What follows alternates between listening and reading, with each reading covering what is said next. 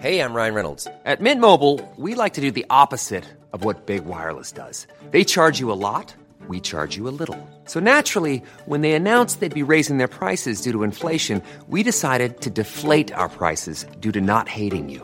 That's right. We're cutting the price of Mint Unlimited from $30 a month to just $15 a month. Give it a try at mintmobile.com slash switch. $45 upfront for three months plus taxes and fees. Promo rate for new customers for limited time. Unlimited more than 40 gigabytes per month. Slows. Full terms at mintmobile.com.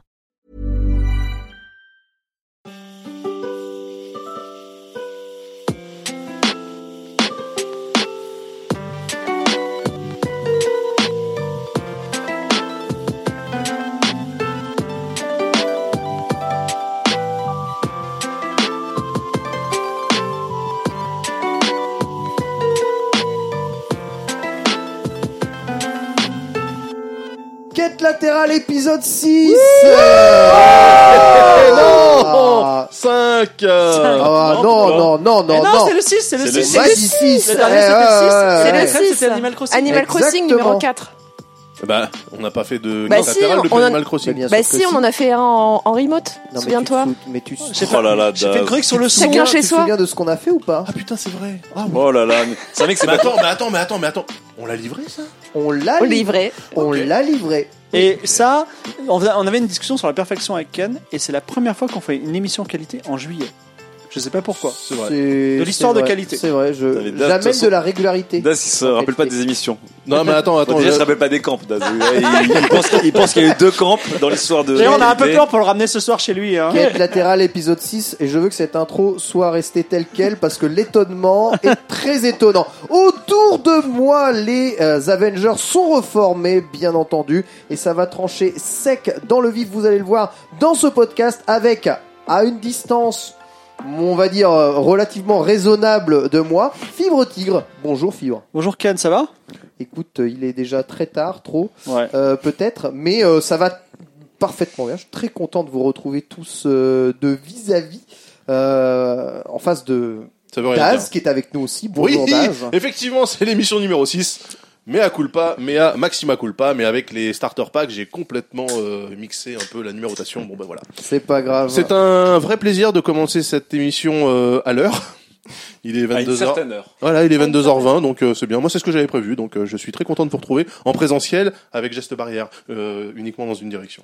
Oui, ouais, ouais, ouais, allez, il y a 50 cm entre moi. On et aura deux Fibre. clusters hein, dans cet euh, dans, cet, euh, appartement, voilà. À côté de toi, de façon euh, geste barrière quelque part, hein, un, rien vous sépare hein, quelque part. Chloé, avec nous toujours Chloé. Salut, salut. Ça fait plaisir de te trouver. Comment tu vas? Bah écoute, ça va très bien. mais Je suis ravie de voilà de faire cette émission en présentiel, Euh, comme on dit maintenant. hein, c'est les nouveaux mots qui sont rentrés euh, dans le dans le vocabulaire. Donc en présentiel, Présentiel. Oui, en présentiel, et distanciel. Ah, distanciel, c'est joli. Distanciel C'est présentiel. Il y a presque aussi politique. sur site. Voilà, tu, Ouais, on- sur nous site, sommes ouais. sur site. Nous We're. sommes sur site Ah, en On présentiel. peut le faire à l'américaine. Alors, on c'est l'un ou l'autre, hein. On on-. Voilà, c'est ça. On, on est sur site, donc nous sommes dans le studio. Nous sommes en présentiel. Nous sommes voilà chacun les uns en face des autres. Euh, Voilà le nouveau voca- vocabulaire du Covid On 19. sera bientôt en présidentiel avec euh, notre traducteur anglo-français préféré, hein. Oui, bonsoir, hello en anglais, comme on dit souvent. Comment ça Ravi d'être avec vous. bon Le mec a posé, attends, excuse-moi, il a Non, posé mais- un 7-Up Morito sur notre console à 130 000 dollars. Est-ce que, au nom de Gislin, tu peux lui dire d'arrêter là, s'il te plaît Non mais non mais fais pas ça. Attends, on vient d'acheter avec l'argent, c'était le terre. grand marathon pour financer un local avec une console de luxe. C'est pas un set de table, c'est Déjà cette console. console, D'un autre côté, on l'a jamais utilisé. bah si on l'a utilisé, on l'a mais utilisé. là on peut pas l'utiliser parce Non, que mais- du coup. D'ailleurs, j'en profite pour passer le bonsoir à Nico qui que les gens voient dans le stream, qui est notre Oui. réalisateur de choc. Oui. Mais du coup, et réaliser 5 personnes en live plus le stream en même temps, je pense que lui faire apprendre la console euh, de mixage Allen East qui est motorisée chelou euh, 32 pistes, c'est un peu compliqué. Mais effectivement, Ken, c'est pas le meilleur endroit pour poser ta Non, c'est c'est Bon, très mauvaise hein. idée de faire ça. Voilà. Désolé évidemment à tous nos auditeurs. hein. Oui, l'ambiance est extrêmement amicale ici parce que nous nous aimons bien. C'est terrible pour un podcast, hein, en effet, de, de tous s'aimer. Aujourd'hui, alors on s'aime tous bien. Par contre, on va détester très fortement le monde dans lequel on vit, je pense. Et on va vivre une petite descente aux enfers au fur et à mesure de ce podcast. Alors, descente aux enfers, mais ludique, bien entendu, comme d'habitude, hein, parce que euh, euh, le but On est... va attribuer des mauvais points et des bons points. Tout Ah. à fait. Non. Nous informons, nous divertissons mais euh, c'est ce qui reste évidemment le plus important. Deux pauses viendront euh, tenter de faire respirer un tout petit peu notre The Last of Us 3 quelque part euh, du podcast et euh, et bien voilà. On va commencer tout de suite. Qu'en pensez-vous Bah oui. Avec la première chronique, c'est toi Chloé qui va nous parler de la mort du HUD.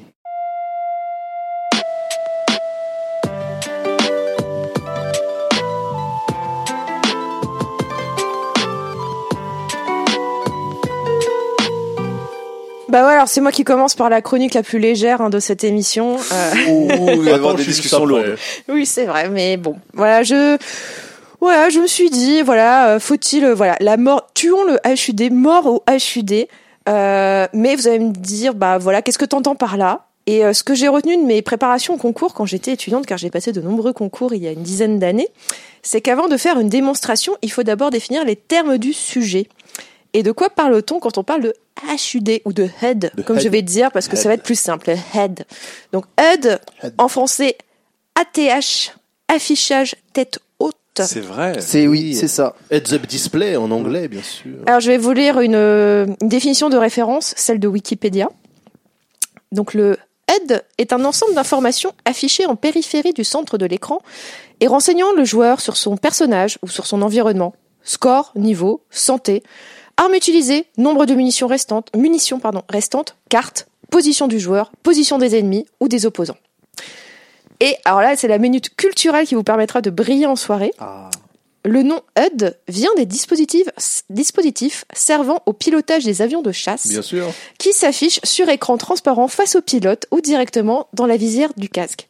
Daz, Évidemment. tu confirmes. Euh, je Vous ne confirme. pouviez pas le voir, mais le sourire de Daz, euh, Ah. fier de l'homme. Oh, on parle déjà de ma future chronique, je suis content. Ça a, été, ça a été tenté en automobile aussi d'ailleurs. Il y a des existe, automobiles hein. qui ont le. Une option souvent beaucoup trop chère. C'est vrai. Donc pour euh, pas que cette chronique dure mille plombes, je vais surtout me concentrer sur euh, les HUD dans les open world. Et donc par mon, le titre de ma chronique Mort au HUD, j'entends j'en ai marre d'avoir 12 milliards d'informations sur mon écran de jeu quand je joue à un open world. Ubisoft, bonjour. Exactement. Tous les jeux japonais, tous les JRPG, bonjour aussi. hein. Ouais, Ah, ouais, ouais. Ubisoft, euh, Nous y bonjour, reviendrons et tu verras que c'est pas si évident que ça. Alors cette révélation, donc j'en ai marre d'avoir 12 milliards d'informations sur mon écran, je l'ai eu en jouant à Ghost of Tsushima. On peut reprocher plein de choses à ce jeu. Ses mécaniques de gameplay sont piquées à tous les AAA de ces dix dernières années. Euh, Sucker Punch doit être un fan d'Ubisoft car on retrouve absolument tous les éléments d'un Ubisoft, à la- d'un pardon, d'un d'un open world à la Ubi. Donc une carte qui se débloque petit à petit, des tours à escalader, des camps à libérer, le choix entre la furtivité ou la grosse baston, coucou assassin. On a aussi de la plateforme à la Uncharted, on a des phases d'enquête à la Witcher 3. Bref, ce jeu est une synthèse de 10 ans de d'open world. Mais il y a une chose sur laquelle Ghost of Tsushima excelle. Hors des phases de combat, il n'y a pas de HUD.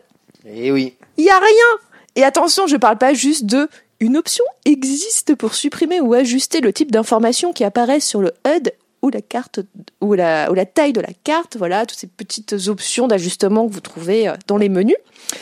Ici, enfin, qu'on se comprenne bien, là, il y a rien. Rien, que dalle, rien.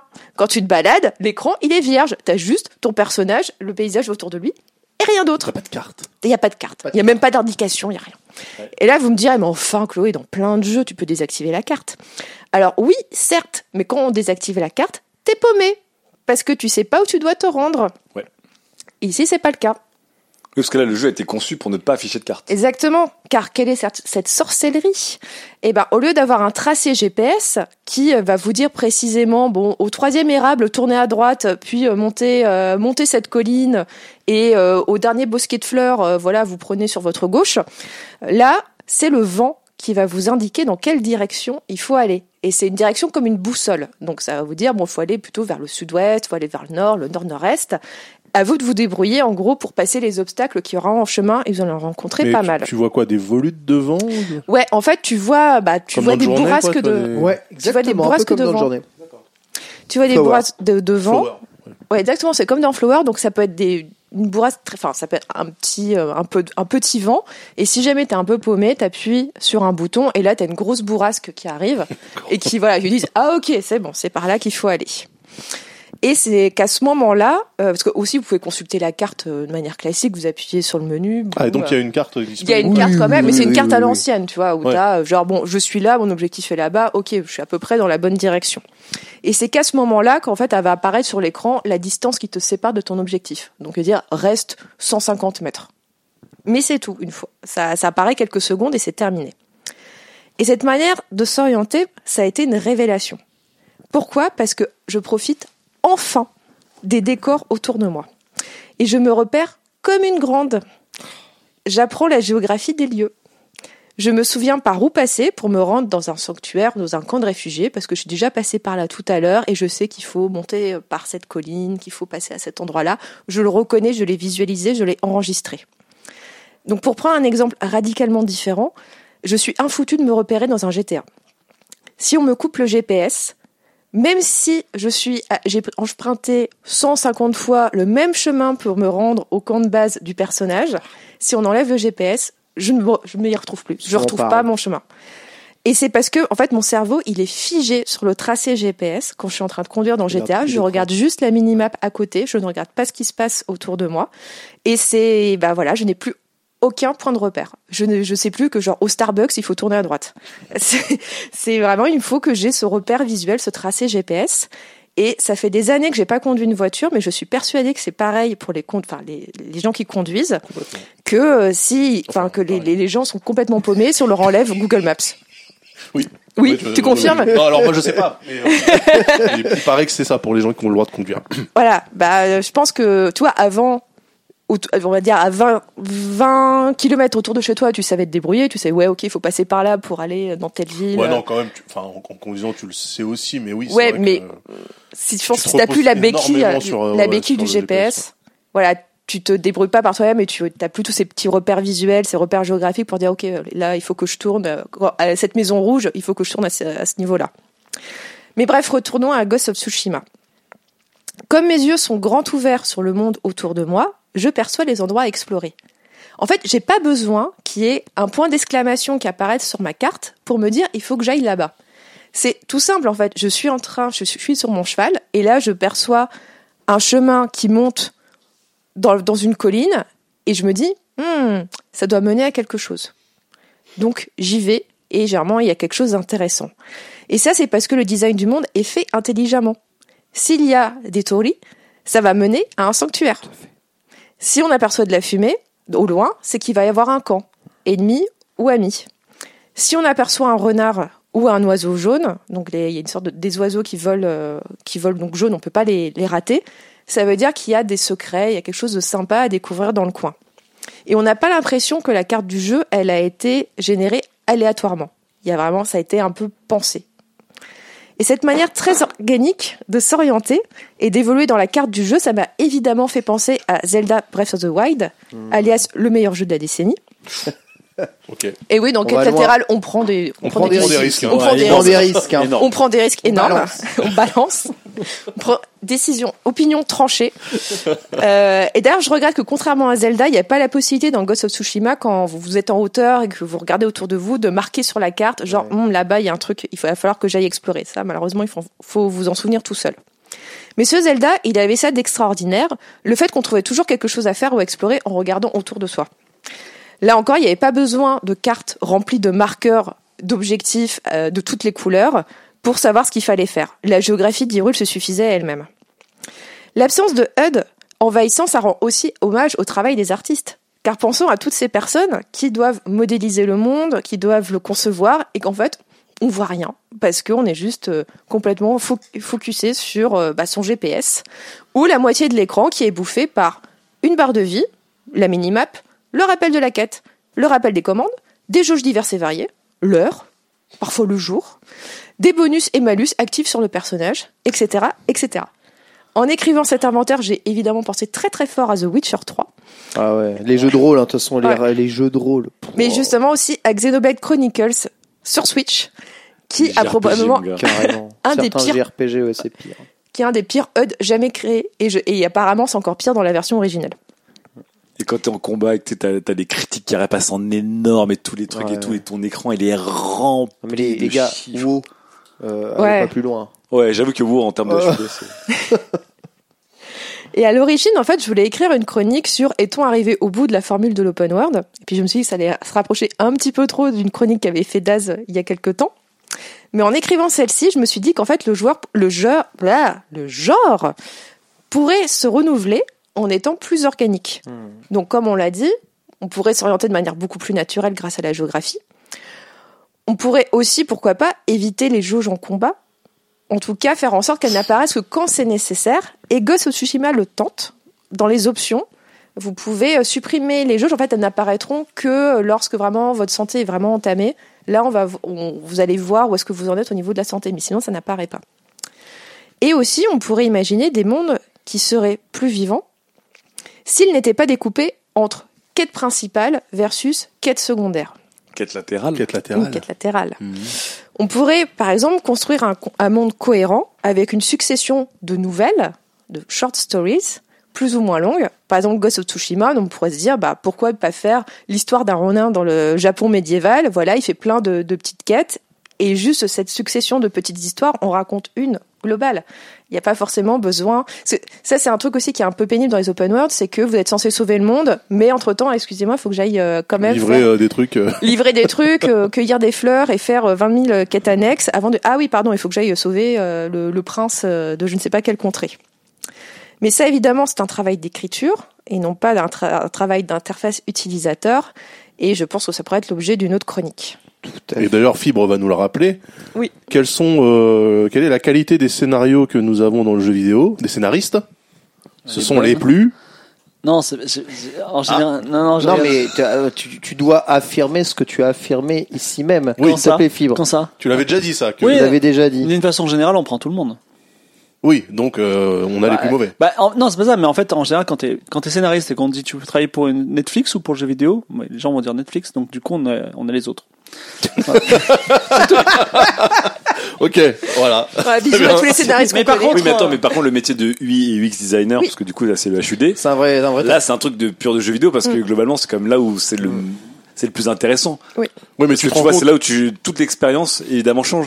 Ce que, ce que dit Chloé, c'est hyper intéressant de dire qu'effectivement, entre avoir une map que tu peux faire apparaître ou disparaître, ou un jeu qui est conçu, dont le level design est conçu pour Bah, pas voilà. avoir besoin de maps, c'est hyper intéressant. Mais ça veut dire que le l'UX, lui, euh, c'est fait en cheville avec euh, l'histoire à raconter. Et, euh, Alors ça, ça, ça, c'est intéressant. Le parler- du coup, du coup, je trouve ça hyper intéressant. Ouais, ouais, bien Ouais, sûr. il faudra en parler un jour, l'interface qui raconte une histoire. Euh, moi, je suis pas d'accord avec ce que tu dis. Mais attends, elle, bah, elle a, pas terminé. Ah, bah. Bah, d'accord.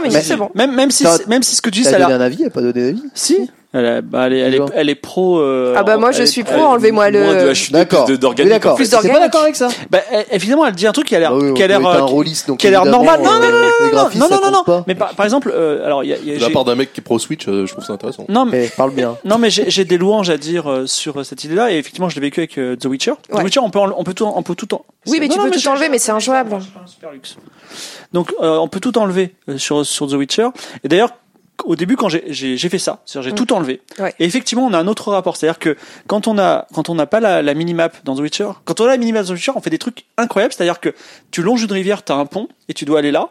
Ben en fait, tu vas tout droit, tu plonges dans l'eau, tu fais un truc que jamais jamais Oui. tu, jamais tu tu vas aller à l'île de la Cité, tu vas plonger dans la Seine pour remonter. Bah tu fais ça en fait dans un jeu vidéo parce que le, le truc il dit c'est le plus rapide par là. Et tu te mets à effectivement à dire OK, je me souviens que le village est de l'autre côté de la colline. Le problème c'est qu'à un moment faut pas oublier que les jeux vidéo, ça reste des jeux vidéo. C'est-à-dire que euh, tout le monde ne joue pas peut-être comme toi, parce que tu as fait une chronique sur la randonnée. C'est-à-dire en mode ah, je suis dans un autre monde, je suis transporté, c'est trop bien. Bah, il y a des moments où il faut, il- malheureusement, il faut, faut se fighter. Et moi, j'ai vécu ça, c'est-à-dire que j'ai dit, vous allez voir les gars en stream, vous allez voir, je vais faire The Witcher pur. Vous allez, vous allez être dedans, ça va être trop. Bah non, moi, j'ai été obligé de tout remettre pur à mesure. Et maintenant, j'ai l'interface du début. Pourquoi? Parce que j'ai besoin de tout pour pour pouvoir jouer tout simplement. Et, euh, Bah oui, et- c'est- bah, c'est ce que je dis. Parce que le jeu, est mal le pensé. jeu- non, mais Le jeu pensé pas pour n'est pas pensé pour ça. T'es obligé c'est d'avoir le, HUD pour t'y retrouver. non, mais vous Moi, je trouve pouvez. ça intéressant de battre contre un mec et de pas savoir ce qui lui reste comme vie. Bah, Parce que toute ma vie, c'est, enfin, toute ma vie de gamer, ça a été de dire, ah, il me reste quatre coups à claquer. Et du coup, tu joues différemment parce que tu sais que le, le boss, il a telle barre, tu relèves En- tel en truc. fait, euh, en fait, te battre contre un ennemi, par exemple, qui a pas de barre de vie et qui se fait, qui se fait pas one shot.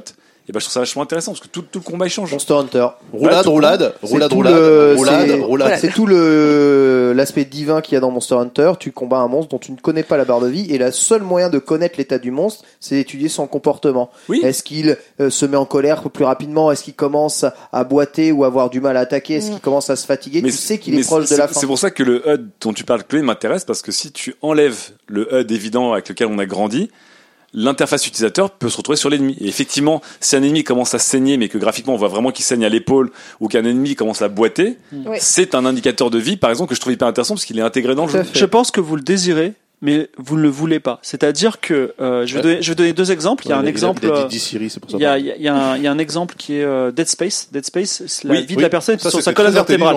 Ouais, et ben on l'a jamais c'est revu trop- ailleurs. C'est un peu un signe. Mais euh, Non, regarde dans Halo. Ils avaient intégré le nombre de balles et machin, littéralement, qui était un Oui, écran de ton oui. arme. Dans Trackmania, Ouais, récemment dans Trackmania. t'as la vitesse qui est collée à la, à la et voiture, le ça marche sponsor. ultra bien. Et c'est hyper lisible, en fait. Mais alors, je, peux- je vais prendre un autre exemple. Il y, a un, il y a un jeu français qui s'appelle, euh, alors il est pas très connu, il s'appelle Deus, qui est la suite de Robinson Requiem de Silmarils. Et en fait, dans ce jeu, effectivement, euh, pas de HUD pour dire votre vie et pas de HUD pour dire le- la vie de l'adversaire. Donc le mec il boite et vous en fait euh, vous avez du sang qui commence à couler de votre paupière, tu vois, tu commences à trembler, euh, tu as des éblouissements blancs quand tu commences à perdre l'attention. Mais en fait, je suis désolé, c'est ça, ça- enfin ça marche stressant. pas, ça ça n'a pas ça n'a pas survécu au darwinisme des jeux vidéo. C'est-à-dire qu'à un moment Enfin, vous êtes vous êtes immergé, mais alors, voilà, je vais, je vais prendre l'exemple des jeux d'échecs. En fait, quand vous commencez à jouer aux échecs, vous avez vos petites pièces en bois et c'est trop bien. Et le, et le cavalier ressemble à un cheval et c'est trop marrant. Puis à un, mo- un moment, vous faites les euh, comment s'appelle Vous faites euh, vous faites les petits symboles abstraits. Et à la fin, il y a même les grands champions, ils disent juste euh, ben, le, le pion en E3, tu vois. Et, et en fait, plus tu joues, plus tu veux aller vers de l'abstrait, et moins t'es dans la dans la Dans la découverte à la Zelda Breath of the Oui, Wild. Tout à fait, tout Et à donc, fait. Oui, et donc oui, bah effectivement, oui, en fait, dans un open world, c'est une, c'est une sauce où il y a- c'est une marmite où il y a tout dedans. Et il y a de l'exploration. Et l'exploration, c'est cool de pas avoir de HUD. Mais quand tu fais autre chose, bah t'es. Imaginez un Street Fighter sans barre de vie. Ou- Ouais, eh ben, ouais, pour les c'est Un Street Fighter sans barre de vie. Ça change le jeu. Mais c'est juste que Street Fighter a été conçu pour avoir une barre de vie. Encore Mm. une fois, ça te demande à reconcevoir Ça ton jeu. complètement le jeu. Mais par exemple, je suis d'accord, il y a des trucs intéressants, c'est qu'effectivement, si un jour je devais me balader avec un fusil à pompe pour me battre contre des zombies, euh, le fait que le fusil à pompe soit à 20 cm de moi et que je puisse toujours checker mes balles, c'est plus simple que quand la caméra elle est à 10 Ouais. mètres de la personne et Ouais. qu'effectivement là sans HUD, euh, tu vas pas pouvoir voir tes munitions, il faut bien qu'elles soient marquées quelque part. Donc je, Mm. je comprends qu'il y ait des Non, mais je dis pas non plus qu'il faut supprimer totalement Ah, toutes les informations, mais en tout cas, il Oui. y a moyen d'en faire sauter quelques-unes. ou de, l'intégrer plus euh, naturellement. Ouais, l'in- Mm. intégrer le, le, le compte des munitions directement sur l'arme en- dans un FPS. Oui, mais si, c'est- si tu joues à euh, un jeu, euh, je sais pas, de western, tu, ton nombre de balles ou de, de shotgun Bah, ou de balles, moi, ça- peut moi, pas je, trouve- s'afficher. je trouverais ça intéressant que tu fasses comme à tu l'époque des hein. westerns et que tu comptes toi-même comptes. les. Ouais. Tu vois, quand t'as un dans 6 ta coups, tu comptes 6 coups, quoi. Mais en, en vrai, quand, à Doom, par exemple, tu comptes. Je pense, euh, tu, il y a, il y a du rechargement dans Doom. Ouais, mais en fait, Ouais. Doom c'est pas pareil parce que c'est comme tous les jeux dont, enfin, encore une fois, le système de rechargement Ouais. est complètement surréaliste Ouais. parce que tu peux tirer une balle et changer de chargeur. et ouais. Ouais. Bon, bref. Mais là où je suis d'accord avec Chloé, c'est moins de, de HUD. Et ces derniers temps, les jeux où j'ai joué où le HUD était intelligemment intégré au jeu. Donc notamment Trackmania et, euh, euh, et Alone euh, ou, ou des jeux comme ça ou même Dead Space, j'ai trouvé ça hyper agréable et effectivement mais c'était un mélange parce que Trackmania ton temps il il est pas marqué sur ta voiture. Le temps, il est marqué autre part. Euh, dans, dans, comment dire, dans Halo, euh, ta vie, elle est pas, tu la vois pas. Donc effectivement, tu, tu vois tes munitions sur ton arme, mais la vie est l'autre part. Donc je trouve qu'il y a des manières intelligentes des fois de mettre un HUD qui peut s'intégrer naturellement, suivant le jeu que tu fais ou la conception du jeu, et d'autres qui sont pas faits pour. Et qu'effectivement, si comme dans la vraie vie, tu dois toujours déplier une carte en 12 pour voir la carte, et puis la replier, machin, etc., ce serait une vraie galère, juste pour euh, ne pas avoir une minimap euh, en mode menu. Mais un entre-deux, et encore une fois, surtout changer la conception des jeux, parce que là, les jeux sont conçus pour que toutes les informations soient évidentes. Donc en fait, du coup, le jeu fait pas d'effort pour les intégrer, euh, les intégrer quoi. Mais là, quand tu parles de la carte à déplier, ça me fait penser à The Last of Us 2, où t'as... Euh...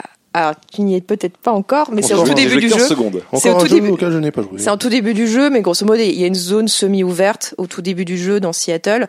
Et là, pour le coup, en fait, Ellie a une carte, mais c'est une vraie carte papier. Ouais. Et en fait, c'est grâce à celle-là qu'elle euh, qu'elle arrive à se repérer. Quoi. Elle dit, ah Bah, ouais, ok, bon, je pense que la tour, elle doit être Encore, là-bas. Faut que encore, je passe encore deux plus loin dans Far Cry 2 qui est euh, Far, ouais, Far Cry 2 qui est en FPS, la carte c'est un item comme un comme un fusil, c'est-à-dire que tu Faut- la déplies, tu la mets là tu regardes la boussole, ok, et tu la remets vite parce que t'as plein d'ennemis. Ça, c'est C'est, pratique. euh, Enfin, c'est malin. Je trouve euh, que c'est malin. Ça, ça devient des moments de jouabilité aussi. Et moi, ce que je, ce que je retiens de ta chronique, et les gens ont effectivement, c'est détesté. c'est quand même une, euh, une charge assez virulente, même si soyeuse, euh, contre le procédural, qui pourtant est le truc que tous les mecs mettent. euh, Bah, les dans gens en le reviennent, hein. Charge contre Ah, quand- procédural. Quand Bah, tu- parce qu'en fait, ça implique d'avoir Ah, un HUD comme pensé, ça. quoi. Ça implique que le level design suit. Et tu vois, si t'enlèves, si t'enlèves le HUD euh, dans un Assassin's Creed ou dans un Ghost Recon, donc Ouais. des, des open world du B, euh, mais que tu laisses le jeu tel qu'il a été pensé, ça va être un bordel impossible parce qu'il y a tellement de trucs à faire en quête annexe, en machin, en point d'intérêt et tout que tu sauras même pas oui, parce que différencier ce qui est litté- intéressant. littéralement, c'est des jeux qui sont construits autour de la carte. Oui. Et donc en fait, cette, cette volonté absolument de faire du gavage, machin, ça, ça implique aussi d'avoir euh, un terrain qui est lisible, avec euh, des chemins qui sont compréhensibles, où tu comprends que ça c'est le chemin principal, que là Oui, tu risques de t'éloigner. C'est c'est le cas dans Ghost of Tsushima, apparemment. Bah, c'est ça. Donc Oui, ça veut dire, ça. ça veut dire qu'il faut que on arrête aussi de vouloir absolument faire du procédural pour du procédural, c'est-à-dire la génération aléatoire qui finalement fait gagner un temps fou. C'est pas aléatoire, Euh, hein, Ubisoft. Euh, il y a, y a du, ils ont mis du procédural Non, euh, non, chez non, Ubi. non. Ils font pas tout à la main, ça c'est Ah sûr et bah, certain.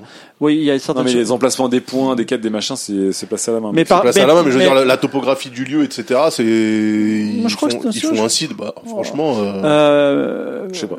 Mais là encore, le, enfin, c'est une- l'exploration, c'est une chose. Mais prenons l'Ubisoft euh, qui est décérébré, dans lequel moi, par, moi, des fois, j'ai des journées complètes, je suis fatigué, je me lance un Assassin's Creed et je j'ouvre des coffres. Et ben, je vais, je, je vais tout droit, j'ouvre un coffre, j'ouvre tout droit, j'ouvre un coffre, ça me détend. C'est comme toi Oui, quand tu cherches ça Pokémon. à.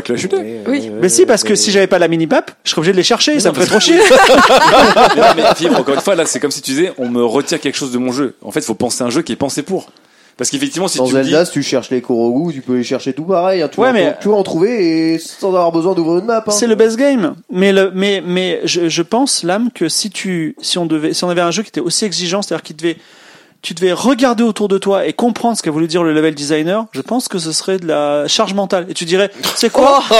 non, tu dirais, c'est, tu dirais, je suis quoi? pas sûr qu'on parle du même truc. Ouais, Ouais. c'est- c'est une charge mentale qui n'est pas la charge mentale telle qu'elle est dite par les euh, problématiques sociétales, mais c'est un truc qui prend ton esprit C'est bien et peut-être t'as envie de te dire, euh, tu sais quoi, moi, quitte à faire ça, bah, je vais me mettre une série euh, simple à la télé ou je vais jouer à Clash of bah, Clans. moi, ça m'embête, ça m'embête un peu de me dire qu'à chaque fois, il faut dumb down ton jeu au maximum pour les cas où t'auras un gars qui a une journée de travail harassante et qui a juste envie d'aller en ligne droite ouvrir des coffres, quoi. Bah, et, si- et que ça, ça joue sur l'expérience globale du jeu pour les gens qui ont envie de jouer au jeu, ça me fait un peu chier, tu vois. Je... Je sais pas. On va- bah, de toute façon, ce qui est intéressant, c'est qu'il y a un darwinisme. Est-ce que le prochain, les prochains open world seront à la Ghost of Tsushima? Et on verra. Bah, j'espère qu'ils garderont cette très très bonne idée. C'est une piste intéressante, ouais, c'est une piste Il y avait, intéressante. il y avait aussi des, si je ne m'abuse, il y avait aussi Ouais. pas mal de jeux dont le HUD disparaissait Ouais. et apparaissait dans des moments critiques, genre Oui. effectivement des combats, des choses comme ça. Mais en fait, je sais plus, je sais plus quel jeu, j'ai un en jeu en fait. tête où ça te, oui, alors, ça posait des problèmes. Mais tu sais, t'as des jeux où à un moment, le HUD se retire Ouais. au bout de quelques secondes.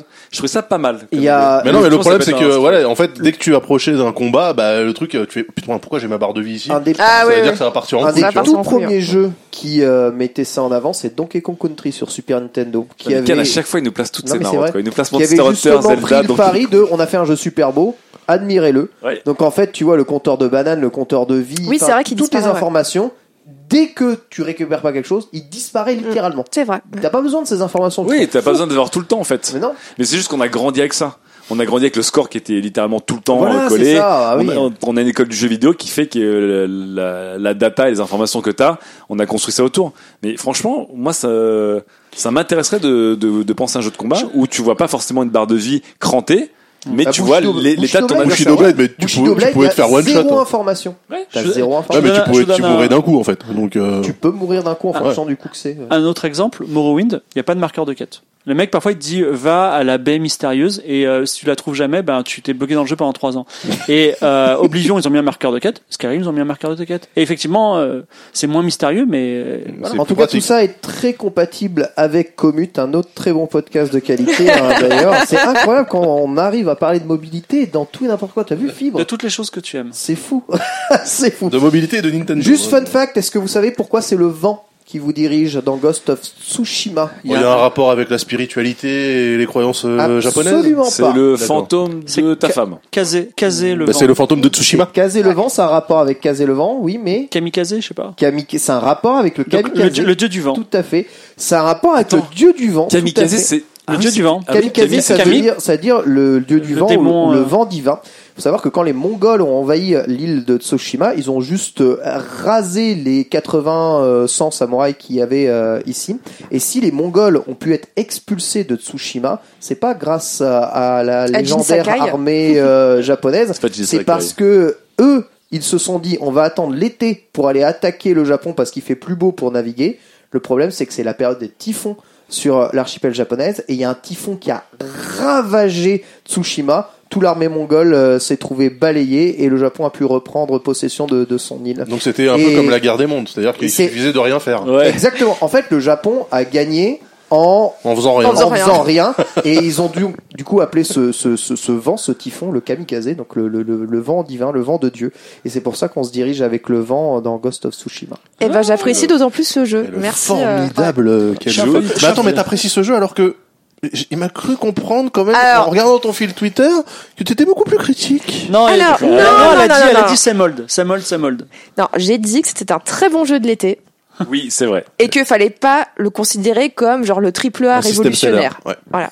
C'est un super bon jeu si vous le prenez comme C'est c'est. Days Gone avec plus de moyens. Je suis un peu Ouais. pro mongol, hein, donc euh, ça me fait un peu de et bah peine, mais tiens, bah justement pro mongol, c'est tombe bien parce qu'on va faire une courte pause euh, dans ce podcast et on va passer euh, à toi, mon petit vie. Petite Ouais. pause.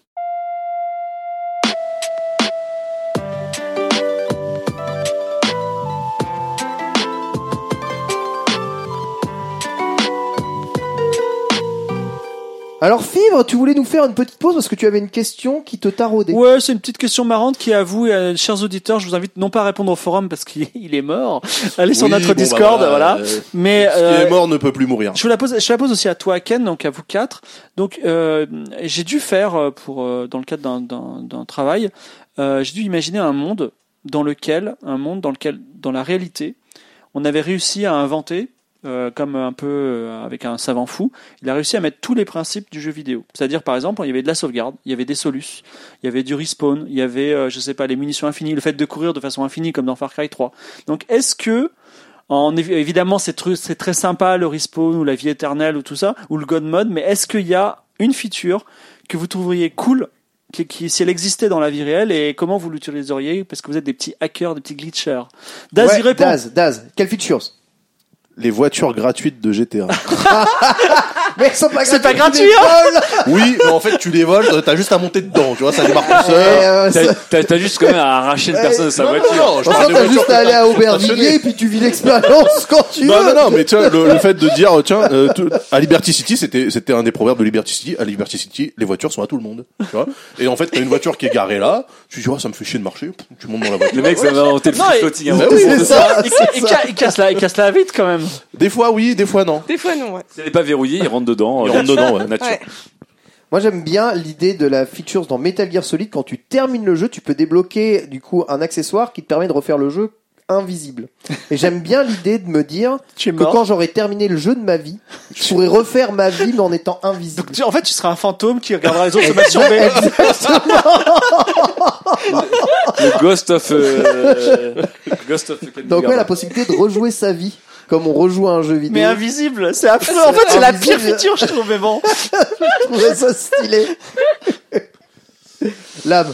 Euh, écoute, un truc de PCiste, mais euh, que tous les PCistes font, Oh, c'est le F5, F6, aka Oh, aïe, aïe, Quick. Save, Quick Load. Donc on vous rappelle, euh, dans beaucoup de jeux, à l'époque d'ailleurs, j'ai arrêté de le faire parce que ça, ça tue un peu la jouabilité de jeu. T'appuies sur déconner. F5, et t'as littéralement une sauvegarde à la milliseconde près où t'appuies sur F5, et à chaque fois que t'appuies sur F6, ça recharge Alors, le jeu à toute vitesse. Tu dis que ça se fait plus, euh, dans Desperados Non, 3, non, il... j'ai pas dit ça. J'ai dit je le fais plus. Ah oui, non mais je veux leur dire, dans Desperados 3, il te, il te force à le faire. Si tu Ah le oui, fais pas, oui, non, mais- t'as un vieux compteur qui dit, eh, ça fait longtemps que t'as pas fait un quick save quand même. Ouais. Bah, d'ailleurs, il y a des jeux qui étaient construits autour de ça. Mais pourquoi? Parce qu'évidemment, dans les jeux vidéo, tu fais ta quête et qu'à des moments, tu as envie de faire autre chose que ta quête ou de sortir un peu de ton perso, au hasard, euh, devenir une, une espèce d'enfoiré ou de ou de massacrer des innocents. Ah bah. Sauf que tu veux pas que ça euh, puisse évidemment jouer sur ta quête parce que euh, un tel se rappellera de votre action, tu vois, etc. Donc des fois, effectivement, tu rentres dans une ferme avec des cochons, ta nouvelle épée légendaire, tu fais oh, est-ce que je tente de faire du chorizo Mais si je fais du chorizo, le fermier va m'en vouloir. Quick save, bah, quick load, et puis en fait, c'est comme si dans ta tête t'es un peu comme dans les films, dans ta tête, t'as imaginé un accès de violence qui, qui n'apparaîtra pas. Ah, c'est intéressant ça, la pulsion. Un mode berserker, quoi. Le nombre, Ah, attends. le nombre de fois où j'ai quick save au mauvais moment, puis c'était trop tard, je pouvais Ouais. plus revenir en arrière, Ah bah oui, oui. C'est la pire feature de Ça, l'histoire. ça te remet à chaque fois avec ta barre de vie éclatée à deux secondes avant le boss. Et voilà.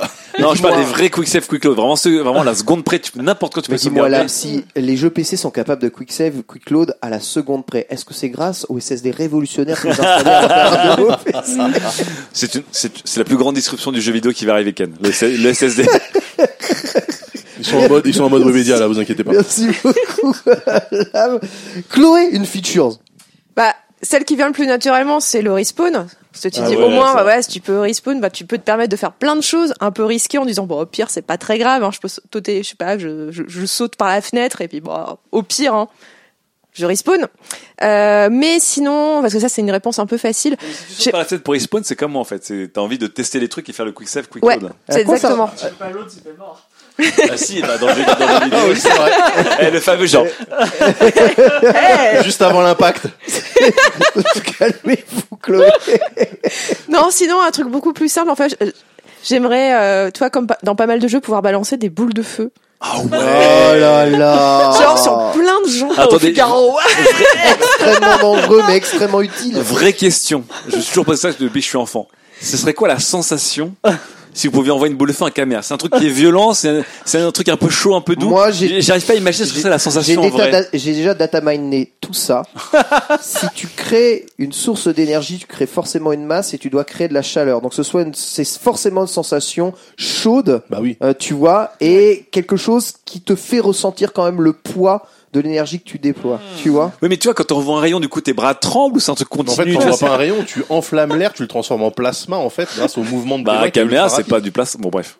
Bah si, c'est du Non, plasma. mais c'est vrai, si t'envoies une boule de feu, Chloé, dans ta tête, c'est quoi? C'est un truc un peu violent dans ton bras, ça sursaute ou c'est un truc Bah oui, fluide euh, Non, mais, Après, Euh, il faut, il faut ça que s'appelle un cocktail picote. molotov, on peut tous Ouais. le faire. mais non, mais générer une boule. Non, mais il faut que ça picote, quand même, non Bah, je sais pas. Moi, je sais pas, en fait, bah, j'ai j'ai ça en tête bah, depuis que je joue au JRPG. Tu, en fait, moi, je vois plus genre leur- l'incantation à la Final Fantasy, genre, oh, tu me fais chier. Elle envoie des espères sur les gens qui font chier. hein. Ça rigole. Et pas. voilà. Et puis, ça peut être boule de feu, ça peut être aussi la, la glace. Je trouve que c'est pas mal la glace parce que tu dis, Dans les bon, au deux moins, cas, euh, bah, techniquement, t'as- tu tu tues peut-être moins de monde. Genre juste, tu les, tu les, tu les gèles. Ah, je connais. euh, les- je suis pas sûr que, ton, que le corps humain accepte. euh, Non, mais genre, ça dure si pas t'as la très, très bien aiguisée, bien placée, c'est- ça reste euh, bon. Euh, Dans tous les cas, t'imagines un peu ce que tu dois changer. Parce que moi, en fait, ce que je demande, à savoir ouvrir toutes les voitures du monde entier, ça change rien à la vie de tous les jours. Toi, Oui. il faut revoir tous les bâtiments. il faut qu'ils soient tous inifugés, isolés comme pas possible et tout, impossible. Non, mais ça rendrait bien des services. Bah ouais. Je veux pas savoir à quel moment. Voilà, fibre. T'as- T'as t'as donné toi, la feature ce que tu préférais? Euh, Non, mais par contre, j'en ai une ma- marrante, c'est que j'aime pas trop faire ma lessive, ça me prend du temps. C'est charge mentale. hein. Et, Charge mentale toujours, hein. Et je trouve que dans, et j'ai un truc qui est remarquable, c'est dans les jeux vidéo, ils font jamais de lessive, même dans les Sims. C'est- bien la preuve, c'est vraiment quelque chose. Ah non, il y a bien un jeu chiant, genre Shenmue, il y avait peut-être une- un passage lessive, tu vois. Hum, Pas. Dans le jeu je quantique, tu devais te brosser les dents manuellement. Ouais, mais oui, mais un jeu vidéo avec une lessive. Je dis quoi enfin il y a, il y a dans Day of the Tentacle il y a un- une- tu fais tu fais euh, tu fais tourner un pull pendant 2000 ans parce que c'est un gag quoi mais euh, je connais pas de jeu avec de, de la lessive parce que c'est super chiant. Mais j'aimerais bien, en fait, c'est vrai. Bah, et tu sais que ça joue sur ton personnage si t'as des vêtements pas propres et tout, du coup, euh, Bah, dans Red Dead, c'est ça. t'as pas d'offre d'emploi. euh. Si t'es si t'es sale ou. euh, Ouais. Ah ouais, c'est vrai, dans Red Dead, t'es un peu- ouais. t'es un Dans GTA, dans le San. Andreas, t'avais pas, t'avais pas ta street cred avec tes fringues et ton corps? Le corps a gonflé au niveau muscu, mais je sais pas s'il y avait la, les. Voilà. Non, c'était un jeu PS2. Hein, Est-ce que c'est le moment où on a le droit de regarder le chat pour voir s'il y a des propals du chat Ah non, non, ça Ok, suffit. ok, hein. Commencez pas, on est déjà Parce très que j'ai très vu le chat pas mal défiler, je sens qu'il y a des, des idées. Bon. Écoutez, merci en tout cas pour cette pause, mon très cher Fibre. N'hésite pas à intervenir dans cette Sur émission. la charge mentale. Exactement, exactement. N'hésite pas à Je sens intervenir qu'il a fait une sur erreur. votre charge mentale. Alors surtout je, je vais rentrer Il chez va moi. ça dormir être sur le canapé, ouais. On va reprendre le cours de ce podcast et notre longue descente aux enfers en s'envoyant un tout petit peu en l'air avec toi Daz, puisque tu veux nous parler du retour des Sims.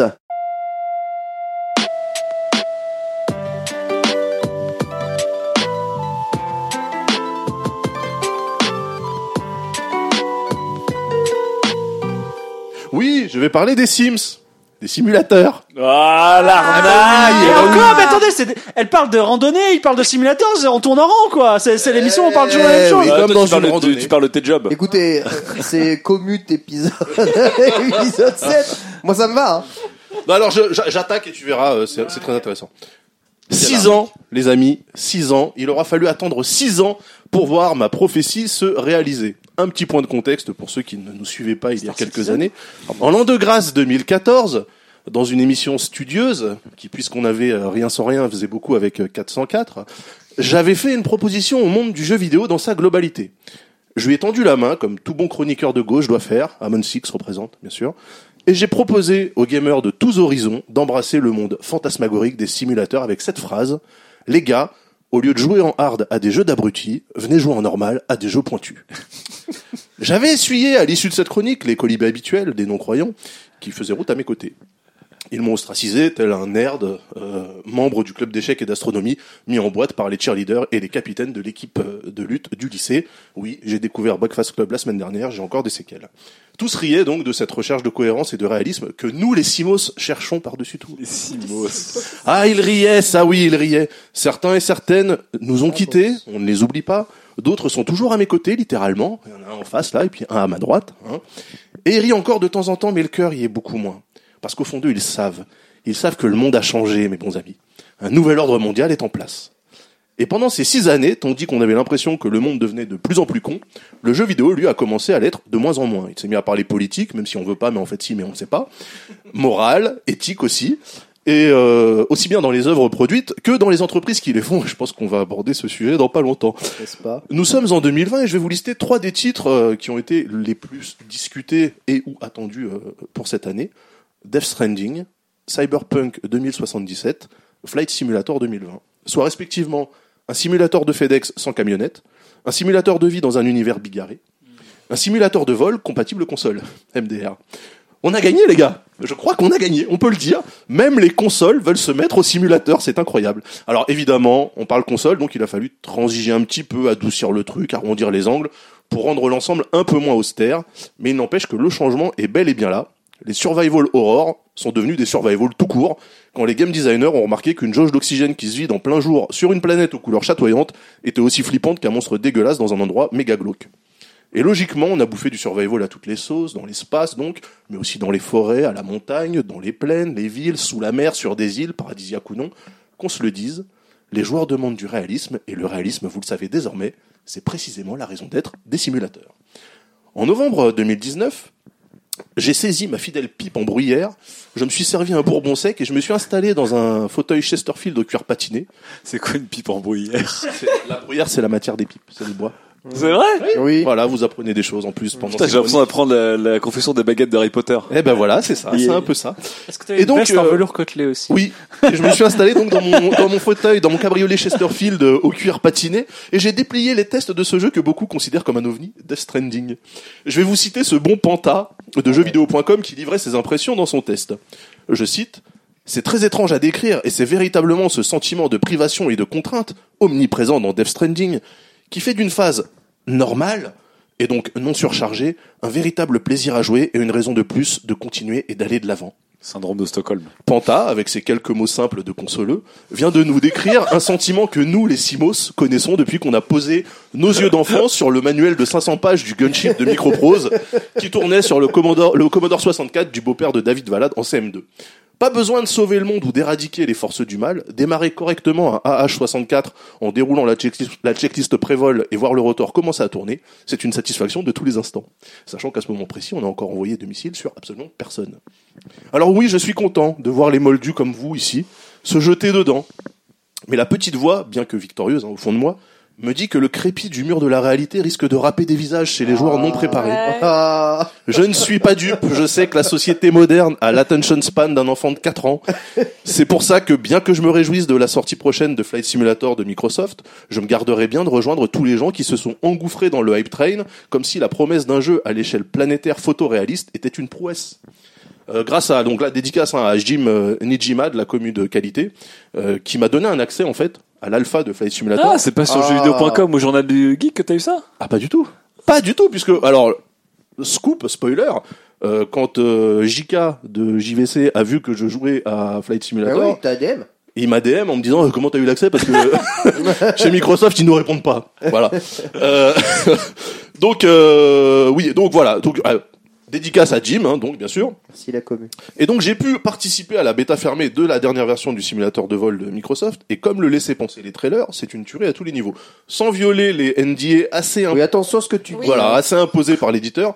Je pourrais dire tout simplement que, moyennant une configuration que je qualifierais de généreuse et d'un petit peu moelleuse, Ce qu'il a chez lui. ce que j'ai chez moi, ce que vous un, voyez, un PC à euh, 1500 balles minimum. oui, voilà, ce que vous Ou voyez, une Xbox à ou une 800 Xbox balles. Series X euh, qui va sortir. Ce que vous voyez dans les trailers, vous l'avez en jeu pour de vrai. Aïe. Et sans spoiler grand chose de plus, j'ajouterais que ce titre est en fait Google Earth mais avec un avion. Vous partez d'où vous voulez pour aller où vous voulez, faisant de la Terre votre terrain de jeu. Jamais la bio Oh Twitter de Cyril Drevet n'a été aussi vraie. C'est- C'est peut-être d'ailleurs le seul truc crédible que Cyril Drevet ait produit en 20 ans, alors profitez-en. Voilà, c'était, oui, j'ai une batterie carrément. Euh, dédicace à Cyril Drevet, bien sûr. Bref, oui, Flight Simulator semble bel et bien être une frappe atomique, comme disent les jeunes vieux, mais je vous le dis ici, ça reste un simulateur. Un titre qui fait que l'émerveillement provient des petits détails de la vie dans le jeu, comme le reflet des instruments en temps réel dans les vitres du cockpit, aiguilles comprises, j'ai regardé, les gouttes qui glissent sur le pare-brise quand vous traversez un cumulus au-dessus des Keys au large de la Floride, les soubresauts de votre brave Cessna 172 au gré des changements de masse d'air. Ce jeu est un rêve pour tous les gens qui aiment les simulateurs. Mais pour les non-initiés, la déception risque d'être proportionnelle à la beauté du jeu. Si vous n'avez jamais touché à un simulateur de vol auparavant ou si vous avez toujours trouvé ça chiant, on va pas se mentir, il y a des risques pour que votre avis reste inchangé. Sauf méga surprise de la part d'Asobo Studio et de Microsoft, il y aura pas trop de scénar, pas de quête principale, pas de niveau à monter, pas de grind, pas d'argent. Le but c'est juste de voler et de kiffer le plus vieux rêve de l'humanité. Juste après, une machine à kebab à domicile, évidemment. Bien sûr, vous pourrez vous prendre pour un pilote au service des cartels colombiens et voler en rase-mode jusqu'aux États-Unis ou jouer les espions pour photographier des zones sensibles de la Corée du Nord, mais ça sera à vous de créer vos propres histoires. Le jeu le fera pas pour vous. J'ai donc peu d'espoir que le soufflet tienne plus longtemps qu'un été, comme Ghost of Tsushima finalement d'ailleurs. Mais quel glorieux été cela aura été, mes amis. Ah. Finalement, si ce Flight Simulator peut faire en 2020 l'effet que Gunship a eu en, 1088 en 1988 et intriguer des gamins de 10 ans qui à la base avaient lancé la Xbox pour jouer à Fortnite, je serais ravi de voir le flambeau repris pour les 30 années à venir. Ah, merci mon bon Daz, merci beaucoup. C'est beau comme parles de simulateur de vol, là, comme ça. Bah oui, bah on oui, a parce envie que- de tester, mais tu. Non, J'ai- par Non, exemple, on j'ai, fera j'ai, tu, pré- euh, tu préviens les gens qu'on fera jamais décoller l'avion quand même, hein, mais. Euh... Non, il y, a, il y, a, il y aura des tutos et tout, mais ce que je veux dire, c'est que ça reste un simulateur, quoi. Enfin, par exemple, j'ai euh, Chrono, que, euh, qui est qu'on connaît tous ici, euh, qui me DM en me disant qu'il attend énormément le jeu. Mais moi, je sais à quoi joue Chrono, et je me dis, mais c'est pas. Ouais. Chrono, il joue à Warzone, il va péter un câble. Chrono, il Ah aime ouais. Dragon Ball Kakarot, hein, donc. Euh... En fait, c'est c'est c'est pas un jeu qui est fait pour. Enfin, en gros, oui, si t'aimes euh, contempler ce que euh, Chloé euh, évoquait d'ailleurs quand elle se balade dans son open world, si t'as cette notion-là de euh, je lance le jeu pour le plaisir de regarder ce qui se passe autour et, et je suis curieux, Oui, ouais, mais là, là, dans l'expérience de Chloé, tu contemples, c'est un, c'est un, c'est un effet par rapport à ta quête. oui, mais la fois, contemplation fois- est bien parce qu'en fait, la contemplation est l'une des facettes de l'aventure. Mais il, là, se trouve, il se trouve que la des fois, tu, c'est la seule facette de. Bah, il se trouve que non, mais des fois, tu as aussi cette notion de euh, je contemple euh, plus que je joue au jeu réel, tu vois. Par exemple, moi, j'ai ma fille. Tu lui donnes un Zelda, elle va faire zéro quête, elle va juste se balader dans les rues parce qu'elle aime Oui. ça, tu vois. Ouais, bien sûr. Et pourtant, elle sait qu'il y a des quêtes à faire, etc. Mais elle prendra son temps. Et du coup, dans Flight Simulator, une fois que tu t'es en vol, genre, est-ce que tu peux déclencher une sorte de, me, bah, de, de, de, de vol automatique de... Bah ça, ça Et- dépend de l'avion. Ouais, ça dépend vraiment. Mais vraiment, tu peux dire, j'ai envie de me... si tu veux. Non, pas. Oui, mais ce enfin, que je veux dire, c'est- je suis d'accord, c'est que tu peux décoller. C'est comme dans Te la mettre en vraie vol vie, automatique pendant le six pilote heures. sert Ouais, pilote automatique, ouais. Alors, je Et vais c'est pas tout. spoiler le jeu, hein, mais il y a quand même des. En fait, les vols dans Flight Sim, ils sont un peu chapitrés. C'est-à-dire que tu peux, euh, tu, tu dis, NDA, NDA, tu, NDA. tu dis d'où tu pars et où tu vas, Mm. et après tu peux choisir à quel moment tu décides. D'accord. dans En gros, t'es obligé de faire quand même la première phase. Oui. Une fois que t'as passé l'atterrissage, si le vol de croisière te casse les couilles, tu peux dire, bah, mets-moi à l'approche quand je suis en train d'arriver. D'accord, donc tu peux faire un Paris-New York et pas te taper euh, les 8 heures de Oui, vol, mais euh. les vrais. Les vrais le font, évidemment. Les vrais, ils ont traversé le désert d'Atacama pendant deux heures et demie en ligne droite. Ah bah oui, bien sûr. Tu fais littéralement Paris-New York. C'est vraiment, tu fais, hey, je suis à Paris, hey, je suis à New York. Mais je, Alors moi, je suis pas un moldu parce que je joue à Flight Je Simulator. sais, je sais. je Voilà. sais. Bravo. Et euh, il y a un truc qui est extraordinaire dans Microsoft Flight Simulator, et s'il est sur console, c'est pas parce que c'est un deal, c'est Microsoft Flight Simulator à la base. Hein, donc, je trouve qu'il est extraordinaire, et je pense que c'est ça aussi qui participe à la magie, c'est que c'est un véritable simulateur au sens que on a vraiment l'impression d'être dans un avion, et c'est une sensation. euh, Il n'y a pas l'uncanny valley. C'est- On n'est pas dans un jeu vidéo. C'est-à-dire que le- je me souviens en tout cas dans le 4, la, la- enfin tu vois quand tu es dans un avion et que tu descends ou que tu en approches par exemple sur Paris, enfin tu as vraiment l'impression que c'est que c'est réel. T'avais comme de l'imagination. Parce Ah que ouais. Flight- Flight Oui, Sim oui, 4, ah, il... Non non alors je parle pas je parle pas dans la dans la dans la représentation Dans la physique, mais ouais, dans, dans, ouais, dans, la- dans le ce qui temps t'a- dans, qui dans, descend. dans ce qui t'arrive ouais, dans le dans le Ouais. cadre, c'est-à-dire t'as vraiment l'impression de regarder par un hublot Alors, et c'est assez dingue. sans spoiler, hein. sans spoiler le jeu avec, euh, je, je parle, je, je parle- tous les T'auras plus hein. jamais accès à fermée de ta vie. Mais non, mais j'ai rien spoilé. Moi, j'ai fait un vol de l'aéroport de- d'Emerinville, donc Logne, dans le 77, euh, jusqu'à jusqu'au Touquet. Et à un moment donné, en fait, j'ai lâché la carte, le GPS, et j'ai essayé de me repérer. Et j'ai vu quand j'ai décollé, j'ai vu la Tour Eiffel. Il a regardé, Chloé, La géographie. il a regardé les Ouais. bourrasques de Bon, l'eau. euh, J'ai regardé, j'ai vu la Tour Eiffel, je me suis dirigé vers la Tour Eiffel en disant je veux survoler Paris, etc. Même si t'as des interdictions que tu peux activer d'ailleurs. Et en fait, à un moment donné, je suis arrivé euh, au moment où la Seine et la Marne se rejoignent. Et je sais que Maison Alfort est pile entre les deux fleuves. Et je me suis dit tiens, on se rapproche de la maison, je vais rapprocher du sol et je vais essayer de voir si je peux passer au-dessus de chez moi. Mais non. Juste avec Le les kebab. détails, j'ai reconnu un stade de foot, un cimetière, une avenue. Est-ce que t'as reconnu le poulailler Ben, sans déconner, si, je m'étais rapproché, je pense que je l'aurais vu. Mais Parce qu'à un moment donné, pour me réaxer, j'ai même pris, Earth, j'ai hein. même Tu peux pris en. cracher pour de vrai Ouais, oui, je te demandais, tu peux te cracher Ouais, tu peux. J'ai pris, j'ai pris en référence un truc que je vois quand moi je suis chez moi, qui sont les deux cheminées de la de l'usine EDF de Vitry-sur-Seine. Ouais. Et je les ai vus dans le truc. J'ai dit putain, si eux je les vois, si je me mets dans l'axe, ça veut dire que je suis dans ma rue. Et j'étais dans ma rue. Il y a quoi. aussi, il y a aussi un truc moi quand En visuel, sans instrument, sans rien, juste en visuel. J'ai joué quand j'avais pour 14 vous dire le ans, niveau de précision. Je préviens quand même, c'est que j'ai jamais réussi à atterrir une seule fois. C'est-à-dire que j'ai jamais, réussi à faire un atterrissage dans les règles de l'art, c'est-à-dire le petit décroché à la fin, par exemple. Alors on va, Ça, on va pas se mentir, euh, Ouais. voilà, ça, c'est un simulateur. Donc, t'as euh, à la manette. Ça, ça marche, bien sûr, ça Ah oui, marche. c'est D'accord. tu, tu joues, tu joues Ah sur bah, si, normalement. S'il sort sur console, c'est que ça marche. En fait, il y a plein de gens qui pensent que s'ils ont pas un stick à 3000 dollars et euh, une throttle et tout, ils pourront pas jouer. Euh, encore une fois, je le rappelle, Elite Dangerous, vous jouez sur PS4 ou euh, sur euh, sur Xbox euh, sur Xbox One, c'est fait pour être utilisé au pad, hein, pas besoin d'avoir des sticks et des. Ouais, d'accord, mais hein. c'est pas accéléré, euh, décollé. Enfin, c'est c'est un peu plus compliqué Bah, que ça, non? euh, si, c'est Bah, un, avi- avion, c'est- un avion, c'est un manche à balai, hein, avec des boutons. Oui, mais justement, les boutons, tu les actives comment euh, Tous les boutons T'as des menus, je pense. Non, mais après le, alors Oh, sur, sur le, clavier, un bouton égale tout. dans, tu vois, dans le jeu, euh, le cockpit est cliquable. Ah, c'est pas un décor. Donc euh, tous les petits boutons, ils servent à quelque chose et quand tu cliques dessus, des fois, ton avion se retourne. Alors du coup, c'est l'enfer le paradis du HUD Parce que du coup, t'as pas de sur HUD en surimpression Ouais, d'écran. Par contre, le HUD de la vie, c'est l'enfer. Bah, ce qui est cool, c'est que par exemple, j'étais sur un trajet, donc euh, je partais d'un aéroport euh, merdique au Chili pour aller dans un autre aéroport merdique toujours au Chili, Mais en tu traversant fais le désert. comme ça Atacama, Parce que je Mais voulais- Atacama, je voulais c'est super. au-dessus du désert d'Atacama. C'est un beau baiser. Et en fait, arrivé à ouais euh, 45 minutes de vol à essayer de me battre contre les masses d'air parce qu'en plus on est vachement haut, euh, t'es sur le plateau des Andes donc euh, Ouais, l'air ouais. est, est, Rare. euh, est rare là-haut. Euh, je me suis rendu compte qu'il y avait un autopilote en fait, juste en cliquant sur les petits boutons euh, et donc je l'ai activé et après voir aussi, c'est effectivement, que le, le, le, le- le tableau de bord, il prend les trois quarts de l'écran. Ouais. C'est-à-dire que t'as une toute Comme petite dans la vraie vie, en fait. Comme dans la vraie vie. Mais après, tu as euh, des caméras externes, comme dans tout bon simulateur, euh, et qui sont assez impressionnants. Non, franchement, ce jeu, pour les gens qui aiment les simulateurs de vol ou qui veulent se remettre au simulateur de vol, c'est vraiment clairement... Pourquoi on peut Et est-ce que tu, Ouais.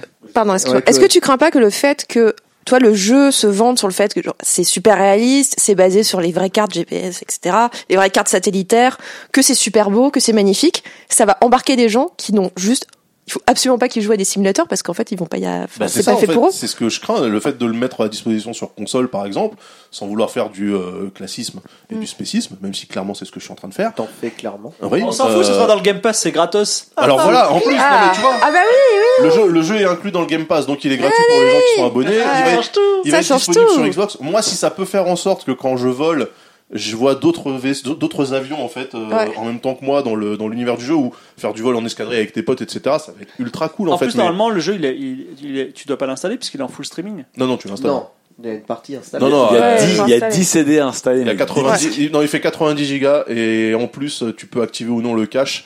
Et j'ai regardé parce qu'effectivement il stream en temps réel euh, les données précises euh, De Bing. de, de Bing de Ouais. Bing Maps. Et euh, en fait, euh, ils te préviennent même s'ils disent si t'as un forfait qui est limité en termes de data, vas-y mollo quand même. hein. Ouais. Et euh, j'ai fait 5 ou 6 heures de jeu, j'avais euh, téléchargé euh, 8 ou 9 gigas de Mais attendez, de du coup, question. ouais. Si tu joues à Flight Simulator sur xCloud, est-ce que c'est le data center qui télécharge les datas et toi tu ne streams qu'un flux vidéo normal Bah, Ou est-ce que du coup, ouais, Bah évidemment. Bah oui. donc en fait c'est ça. Donc en fait tu, Bah oui, le- consommes peut-être moins de data en jouant à Flight Simulator en streaming qu'en jouant à Flight Simulator en local. C'est peut-être une première dans l'histoire.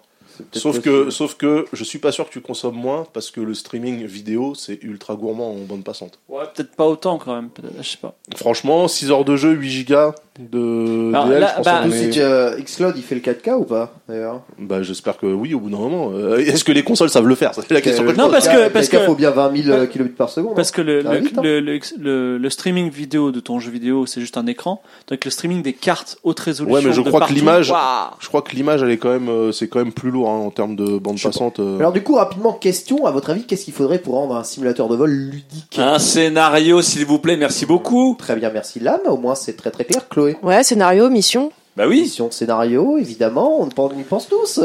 Euh, ben- Me dis pas une histoire fibre, parce que euh, franchement, je vais Non, le alors, alors justement, je, je, je pense que c'est pas. Ayant bien pensé Microsoft Flight Simulator au temps de ma jeunesse, je pense que justement c'était pas utile parce qu'à l'époque il y avait des modes de scénario et en fait, en vrai, tu charges juste euh, un, ton avion qui est devant un, un porte-avions. C'est en pleine tempête, le porte-avions il fait comme ça et euh, t'as des éclairs de partout. En fait, t'as pas besoin de scénario. Je veux dire, vas-y, pose-le, tu vas te cracher, tu recommences. Mais non, mais tu- Ça, c'est des, ça, c'est des défis, des challenges. Ça, c'est des mais- défis, mais c'est pas les scénarios. Dans... Bon, Elite Dangerous est-il un bon exemple? Je sais pas. Mais Non. Elite Dangerous ressemble à une simulation au sens où c'est un vaisseau qui, si ce genre de vaisseau existait, serait assez réaliste au pilotage, c'est complexe. Il y a le plaisir du pilotage, ok? Le plaisir même de savoir décoller, atterrir, gérer tous tes modules, tes gestions de puissance, etc. Donc, le, la, la simulation de vol d'un vaisseau spatial, pour ce que ça peut être, est là.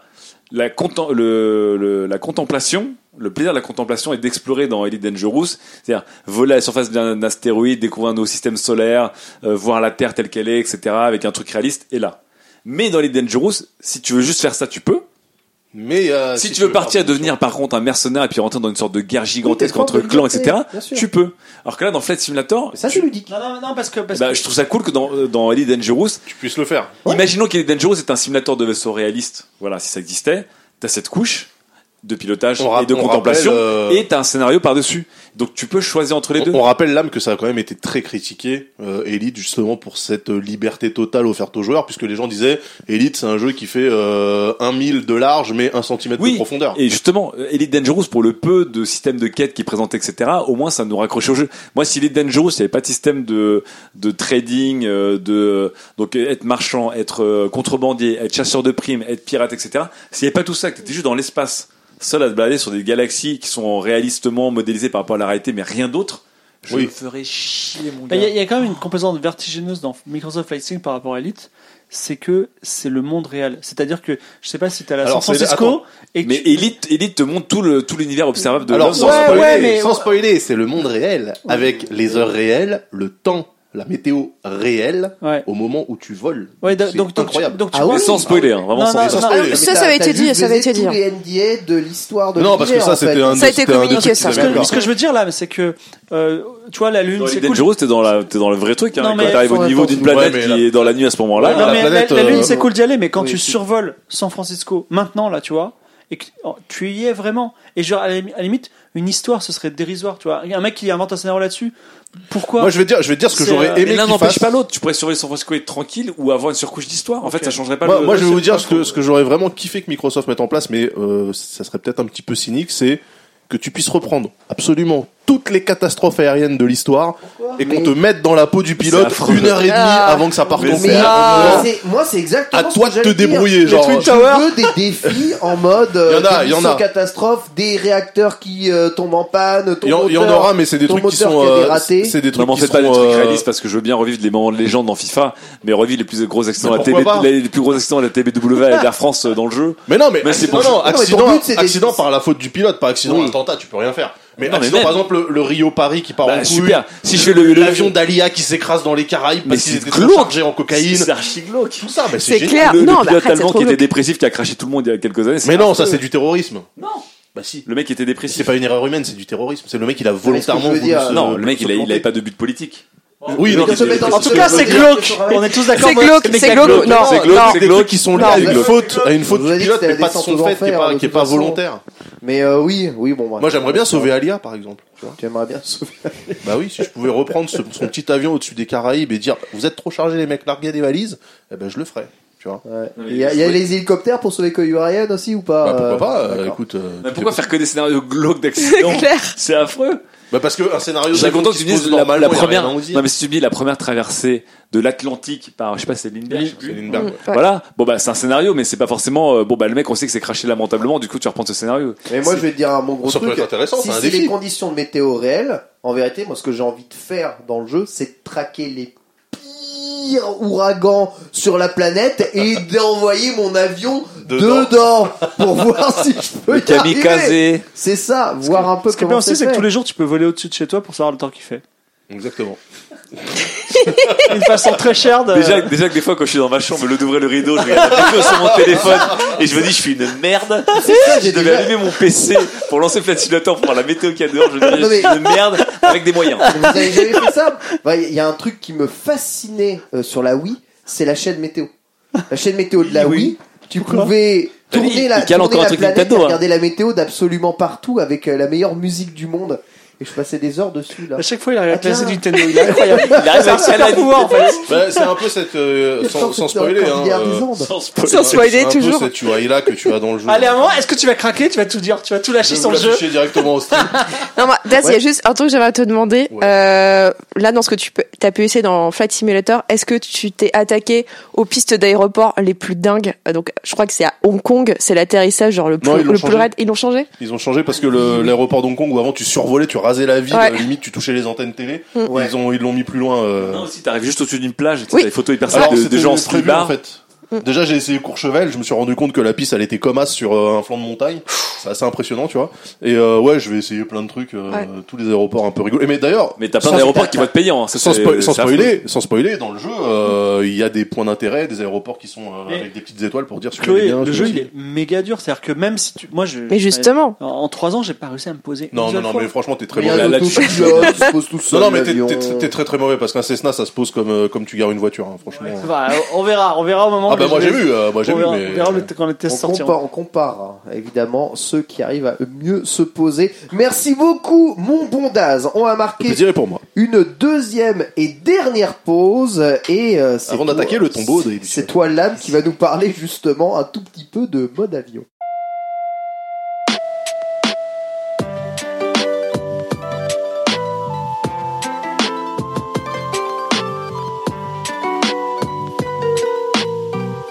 Euh, je voulais parler. On reste, on reste De- dans le domaine. On The reste Last- dans l'aviation quand même. Je voulais, non, bah, pas vraiment. Je voulais pas de The Last of Us Partout. Euh, écoutez, j'ai lancé le jeu et j'en ai un avis très ferme parce que j'ai joué à peu près deux minutes, euh, euh, puisque l'intro du jeu est absolument incroyable. Il n'y a pas de HUD. Voilà, tu te balades dans la peau de, de Joël avec sa guitare sur son cheval. C'était magnifique et j'ai arrêté au bout de deux minutes parce qu'en fait, je n'entendais pas bien les dialogues parce que ma PlayStation 4 faisait trop de bruit en fait. Et j'étais là genre vraiment, c'est arrivé. J'ai une PlayStation 4 Slim, donc le deuxième modèle allégé qui est censé faire moins de bruit, machin, etc. Déjà juste à l'installation, je me suis dit, bon c'est des disques durs qui tournent à donf. En fait, même en retirant les disques, la, la console était, je sais pas, elle a envie de, de, de faire la merde. Et et ben littéralement ça m'a baisé l'immersion du jeu et je me suis dit je vais refaire ce que j'ai fait avec la PS4 Pro à l'époque où j'ai fait God of War. J'ai acheté mon putain de câble HDMI de 5 Et mètres pour foutre la putain de console dans le couloir. Et même dans le couloir tu entends. Parce que j'ai des portes avec des petits carreaux. Ouais. donc t'entends un peu le bruit. Cette putain de console fait plus de bruit que le PC de, de boulot que j'ai ici qui fait euh, qui fait la taille d'une caravane. C'est insupportable lié, et en fait. mais en plus j'ai vraiment en plus je l'ai vraiment senti parce que déjà j'hésitais à jouer à The Last of Us Partout parce que je sais pas si c'est un jeu que je vais aimer faire mais j'ai vraiment envie de le connaître de savoir ce qui se passe mais là vraiment Fais-le. te balader dans l'automne américain post-apocalyptique, absolument incroyable, dans un moment qui est un peu triste, déjà un peu crépusculaire, Le vent pour arriver dans le camp, ouais, pour arriver dans le camp des des, ré- des, des survivants machin et tout, et en fait surtout t'entends Ah, c'est un bruit aigu. Ah oui. Ah, un bruit Ah oui. dégueulasse. Et là, il a de la chance parce qu'il a la Slim. Oui, Si j'ai la Slim. la PS4 Pro, il y a deux fois plus de ventilo. Mais en fait, la dernière fois, j'avais une PS4 Ouais, Pro mais qui t'as était pas la mienne. Et j'ai arrêté. Ouais, mais mec. Ouais, mais c'est- non, mais. c'est- Non, mais la tonalité, c'est vraiment que genre un moustique qui t'attaque, en fait, c'est Euh, ça. C'est exactement plus dans l'aigu que tu, tu peux pas ne pas entendre. Tu vois, c'est Ouais. pas un bruit C'est un, grave. bruit- un bruit d'aspirateur. Et surtout, c'est vraiment le côté genre, bah, c'est ce qui m'est arrivé dans donc dans, dans God of War avec la PS4 Pro qui m'avait fait acheter ce câble et ce qui m'arrive là, c'est que quand t'éteins la console, t'es abasourdi. Oui. Tu sais, t'es vraiment, Ouais. c'est la, la pollution sonore. Ouais, maintenant, c'est un truc qui joue sur ta santé. C'est- un concert, Et- en fait. le Et truc. vraiment, t'as mal à la tête. Et parce que c'est vraiment une tonalité de ventilateur dégueulasse. Donc, effectivement, la console, euh, T'as essayé de la nettoyer, non? C'est bah, en fait, quand elle sera plus sous garantie, euh, bah, comme tout le monde, je vais essayer de la démonter et voir qu'en fait, euh, la pâte thermique, c'est du Saint-Moré de merde. Ils en ont mis, euh, ils ont une barquette de Saint-Moré entière au lieu de mettre deux gouttes de, de- d'Arctic Silver. Donc, comme tout le monde, je vais la démonter, retirer tout ça, racler le truc, mettre deux gouttes d'Arctic Silver et avoir une console qui fera moins de bruit. Mais ça me désespère d'avoir une console qui est dans sa V, parce qu'en plus, c'est même pas la V2. Parce que la Steam, il y a eu déjà la, la Vanilla, il y a eu deux versions de Vanilla, je crois. Tout à fait. Donc c'est au moins la V3, voire la V4, parce que j'ai une Slim récente. Vraiment, c'est dégueulasse le bruit que ça fait, quoi. C'est pire que n'importe quel PC euh, euh, budget, tu vois. Eh oui Eh oui. Et c'est le problème du hardware qui est fermé dès le départ et que tu peux plus jamais faire évoluer. Donc, conseil pour euh, les constructeurs qui nous écoutent, sortez des kits de ventilation Mais t'as des kits? Aujourd'hui, t'as des mecs qui vendent des kits pour les consoles. Ouais, mais par défaut, quand tu fais ça, tu pètes ta garantie. Exactement, donc c'est c'est relou. Et en plus surtout, enfin on en parlait avec Ken, parce qu'apparemment la One X elle est très bien pour être démontée. Ouais. La PS4 c'est c'est comme une Switch, c'est pas fait pour être démontée comme un PC, tu vois, c'est galère. Euh, si tu casses pas ta garantie, c'est que tu vas niquer une nappe ou un truc parce que Ouais. c'est vraiment au centimètre carré. C'est- Franchement, démonter un PC déjà, je trouve ça chiant. Mm. Mais en plus là, c'est périlleux, quoi. Donc, euh, je, je sais littéralement pas si je vais jouer à The Last of Us partout à, À cause, cause de de ça, ça. me dire vas-y fuck, je le mets sur YouTube et c'est parti. Quoi. Bah, il Ils ont faut qu'il mis, faut attendre qu'il euh, soit sur PS Now, comme ça tu joues Ils sur ont PC. mis beaucoup de, de budget dans la création du design de la, de la PlayStation 5. Et quand je dis design, c'est avant tout quelque chose de fonctionnel avant d'être quelque chose de stylé. C'est Euh, au, cœur de la conf. C'est au cœur de la conf. Ils ont dit on a fait une grosse console et même sa sa puissance va être un peu euh, aussi calquée sur le sa capacité thermique du moment quoi. J'espère euh, j'espère qu'ils ont pas raté le coup, mais du coup, euh, Mais ouais, ils vont- mais- 4, 4 kg 8. Mais par, Le dé- bébé, mais, hein. par, mais par définition, Ken, ils te sortent une console à, à l'image des jeux et de la puissance qu'ils vont en tirer au lancement de la console, mais ils savent très bien que dans 6 ans, les mecs ils vont exploiter le truc comme ils avaient même pas pensé pouvoir le faire et la console tu vas la foutre en l'air. Bah, en, tout cas là, si elle bien apparemment le ventilée, système, non apparemment elle est beaucoup mieux ventilée. La taille fait, fait aussi partie du fait qu'elle est vraiment plus espacée que le système de Elle est refroidissement. si grosse que ça Parce que moi j'ai vu une Mec, vidéo de Julien strum. Chies, j'ai pas pu bien me rendre compte. C'est un strum. C'est il y a que la PS3 qui la PS3 est plus petite. La De toute PS3 façon, en face, il y a La une PS3 Xbox qui est grosso modo de la même génération et elle, elle fait pas de bruit. Donc là, Bah, le la One X, existe. en fait, il y a des gens aujourd'hui avec leur One X maintenant, ils commencent à se plaindre du bruit de leur One X de vénère, ils sont en train d'ouvrir leur One X. Alors que la One X était réputée pour avoir un ouais. système de refroidissement beaucoup mieux gaulé. Ah mais ça trace, en fait. Alors, moi, j'ai une One ouais. X euh, tous les jours, One j'y X, joue, c'est euh, pas de problème. Impossible. Enfin, alors, je lui mets les jeux les plus vénères du monde Oui, dessus. bah, en fait, en 4K. les mecs- les jamais mecs qui ont Non, la- les les mecs qui ont la ventilos, les Scorpio, ils s'encrassent en fait. même surtout les mecs qui ont la Scorpio qui était la première One X, là t'as plein de Ah trades en oui, ce moment. d'accord, oui, d'accord. Et c'est en train d'arriver Après, moi, je euh, l'ai au truc, acheté, euh, effectivement, ça va être à la, ta Elle a console à vraiment 3 la ans. Mais elle a bien tourné, hein. Ouais, bien sûr, non, mais la non, One mais X, de, la non, One mais X, de c'est mieux gaulé. base, de base, quand t'as un PC, tu dois l'ouvrir de temps en temps pour enlever la poussière Et sur les ventilos et tu peux le faire. Ouais. Et une Donc de toute pas. façon, une console, tu la fais tourner tous les jours, en plus que ça, même si tu t'en sers comme euh, Netflix ou machin, etc. Et que tu ne peux pas l'ouvrir après 6 ans d'utilisation, mais il y a aucun Mhm. appareil sur Terre qui va fonctionner comme au Ouais, premier jour d'accord. si tu le Sauf que là- pas sauf que là, cette PS4, euh, cette PS4, Là, ils ont racheté une, hein. cette euh, PS4, elle a deux ans. Tout est fait pour ça. J'ai à peine joué dessus. Hein. Quand je dis que j'ai à peine joué dessus, j'ai effectivement avec cette console, j'ai fait plus de Netflix qu'autre chose parce qu'avant j'avais une PS4 Pro. Ouais, mais tu fais tourner les ventilos sur Et Netflix aussi. poussière. et ça prend la poussière, hein. Et ouais, mais c'est désespérant. C'est désespérant quoi. Bon, Et tu bref. sais, tu sais quelle est la solution? Mais par contre. Mais d'avoir un PC, quoi. Un penalty dans ces machines de merde et acheter un vrai truc. Et voilà. Ouais, tu y viendras tout le temps. J'y viendrai à quoi, excuse-moi? Sur ton vrai truc. Aux consoles Oui. Hein? J'y viendrai moi Oui. T'as une Switch. Oui. Elle est où la Switch actuellement? Elle est avec ma fille, Non, chez ses grands-parents. c'est- c'est- c'est- Microsoft Flight Simulator, c'est le premier pas vers les consoles. Tu verras. Non, mais moi je serais presque chaud Je pour pense que, c'est le premier pas des consoleux vers le PC. Mais... Je suis presque chaud pour que des mecs vendent littéralement des nouveaux boîtiers consoles. C'est-à-dire qu'en fait, Ouais. effectivement, tu pètes la, la garantie de ta console, mais t'achètes un truc qui fait deux fois le volume de ta console actuelle, avec des ventilos, des Noctua 92 Non, mm, et t'as un putain de truc qui fait pas un pet de Oh bruit. le, oh, le monde, le monde cauchemardesque, le demi PC. Mais non, mais regarde, regarde la taille Je, vois tout de suite les sont- consoles ultra parce que les mecs les mecs qui ont des consoles souvent ils ont mauvais goût faut le dire. Je Non, vois mais les mecs qui ont des PC aussi, hein. je vois je vois les skins de consoles ça va être affreux si tu Non, mais les mecs qui ont, Ah, des-. PC ont beaucoup mauvais goût, mais Oui. Franchement, tu mets une console là avec un ventilo, tu mets un 12 un 12 cm en sortie en cheminée, et là c'est fini, ta console elle fait plus de bruit quoi. Je m'en fous, elle est dans mon, dans mon meuble. Je préfère avoir une console qui est pas très belle et qui a, qui a une tête de Liani qu'une console qui fait du bruit. Et le pire, c'est quand tu dois sortir ta console de ton meuble parce que tu sens qu'elle souffle tellement. Ouais, Et qu'elle est en train de- pas les mettre dans les meubles. T'es hein. en train de Eh, et du coup, t'es genre, ouais, Elles sont designées normalement pour être foutues dans des meubles. Ah bah Bah, plus maintenant, plus depuis la PS3 et la Xbox t'es fou. 360. hein. Jamais ils ont dit non, ils ont dit que c'était ouais. pas fait pour être mis Ah, dans les pas- Ils disent pas qu'il faut pas Il y a que la série X où en fait ils disent vraiment littéralement c'est un design cheminée. Ouais. Donc vraiment idéalement mettez-la à la verticale et je suis très Ah, content. moi, j'avais- que- moi, j'avais j'avais vu que pour la PS4, il disait clairement euh, il faut que l'endroit où est posée la console soit ventilé, c'est-à-dire c'est pas un meuble fermé quoi.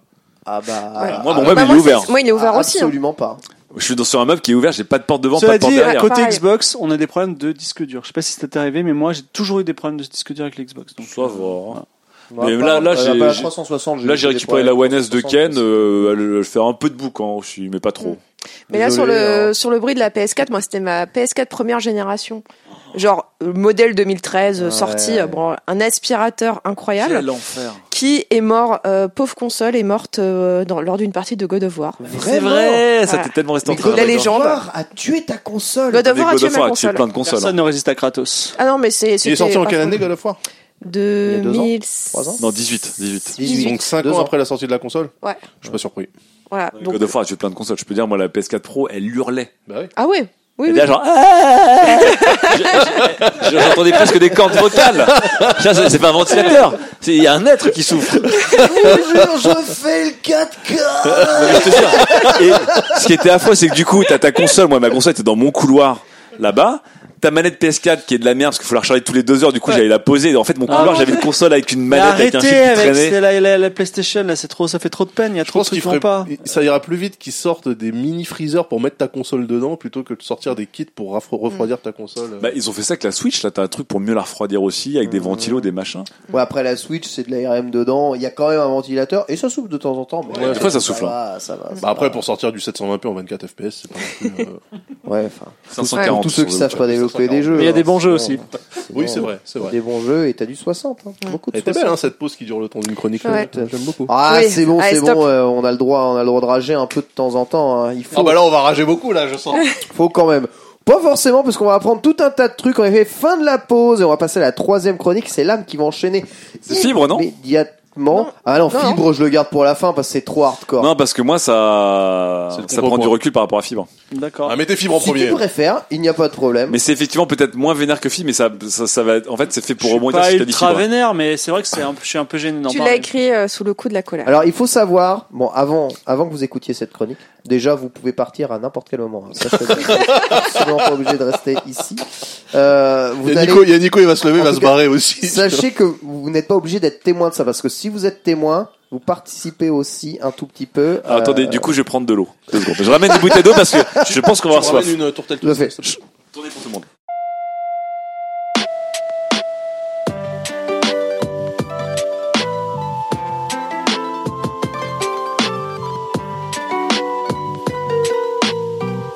Donc, évidemment, Fibre va nous faire une, une chronique dans quelques instants.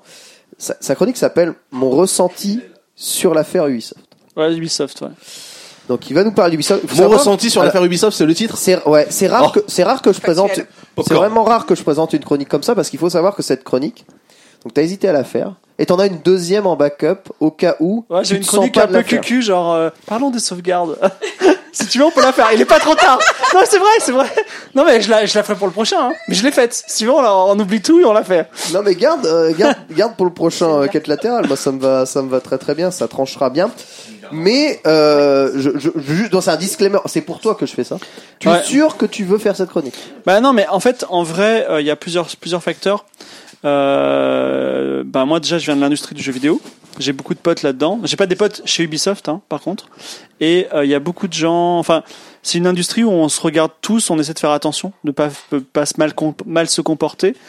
Et euh, bah ça, ça, moi, la Ubisoft, ça m'a fait beaucoup de peine de, de voir ce qui s'est passé, d'imaginer ce qui s'est passé aussi, et euh, aussi de la, de la gestion de la crise, et même de la gestion périphérique de la crise. Mais ça, Lam, il en parlera un Très peu bien. plus. En, en tout cas, si tu es sûr de toi et que c'est quelque chose qui te tient à cœur, sache que ce qui te tient à cœur nous tient à cœur Mm. et nous solidarisons évidemment totalement avec ce que tu vas Bah, dire, alors- même si je ne sais absolument pas ce que tu je, vas je- dire. je réserve mon avis pour après la chronique quand même. Je si ça te prends dérange on va un les plus grands risques. Ouais. Mesdames et messieurs, mesdames et messieurs, la chronique de Fibre Tigre. Moi-même, j'en suis, enfin, Musique c'est- dramatique. C'est, c'est toujours un petit peu compliqué. J'en suis pas trop sûr. Et je dois, je dois juste vous dire que hier soir, je suis dans le doute encore. Hier soir, j'ai lancé euh, Assassin's Creed Syndicate. Et euh... Quel bon jeu quand même. C'est lequel c'est ah non, mais ça n'a rien à voir la qualité de jeu. À Londres. C'est Londres. Ouais, à quand Londres. C'est Londres. Et en fait, non, mais je, je- content, je, je regardais les textures des tuiles, les, les animations, je me suis dit, tout ça, c'est des gens qui bossent dans cette entreprise. Et en fait, euh, en fait, dès qu'on dit du mal de l'entreprise, ça leur fait du mal. Mais bon, peu importe. On a dit qu'on en parlerait. Voilà. Non, mais, Non, donc, mais en fait, c'est- bien d'en parler. bah, Que- il faut, t'en parles il- il en fait, il faut qu'on en parle parce qu'il s'est passé des choses graves. Tout à et après que les choses graves soient passées, il s'est passé des choses encore plus graves. C'est vrai. Et je trouve que personne n'a mis les pieds dans le plat. jusqu'à présent. On n'en a pas parlé en tout cas d'enquête latérale, mais à un moment il faut en parler. Et en- entre autres, euh, et j'en parlerai, c'est le, le sujet central de ma chronique, c'est le Ubi Forward. Pour moi, ça a été un gros problème de le faire. Ça m'a vraiment bouleversé. Voilà. Et pourtant, moi, je suis un mec plutôt insensible. Donc tout ça pour vous dire que euh, il n'y a pas, euh, il y a, je ne suis pas un expert du patriarcat. Il y a, mais dans le jeu vidéo en tout cas, jusqu'à jusqu'aux années 2000, il y avait, enfin, c'était trop petit, c'était un peu artisanal le jeu vidéo. Et si tu veux, tout le monde était plus ou moins créateur de jeux vidéo. C'est-à-dire que je peux pas dire euh, comme d'as de tout temps, virgule les femmes euh, dans le jeu vidéo, parce que il y a eu Roberta Williams qui était à la fois une créatrice de jeux et euh, une grande créatrice euh, de jeux. Il y a eu, enfin, on, on regardait pas ces questions sociales dans le jeu vidéo parce qu'on on était juste des, des artistes égaux envers les uns envers les autres. C'était ma perception des choses en tout cas. Et effectivement, à un moment, le jeu vidéo c'est massivement industrialisé. Il y a eu une couche de ben, d'architecture sociale, sociétale, qui fait que euh, il y a eu des RH. On va parler des RH beaucoup aujourd'hui. Il y a eu des financiers, il y a eu des marketing. Et euh, aujourd'hui, on a une crise qui est aussi euh, structurelle d'entreprise, qui s'est qui s'est passée plus, enfin, en plus de, tout le reste. Mais je voulais, je voulais, enfin, je voulais parler de l'entreprise aussi. C'est quelque chose que ben, moi je vis aussi en tant qu'entrepreneur et je vis dans l'entreprise. Donc, je disais que le, jeu vidéo, c'est un secteur qui on, on peut pas savoir s'il est moins touché ou plus touché que le cinéma, mais en tout cas, euh, il est, il est visible et aujourd'hui, il communique beaucoup. C'est un secteur qui a réussi à communiquer directement avec ses utilisateurs, contrairement au cinéma où il y a un certain nombre de barrières. Et aujourd'hui, même si par exemple, il y a eu l'affaire Weinstein qui est quand même beaucoup plus forte en termes de conséquences et en termes de, enfin, en termes de, de visibilité, on n'a on n'a pas encore eu notre Weinstein en gros. On est sur le point de l'avoir dans le jeu vidéo, mais euh, j'ai l'impression que malgré Weinstein, les choses continuent comme avant dans le cinéma. Et euh, par contre, le jeu vidéo, est-ce que ça va Moi, la question que je veux poser à cette chronique, c'est est-ce que l'affaire Ubisoft, elle va secouer les choses suffisamment pour que ça, ça évolue un petit peu Est-ce que- est-ce qu'on peut rappeler peut-être euh, Ce qu'est l'affaire ce qu'est Ubisoft. l'affaire Ubisoft pour euh, les gens qui Alors, seraient pas au j'ai courant pas, j'ai pas tous les, enfin, je me tourne un peu vers euh, vers Chloé qui connaît bien, je pense factuellement tous les détails, mais en tout cas, il y a eu, enfin, en amont de l'affaire Ubisoft, qui est une affaire récente par rapport à l'enregistrement de ce quête latérale, il y a eu un certain nombre de, il y a eu une ou deux semaines de ca- call-out, parce qu'il n'y a pas d'autre nom sur Twitter, c'est-à-dire des développeuses qui relayaient des gens qui ont un comportement toxique dans le monde du jeu vidéo en général, en disant ce créateur il a posé problème, ce créateur il a Mmh. posé problème, Mmh. tel tout, tout, tout un spectre de problèmes qui vont du harcèlement à des choses beaucoup plus graves. Et à un moment, il y a eu un point de déclenchement chez Ubisoft puisqu'on a, il y a une personne qui a accusé euh, Ismaël euh, euh, Arif Ismaël, non c'est ça, le directeur de créatif de Assassin's Creed Valhalla, d'un truc qui est pas, euh, enfin qui il s'est juste mal comporté comme un connard. l'adultère. C'est-à-dire voilà, c'est-à-dire qu'il il trompait sa femme avec une personne pendant un an sans dire qu'il était marié. Bon, Avec plusieurs fans, en fait. Ouais, voilà. Ah non, pas, pas coup, des fans, c'était plutôt des stagiaires, donc ce qui est compliqué dans, le- Non, dans un cadre de travail. Ah, c'était des fans, d'accord. Bon, voilà. Des fans. Des fans. fans d'Assassin's Creed. Ah, j'ai entendu des femmes. Des fans. Des fans. Des femmes fans d'Assassin's Donc Creed. là, il y a un lien quand même de. Ouais, voilà. Il y a, vous voyez, il y a un ascendant un peu compliqué, de- mais c'est pas l'affaire la plus grave, mais c'est c'est un peu l'affaire qui a dit, oula, il se passe quelque chose, et tout d'un coup, la parole s'est libérée au sein d'Ubisoft. Et il y a eu deux personnes en particulier qui est euh, ben, le numéro 2 quasi de Ubisoft, c'est Serge Asquette, c'est ça, et euh, Tommy François, qui, Qui ont été pour lui. Voilà, donc Ouais. qui est qui en plus avait des antécédents et euh, donc il y a eu euh, un grand nombre d'accusations qui ont été faites contre ces personnes-là. Donc ça c'est ça c'est pour répondre à ta question. Et euh, à te- enfin c'était tellement grave et euh, même si beaucoup ça on pourra en parler, on dit bah il y a qu'à saisir la justice. Et ben Ubisoft s'est quand même fendu de les, les mettre à pied. Je, je sais pas si c'est exactement le terme. Enfin, en tout cas, ils sont plus opérationnels dans l'entreprise. En tout cas, avant le fameux événement Ubi Forward. Voilà. Asquette est plus dans l'entreprise. Asquette Serge Asquette est parti. euh, il a François est toujours il dans l'entreprise. Il a démissionné, Asquette. C'est pas, il a pas été. Officiellement, il a- officiellement, il a officiellement, il a démissionné, mais On lui a demandé de partir, mais. Tout à fait. Mais Tommy François est toujours euh, mis Il à est pied, mais toujours dans mis à pied. l'entreprise. Au moment où on Comme enregistre, il est toujours mis à pied. Ouais, je voulais parler d'une particularité du marché euh, du jeu vidéo par rapport au cinéma, par exemple, pour- toujours dans le parallèle avec Weinstein, c'est que euh, le marché est un peu différent parce que les éditeurs ont instauré euh, comme outil de communication des techniques de communication, on pourrait même dire de manipulation, qui se sont retournées contre eux. C'est-à-dire que, d'une part, ils ont fait euh, de l'achat du jeu vidéo un acte militant. Ils ont dit, par exemple, euh, bah, acheter un dé, c'est cool. À tel point que Ubisoft, à un moment, il a ouvert un studio indé et il disait un dé, euh, vous pouvez acheter maintenant nos jeux indé parce que acheter un dé, c'est cool, c'est militant, tout ça. Donc ils ont instauré par l'acte d'achat un militantisme qu'on qu'on n'avait pas forcément envie. Et donc là, effectivement, c'est euh, c'est un petit peu, un petit peu, enfin, c'est en train de se retourner contre lui. Il y a un autre truc, Ubisoft est très connu et aujourd'hui ça, semble très ironique et très froid. C'est tous leurs jeux ont des disclaimers en début, de, en début de partie en disant attention, ce jeu a été fait par une équipe multiculturelle, multiconfessionnelle. Maintenant, quand on sait ce qu'il y a derrière, c'est très compliqué de lire ça. À nouveau, c'est glaçant, quoi. Et aussi, il y a un truc que je, que je n'aime pas trop, qui m'horripile un peu, c'est qu'ils ont favorisé, ils ont créé un système. Alors c'est pas, c'est pas, ça n'a rien à voir avec la, la gravité du, de ce qu'on a accusé, mais ils ont créé un système de leak. C'est-à-dire que, en gros, ils disent, ah, on a leaké une vidéo, on nous a volé une vidéo. C'est en fait, c'est juste pour tester le marché. Et en fait, aujourd'hui, ce qui s'est passé, ce sont des véritables leaks. Enfin, il y a eu, ils ont eu, ils ont eu leur WikiLeaks contre eux, mais après avoir préparé un marché en disant ah on se fait récemment on se fait leaker récemment alors que c'était des tests marketing. Donc en fait ils ont créé un, un, un système où ils pouvaient plus se protéger pour ce type d'accusation là et donc effectivement il y a une crise terrible qui s'est qui s'est passée. Mais pour moi l'événement central qui m'a beaucoup choqué et qui caractérise cette crise c'est le live Ubisoft qui a été maintenu. Il est incroyable. C'était pas un live, du coup. C'était Ouais, pas c'était pas l'Ubisoft- Un direct. C'était pas du tout un live. c'était bon, oui, excusez-moi, enregistrée, c'était c'était- un événement. Voilà, Par contre, ils un- ont maintenu l'événement, une grande messe Ubisoft qui a été maintenue. C'est-à-dire, et moi je trouve qu'il est incroyable que dans la tourmente d'un immense scandale, la promotion du jeu vidéo continue son calendrier comme si de rien n'était. Je trouve que, tu vois, il y a des gens qui disent, oui, oui, ils disent, ils vont, ils vont améliorer leur culture d'entreprise, mais où sont les actes? Mais en fait, je pense qu'ils vont même pas, parce qu'ils ont continué à faire, à vendre leur cam. Je trouve que ce n'est absolument pas respectueux des problèmes a en interne. Je pense qu'Ubi ne s'est pas rendu compte, et je pense que à ce titre-là, et ça va être la conclusion de ma, chronique à la fin, mais je l'annonce tout de suite, un peu comme une tragédie. Je pense que le problème n'est pas résolu et ne se résolvera jamais. En, gros, pour faire une métaphore, la famille de Yves Guillemot, donc la grande famille, une entreprise, on est une grande famille, hein. donc la famille de Yves Guillemot, on est dans une maison en feu. Et le mec, il va continuer son taf parce que euh, euh, moi j'ai confiance dans les pompiers. Hein, vous inquiétez pas, ils vont voilà. Et je dois rembourser le, le, le crédit de la voiture. En fait, quand tu agis comme ça, et la métaphore, elle est vraiment proche de la situation, je trouve. C'est agir en sociopathe. On a un problème d'empathie hyper fort. Et ne me dites pas que Ubisoft il a pas la trésor pour pour pour pour gérer la, crise pendant un mois, tu vois. Donc là, il y a eu un, problème moi qui m'a vraiment posé problème. Il y a des gens qui ont répondu sur Twitter parce qu'il y a eu beaucoup d'avocats, de joueurs, de gamers, d'analystes qui ont dit non mais oh, euh, tu veux que la boîte coule? Euh, tu as un problème? Moi, j'ai envie de leur dire, bah, regardez Studio 404. euh, on non, mais on a eu un problème. En une heure, ça s'est- en une heure, ça a été sta- statué, et vous n'avez plus jamais eu de Studio 404. Ça s'est arrêté. Pendant neuf mois, on n'a rien dit. Et moi, effectivement, Fibre Tigre, qui est une société, si un jour je me prends un truc comme ça, bah, je serai obligé d'arrêter. Et c'est quoi la différence entre Fibre Tigre et Ubisoft?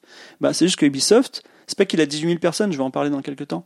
C'est que Ubisoft, il a les moyens de se défendre. Il n'a pas les moyens d'avoir une éthique, il n'est pas meilleur que nous. Il a juste les moyens de se défendre et il les utilise. Et il, il joue la montre, il va jouer le juridique, il va jouer le, la, la, la, la- la communication. Et donc, on va dire, le, enfin, c'est des, cas, c'est des, pièces qui font, font penser que le problème ne se résolvera pas. Et concernant les gens qui disent, mais tu te rends compte, euh, 18 000 personnes au chômage, tu veux ça? Moi, je pense que le jour, enfin, ça n'arrivera pas. Déjà, ça n'arrivera jamais. pas. Ça n'arrivera pas. Mais imaginons que ça arrive. 18 000 professionnels du jeu vidéo qui se retrouvent avec deux ans de chômage sur le marché de l'emploi. Déjà, soit ils sont recrutés à balle parce qu'il y aura plus de jeux Ubisoft, il faut bien en, en fabriquer. Mais en plus, c'est des, mecs- c'est On des va mecs. avoir des bons jeux, du coup. des- non, et en plus, c'est des mecs, ils vont se mettre à créer de ouf. Il y a rien de mieux au monde qui pourra arriver, je pense, tu vois. Donc, euh, je pense, moi, je, je, je pense que c'est pas très grave. J'entends que chez Ubisoft, on n'est pas très créatif. Au contraire. Non, il dis- sous-entend par contre que Pôle emploi est le plus gros financier du jeu vidéo. et ça, c'est factuellement vrai. Donc, euh, je- effectivement, je pense qu'il y aurait. En plus, ces gens qui sont dans des grosses boîtes, ont beaucoup de frustration créative. Je pense que ce serait très bon. Mais peu importe, ça, ils couleront pas. Moi, je crois pas en la rédemption d'Ubisoft. J'y crois pas. D'ailleurs, comme j'ai jamais cru leur disclaimer débile euh, de jeux qui sont basés sur le meurtre. Parce que aussi, il y a un truc qu'il faut voir. Et ça, alors, c'est un peu une vision. Je pense que vous allez trouver hyper naïve et euh, qui tient pas. Mais quand vous dézoomez, vous regardez l'entreprise de loin, vous avez 18 000 personnes qui travaillent jour et nuit pour faire des simulateurs de meurtre. Et moi, je me Pas suis des dit- simulateurs, excuse-moi, c'est pas du tout bah, simulé. des, des jeux basés sur le Ouais, meurtre. ouais. Et, et je me dis, effectivement, si tu te lèves le matin et tu te dis, ah, tu sais quoi, j'ai trouvé une nouvelle façon de tuer, on va genre mettre euh, le, un rasoir sous la gorge de la victime, et ça va faire ça, il y aura du sang de la jugulaire. Je me dis, si tous les jours tu penses qu'à ça, peut-être, ouais, tu peux développer une mentalité toxique dans, dans le jeu vidéo. Je pense qu'il y a une relation de cause à effet. Moi, je pense qu'il y a un peu ça, mais bon, après. Sur, euh, sur euh, The Last of Us 2, mm. il y a eu des vrais cas euh, aussi avérés de ça. Sur des jeux comme Mortal Kombat, Mm. où des gens passaient en revue euh, tous les jours des vidéos gore et euh, des, des, des, des scènes d'assassinat réelles pour essayer de recréer les conditions réelles des fatalities, etc. et les conditions gore. Il y a eu des vrais, vrais cas de, de grosses, grosses, grosses dépressions. C'est le cas chez tous les modérateurs de réseaux sociaux, etc. Les- ouais, le- le- ce qu'on appelle le PTSD, euh, c'est. Et là, imaginez que c'est toute votre vie. C'est-à-dire, vous allez passer 5 ans sur un jeu qui fait ça. Mais bon, bref. Euh, moi, je crois pas en la sincérité des déclarations d'Ubisoft. Voilà, c'est mon opinion. Et je ne crois pas que les choses changeront. Je pense que c'est un peu comme la NRA qui donne euh, aux bonnes œuvres, tu vois, euh, pour faire croire que ce sont des good guys. Déjà, bah, il y a trois raisons principales pour lesquelles je ne crois pas. C'est que, bah, déjà, il y a eu des précédents. Je crois que Tommy François, il a déjà, on lui a déjà tiré les oreilles, il a été mis à pied, il a été réintégré. Je me Il trompe avait ou pas, quitté la boîte même. Non, pas Tommy Non, François, c'est pas Maxime Tommy Bellan. François. C'est Maxime, C'est euh, Maxime Bellan. Ah, D'accord. Maxime Ok. Enfin, Tommy François a été reporté, mais celui qui avait quitté la boîte Ouais. pour revenir Mm. à un grade plus haut, Oui, c'était Maxime il était parti chez Ça Epic. déjà, c'est une décision RH qui est quand même assez Voilà, incroyable. donc ça- Ouais, c'est mais parce parce que que, en c'était fait- sa femme, la boss RH. Ah, ouais, voilà. bah, tout J'allais de dire, j'ai- Ça aide, mais dis ouais, donc, ça. c'est des femmes. c'est- Enfin, ils sont, ils sont, sont des potes en fait. Entre eux, hein, c'est bah, c'est ça- c'est la, la brotopia Oui, dont on a parlé il y a longtemps. ouais. La deuxième raison, c'est que la moitié des prescripteurs, des prescripteurs responsables des ventes, c'est-à-dire les gens qui font que les- le produit se vend, qui sont la presse, qui sont les streamers et qui sont la base de relais de Twitter, en fait, ils ont continué à, à dire non mais tout va bien, non mais le live c'est bien, laissez-le et vous n'allez pas, enfin, ils ont continué, Le live. euh, ouais, le- Le euh, pas live le live, l'événement, Ah, euh, ok, le live. Et euh, non, ils ont continué, ils ont continué à, on va dire, à soutenir l'entreprise en disant euh, not all Ubisoft, tu vois. Ce qui est un, ce qui est un discours qui, qui, je comprends le raisonnement initial, mais dans les dans les conséquences, il est, il est grave. Et en plus, euh, suis été choqué de voir que quand il y a des gens, des entités comme Gamecult par exemple ou Exerve, qui ont refusé de couvrir euh, l'événement. Euh, on leur a dit non mais euh, c'est bon, vous voulez nous donner la leçon, euh, vous voulez nous montrer que vous êtes des vertueux. En fait, non, parce que c'est- la situation, elle était intenable, tu vois, c'était vraiment très compliqué. Et enfin, moi, le troisième point, et on a un gros antécédent en France qui pose problème, c'est David Cage. David Cage, chevalier des arts et des lettres, titulaire de la Légion d'honneur, euh, en- enquête conjointe de trois scuds, CPC, Le Monde, Mediapart, qui tombe sur lui. Le mec, il a, il a jamais accepté. Sur Il- Quantic Dream, donc. Ouais, sur Quantum Dream, il a euh, un an après, il les a attaqués en diffamation. Ensuite, il a fait une contre-attaque, une, une OP spéciale des euh, de, de presse en, pour en disant mais non, en fait, c'était faux depuis le début. Donc les mecs n'a, enfin, Mais c'est évident. mais ça n'a pas été bien reçu cette contre-attaque. Tout le monde a dit c'est bidonné. Sur Twitter, les 50 mecs, mais on s'en fout. C'est comme aujourd'hui parler de la Ligue du LoL. Les gens, c'est, c'est- la- la- enfin, j'en en parlais. L'attention journalistique, elle est trop faible. Ce qu'il veut, en tout cas, il y a une chose qui est sûre, c'est qu'à Quantum Dream, ça n'a pas changé. Et les mecs, ils ont considéré que c'était une attaque, en, en- une diffamation. Ce qui fait que ça n'a pas changé. Donc peut-être à Ubisoft, je, enfin, je suis pessimiste sur le sujet. Et enfin, tu vois, si c'est rien passé pour le petit Quantic Dream, parce que Quantic Dream est tout petit, qu'est-ce qu'il voulait qu'il arrive Ubi? Moi, je pense que Ubi ne traverse pas une crise RH. Qu'on voudrait qu'elle crise. Elle traverse, une crise, de communication et d'image.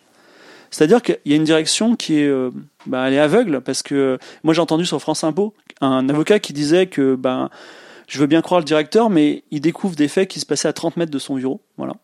Et euh, le harcèlement et le viol, dans ce cadre-là, en fait, ce sont des tracas sociaux au même titre que le crunch ou la Covid. En fait, vous êtes dans une grande boîte, vous avez des tracas, vous les endurez ou vous vous cassez.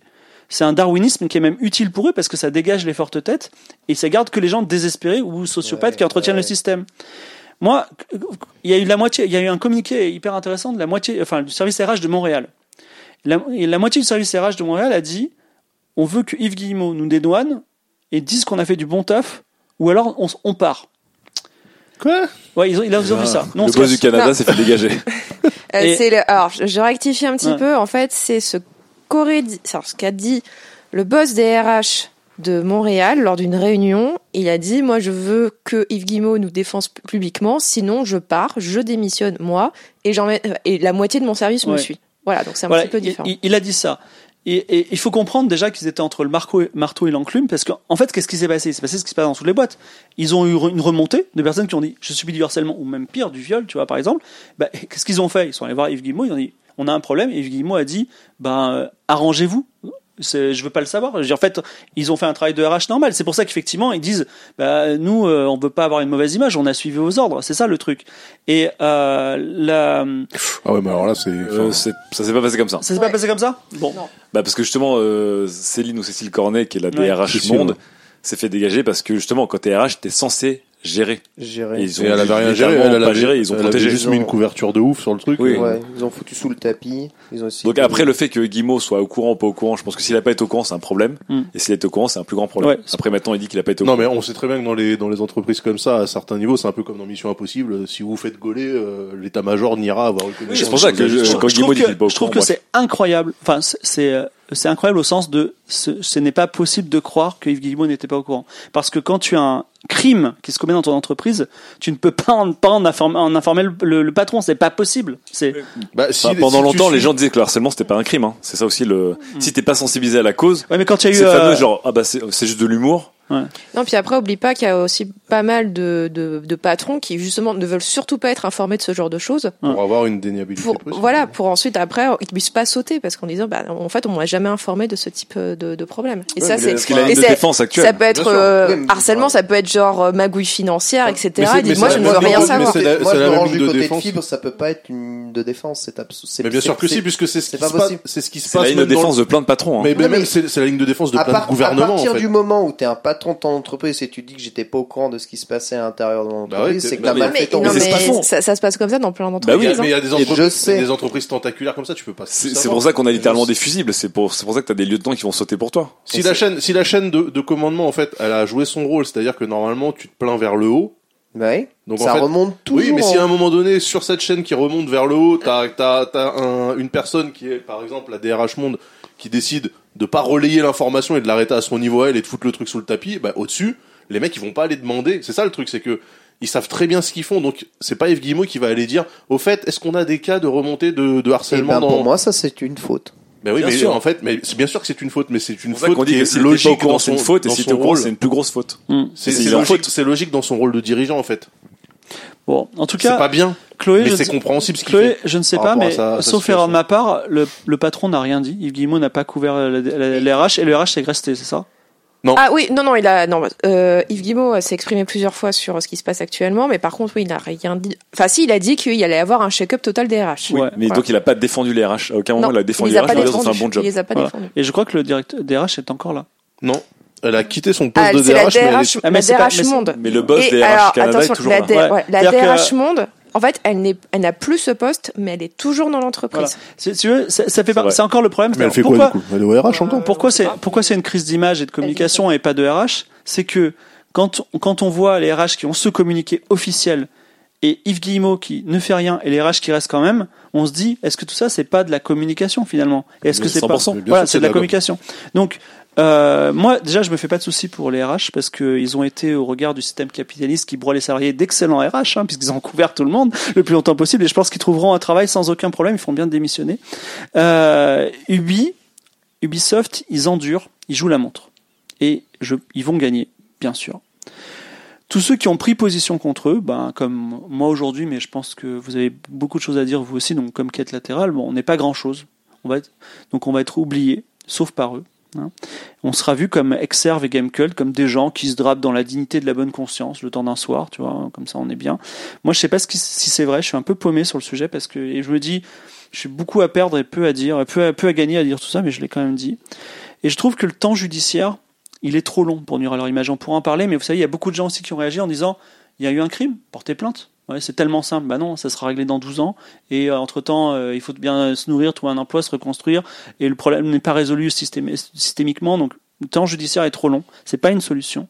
La, tension- la tension journalistique, elle est trop éphémère. Ça, c'est un vrai problème. Dans quatre jours, ce sera terminé, on n'en parlera plus. Même le, le jour où euh, Quête latérale va sortir, peut-être qu'on dira c'est bon, on s'en fout, il y a autre chose Ouais, maintenant. il y a tu vois. longtemps. Voilà.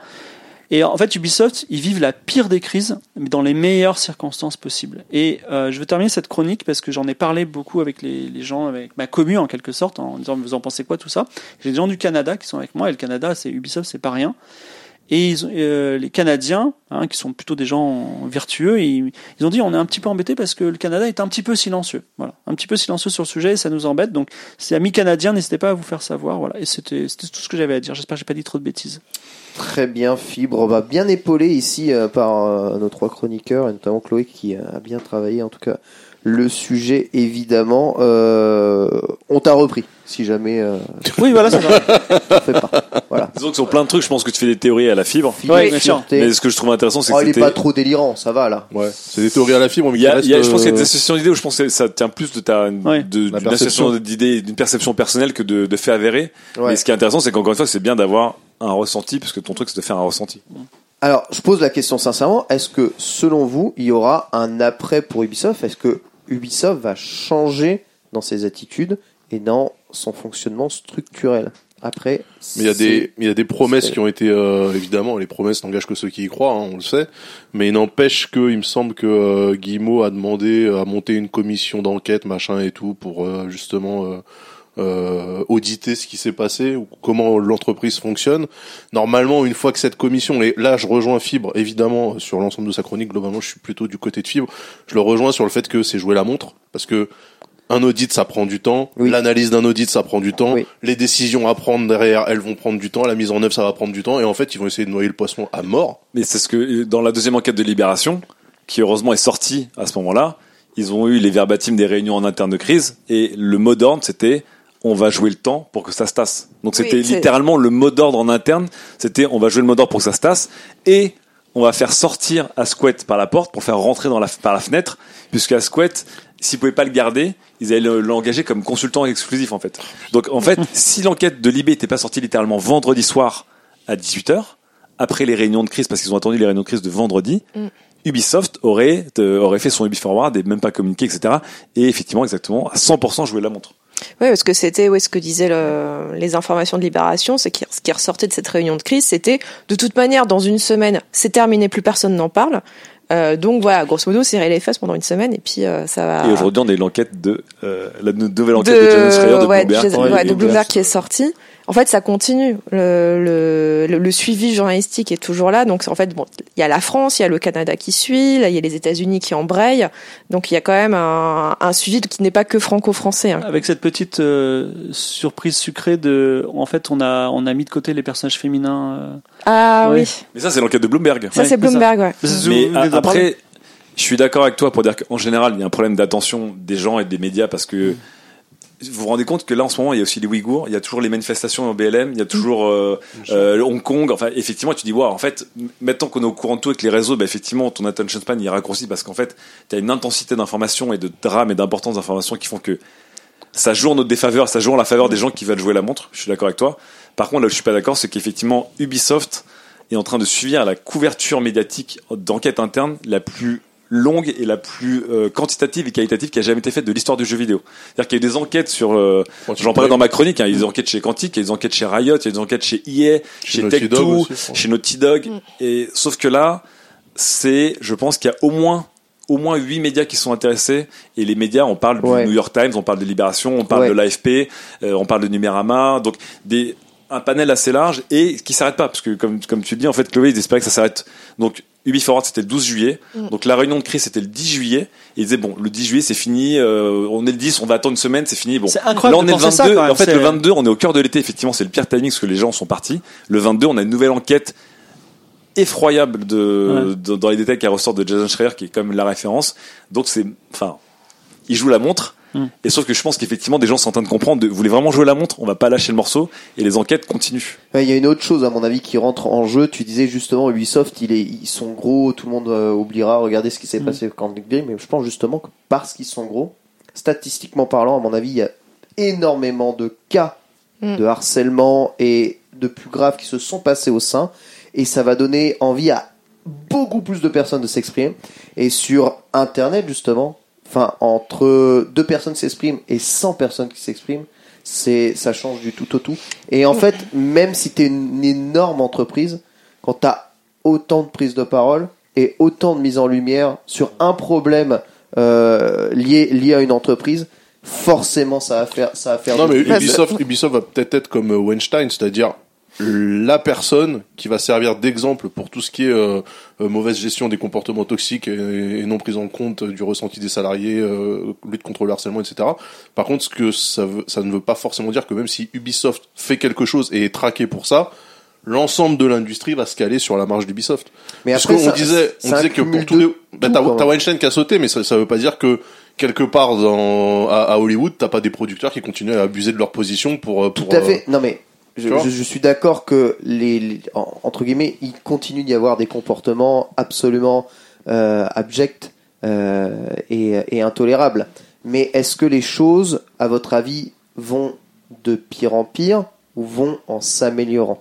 En s'améliorant, je pense. C'est juste qu'elles ont, elles ont l'air d'être de pire en pire pour nous parce qu'on est conscient. Parce qu'on est au courant. conscience Mais encore une fois, tu, tu prends une entreprise d'il y a 20 piges, mais c'est ça Voilà. peut être 10 fois pire. C'est exactement ça que je voulais dire. Enfin, j'aimerais quand même être un tout petit peu optimiste. C'est que Mais est-ce que, mine de rien, tout ça, ça fait améliorer les choses. Non, mais peut-être que petit à petit, Encore les une fois, encore une fois, sans, sans, sans, Non, mais non, mais sans c'est- toutes les luttes qui ont fait boule de neige, qui ont amené à MeToo en 2017 et qui ont amené au MeToo du gaming en 2020, encore une fois, des gens qui ont voulu porter la parole euh, pour se plaindre de traitements, elles ont existé, on les a jamais entendus. En 2020, on les entend. Et tu parlais notamment du temps de la justice et du temps de la presse. Il y a un temps qui fait beaucoup de débats aujourd'hui, qui est le temps des réseaux sociaux. Et ben, les réseaux sociaux, c'est le fameux tribunal populaire qui est très Ouais. polarisant, qui a une discussion. Il n'empêche qu'aujourd'hui, une personne qui call out de manière un peu étayée, qui est soutenue, qui est écoutée, et les actions qui suivent derrière, Ça se fait très ça se fait, en- ça se fait en une question de jours. C'est ce qui est passé chez Ubisoft. Et c'était un truc qui n'était pas possible. Donc c'est aussi un temps qui est un temps qui est très rapide. Mhm. Et t'as des temps très rapides qui, que tu regrettes en mode peut-être notre attention. Mais ce temps très rapide de une victime euh, monte au créneau, déclenche une libération de parole avec beaucoup de courage et enchaîne ouais. un truc exponentiel derrière elle. C'est un- et, et qui enchaîne des choses qui en, quel- en quelques jours font un shake-up hyper violent. C'est aussi quelque chose qui n'était pas possible avant et qui l'est aujourd'hui. Mais n'est-il pas euh, Enfin, moi, je- là où je suis désespéré, c'est pas que euh, on découvre de plus en plus de choses, c'est que face à cette crise-là, en fait, on a des, on a, on a la preuve qu'Ubisoft, la réaction d'Ubisoft, c'est pas on va régler notre problème, c'est on va jouer la montre. Ah et, bah, ça, évidemment. et ça, ça pose un vrai problème parce que je, je, je pense que, je pense que c'est une crise et ils ont les moyens intellectuels, juridiques et techniques en fait d'essayer de la résoudre de cette façon-là. Et une entreprise qui avait un pige, il y avait, il y avait un pige, il y avait peut-être des gros problèmes structurels, mais face à une attaque comme celle-là, elle dirait écoutez, euh, on est désemparés, on va faire, euh, on va faire ce qu'il faut faire. Non. Voilà. Tout le monde s'arme. Moi, je te dis que franchement, si vous pensez réellement que le cas Ubisoft est un cas, euh, moi, je, je pense que c'est un cas qui peut servir d'exemple. Par contre, je pense aussi que c'est un cas qui sert à illustrer ce qui se passe dans absolument toutes les grandes entreprises Bah oui. du monde. Et les petites. Et, et les petites aussi, et c'est pas du tout lié à oui, mais c'est dans le jeu vidéo, oui, mais c'est dans le cinéma, etc. Tu vas dans la finance, tu vas dans n'importe quelle boîte qui est à la défense, là, ce qui se passe chez Ubisoft, ça s'appelle la vie quotidienne, en fait. Hein. Et donc, pour moi, je vois le truc ultra dark, c'est que effectivement, on est au courant, mais moi, je pense qu'il n'y a pas grand-chose qui changera, en tout cas, euh, à une échelle de temps que nous, on considérerait comme... Euh, Il y a aussi, non mais il y a aussi un problème parce que bonne. non mais toi par exemple tu joues moi, tu joues à Ghost Recon. Moi demain euh, ça se passe chez Monsanto je dirais bah qu'ils aillent se faire voir. Moi j'achèterai jamais leurs produits tu vois. Mais en fait c'est des jeux- moi je leur ai donné euh, vraiment euh, peut-être des, des milliers d'euros moi à Ubisoft en 20 ans. Euh, et ça, ça ça pose aussi un problème. C'est une entreprise avec laquelle on- en tant que gamer à quête latérale on a beaucoup d'interactions. C'est aussi c'est aussi, c'est aussi triste parce que c'est comme ça je joue à Syndicate. Et ben le jeu il est beau il a été fait par des gens qui se sont mis dedans et c'est vachement triste en fait euh, Non, mais alors, attention, là, il y a deux choses. Il y a d'un côté, est-ce que l'entreprise doit faire ce qui doit être fait pour euh, sortir par le haut de cette, euh, cette crise-là et, et faire en sorte de respecter la parole des gens quand, euh, quand justement ils, ils émettent un, un- un- des plaintes et des avis pour harcèlement, toxicité, etc. Mais est-ce ou alors là, là, tu passes, tu, tu lances le débat sur et, Oui. et nous, est-ce que c'est pas notre faute en tant que consommateur, de- comme on achète des jeux Ubisoft, quelque part on est complice. Moi je dis, Non, ça j'ai a pas rien à dit voir. ça. J'ai pas dit ça. J'ai pas dit boycott Ubisoft. J'ai dit, j'ai dit, ça nous touche beaucoup plus parce qu'ils sont dans notre vie. C'est tout. Oui. C'est Bah, plus, c'est plus nos voisins que d'autres. Bah, gars. attention, je, je- je- vu que tu spoil ta chronique, je spoilerai la mienne, mais c'est justement le moment où tu vas devoir agir par rapport au tu pouvais te voiler la face. Là, t'as t'as un vrai choix qui se pose, quoi. Ouais. Tout à fait. Voilà, merci en tout cas Fibre euh, d'avoir euh, porté parole. Écoutez, j'espère que tout. Euh, Sinon, j'ai une bonne chronique sur la sauvegarde. Voilà. on, la sauvegarde pour, euh, Ah ouais, pour voilà, prochain bon. coup. En septembre. coup. On va du coup euh, bah, faire écho à ta chronique avec la chronique de l'âme. Euh, commencer tout de suite le temps d'allumer son iPad et on va parler évidemment jeux vidéo et inclusion.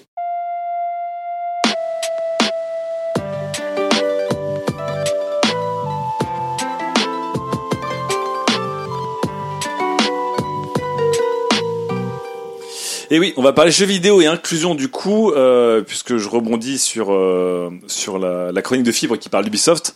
Ça nous a tous marqué, personnellement et pour certains professionnellement aussi, euh, ce qui s'est passé dans le jeu vidéo et Ubisoft, parce que on est quand même beaucoup à graviter dans, dans, dans ce milieu-là. Et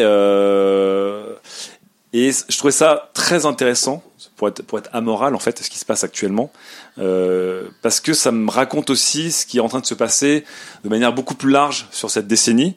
Donc il y a beaucoup de gens en fait sur cette décennie, ils parlent de ce qu'on appelle the grand awakening. Donc c'est au lieu de dire le, le grand éveil, c'est le grand éveil au wokisme en fait. Donc Ah, cette Awakening. décennie, Ah, c'est le grand, c'est le grand awakening, de, pas awakening. Donc Tu peux rappeler ce qu'est le wokisme alors, être woke, c'est justement être C'est être awoke. éveillé. C'est la, la contraction d'être awoke, euh, awaken. Donc, c'est être éveillé.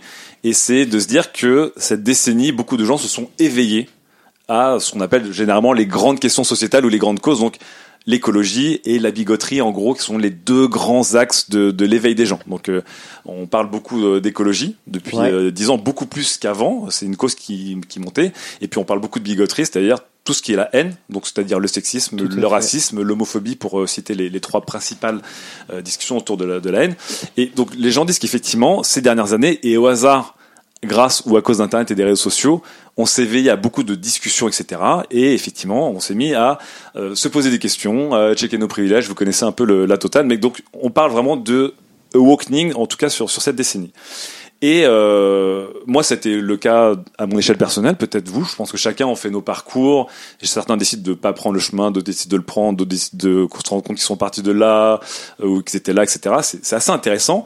Mais ce qui, ce qui, ce qui s'est passé là récemment avec Ubisoft, notamment, euh, mais plus généralement avec le MeToo du gaming, parce qu'effectivement, Ouais, quand ouais, on parle de libération de parole ces dernières semaines, on parle pas que de chez Ubisoft ou de chez il y a Insomniac aussi qui a été qui a été un peu qui a été un peu cité. Et puis aussi euh, Naughty Dog mais on, on parle aussi euh, des youtubeurs.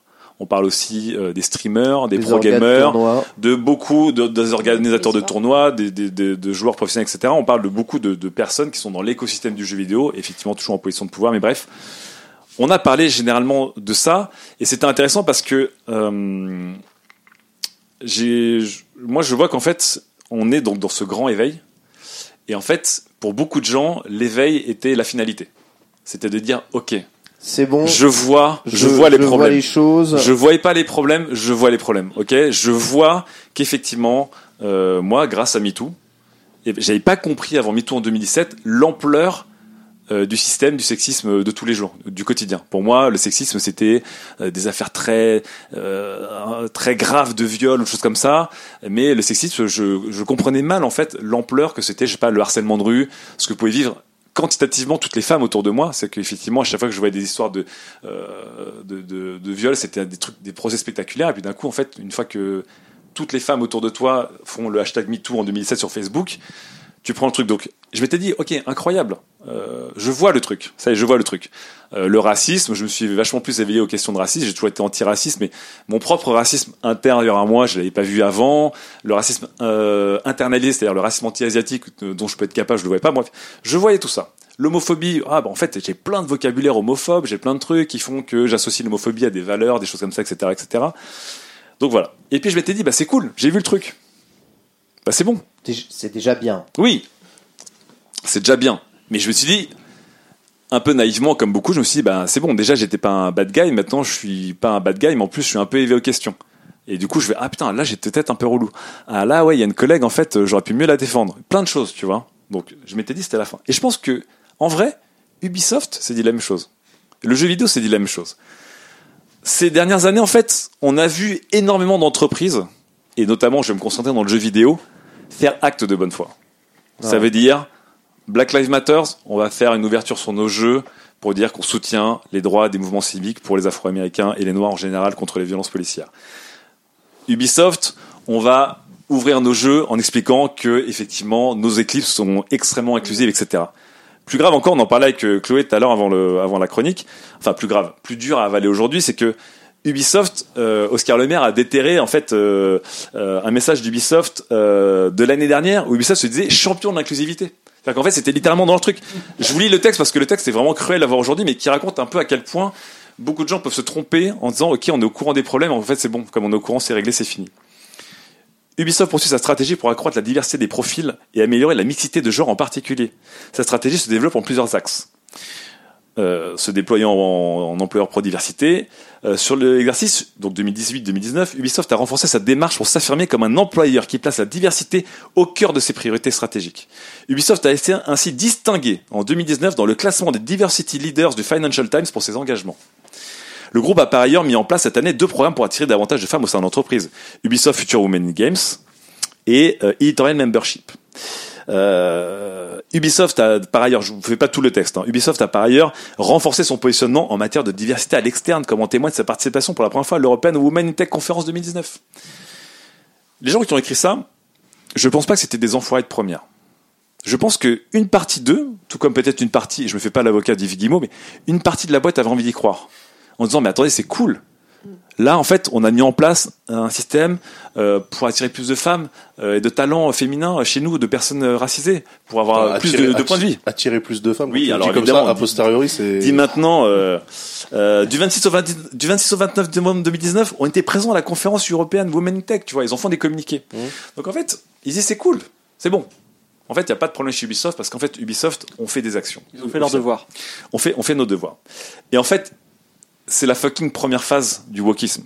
C'est qu'effectivement, tu t'éveilles, mais une fois que tu es réveillé, tu restes pas dans ton lit. En fait, il faut que tu, tu agisses. Et c'est la deuxième phase qui est beaucoup plus, plus, je vais dire problématique, mais c'est pas un bon mot en fait. Beaucoup plus Compliqué. compliqué à gérer parce que, Compliqué, comme ouais. je disais, comme je disais, Phil en fin de chronique, maintenant que tu sais, tu peux pas ne Qu'est-ce que tu vas faire? Voilà. Voilà. Euh, quand t'es pas au courant du blackface, c'est pas un problème. Quand tu comprends ce que c'est que le blackface, et que tu veux toujours pas être au courant du blackface, là, Ouais. là, il y a un problème. Ubisoft n'est pas le seul cas, euh, le, le seul cas ici. C'est évidemment le plus spectaculaire parce qu'on parle beaucoup d'Ubisoft ces dernières semaines. Mais rappelez-vous de Riot qui longtemps s'est dit C'est vrai. Riot, c'est l'entreprise classée numéro un en termes de bonheur de ses salariés. Bon, deux enquêtes plus tard, on s'est dit- rendu compte que, oh, méga surprise, c'était la broculture, que les femmes n'avaient pas de promotion, que c'était que des blagues sexistes, qu'il y avait de la prédation sexuelle, euh, que énormément de talents ont dû quitter l'entreprise, etc. Un Riot a dit, ah bah merde, je comprends pas, pourtant on avait dit qu'on était hyper cool et hyper inclusif. Ouais, mais mec, en fait, il fallait que tu agisses au jour le jour et vraiment que tu, que tu, que tu déterres toute la merde. Ah oui, bah du coup, là, c'était un peu plus compliqué. Un autre cas, Mixer, donc euh, la triste euh, plateforme de Microsoft qui a tenté, qui n'a pas réussi, mais bon voilà. Ah là là. Euh, Ils ont tenté ça, ça ils ont tenté. timing absolument incroyable. Quelques heures avant que Microsoft annonce la fin de Mixer, un employé euh, qui s'appelle Milan Lee, si je ne m'abuse, oui Milan Lee, qui est un employé afro-américain, avait publié son témoignage chez Mixer en fait, et qui raconte en fait exactement le problème qu'on a et l'illusion dans laquelle on se trouve lorsque on, pense être woke et qu'en fait on est au tout début du chemin. Milani a été embauché en fait euh, chez Mixer et en fait c'était le premier et seul employé nord-américain de chez Mixer. Et sa manager était blindée de biais racistes. Donc il raconte des trucs complètement dingues. Donc elle lui a dit qu'elle l'avait embauché parce qu'il avait une certaine street cred. bon, c'était une manager femme blanche, euh, voilà, mais effectivement Une Karen. une Karen et qui Une ensuite est allée beaucoup trop loin puisque dans une réunion elle a expliqué que elle en tant que manager de des, des streamers et des partnerships parce qu'elle gérait les, les- le- tous les partners de Mixer elle était une slave master donc une maître d'esclaves et que tous les euh, tous les streamers en fait étaient un peu ses slaves Aïe, aïe, aïe. donc une métaphore hyper euh, problématique. Raconter en plus à, à son employé euh, à son N-1 qui était afro-américain qui du coup s'est plaint en fait à la direction en Bah, disant bah écoutez non mais c'est pas possible. On peut pas euh, on est en 2020 euh, on est chez Microsoft qui encore une fois est une des Ouais, entreprises qui, sont, ouais, qui se disent championnes de l'inclusivité etc je suis embauché en fait on fait sentir que je suis le noir de service. Et en plus il y a des métaphores sur l'esclavage Aux États-Unis, en plus, tu vois, je vous rappelle que l'esclavage, euh, qui, il- pareil, selon les rumeurs, existe aussi en France. Mais d'après beaucoup de gens, en fait, en France, c'est pas, pas comparable avec les États-Unis. Mais bon, bref. Il, disait au RH, c'est pas possible. C'est pas possible, en fait. Je, veux que cette personne ou s'excuse ou qu'il y ait des sanctions parce qu'on peut pas faire des réunions avec des gens et faire des métaphores sur l'esclavage, etc. Enfin, c'est, en 2020. Et il y a une enquête en interne et les gens lui ont, les RH ont retiré sa requête. C'est pour ça qu'il est parti de chez Mixer en lui disant, c'est votre manager ne peut littéralement pas être raciste puisque c'est elle qui vous a embauché. Ah, on dirait Nadine Morano, c'est. Et donc en fait, on était littéralement dans un cas, une illustration parfaite de la phase 1 euh, de, de- du wokisme, on va appeler ça le wokisme, qui est genre, c'est bon, j'ai engagé un noir, Mm. je peux pas être raciste. Ah ouais, Vous le- voyez Ah bah, l'évidence de j'ai un ami, hein. J'ai mon ami noir. la Nadine mécanique, Morano, la Nadine mécanique Morano. est d'une grossièreté effrayante, mais on est quand même chez Mixer en 2020. Ah mais là c'est pas la phase 1, là c'est la phase 0 du, du, Mais du zéro sketch hein. de Michel Leb, Mais excuse-moi. mais, hein. mais en fait, en fait, c'est cette fameuse phase. Il y a aussi cette phase de euh, dans un autre exemple qui est, qui est hyper intéressant. Rien à voir. Du coup, c'est une série télé, mais c'est sorti il y a deux jours.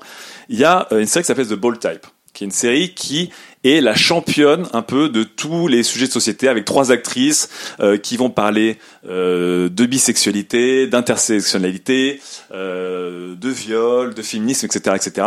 Et c'est une série qui va gros, gros, gros là-dessus, quoi.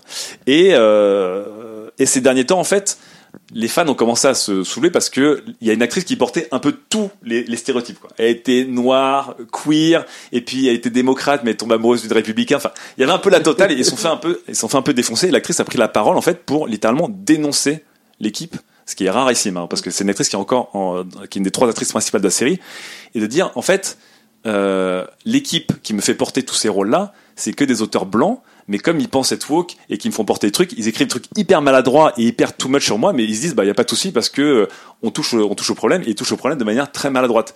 Mais évidemment, les discussions en interne, c'était pas possible parce que pour les gens, ils disaient attends attends attends. Euh, T'es une actrice principale, euh, en plus euh, t'es homosexuel euh, et noir, on te met en avant, donc en fait tout va bien dans le meilleur des mondes.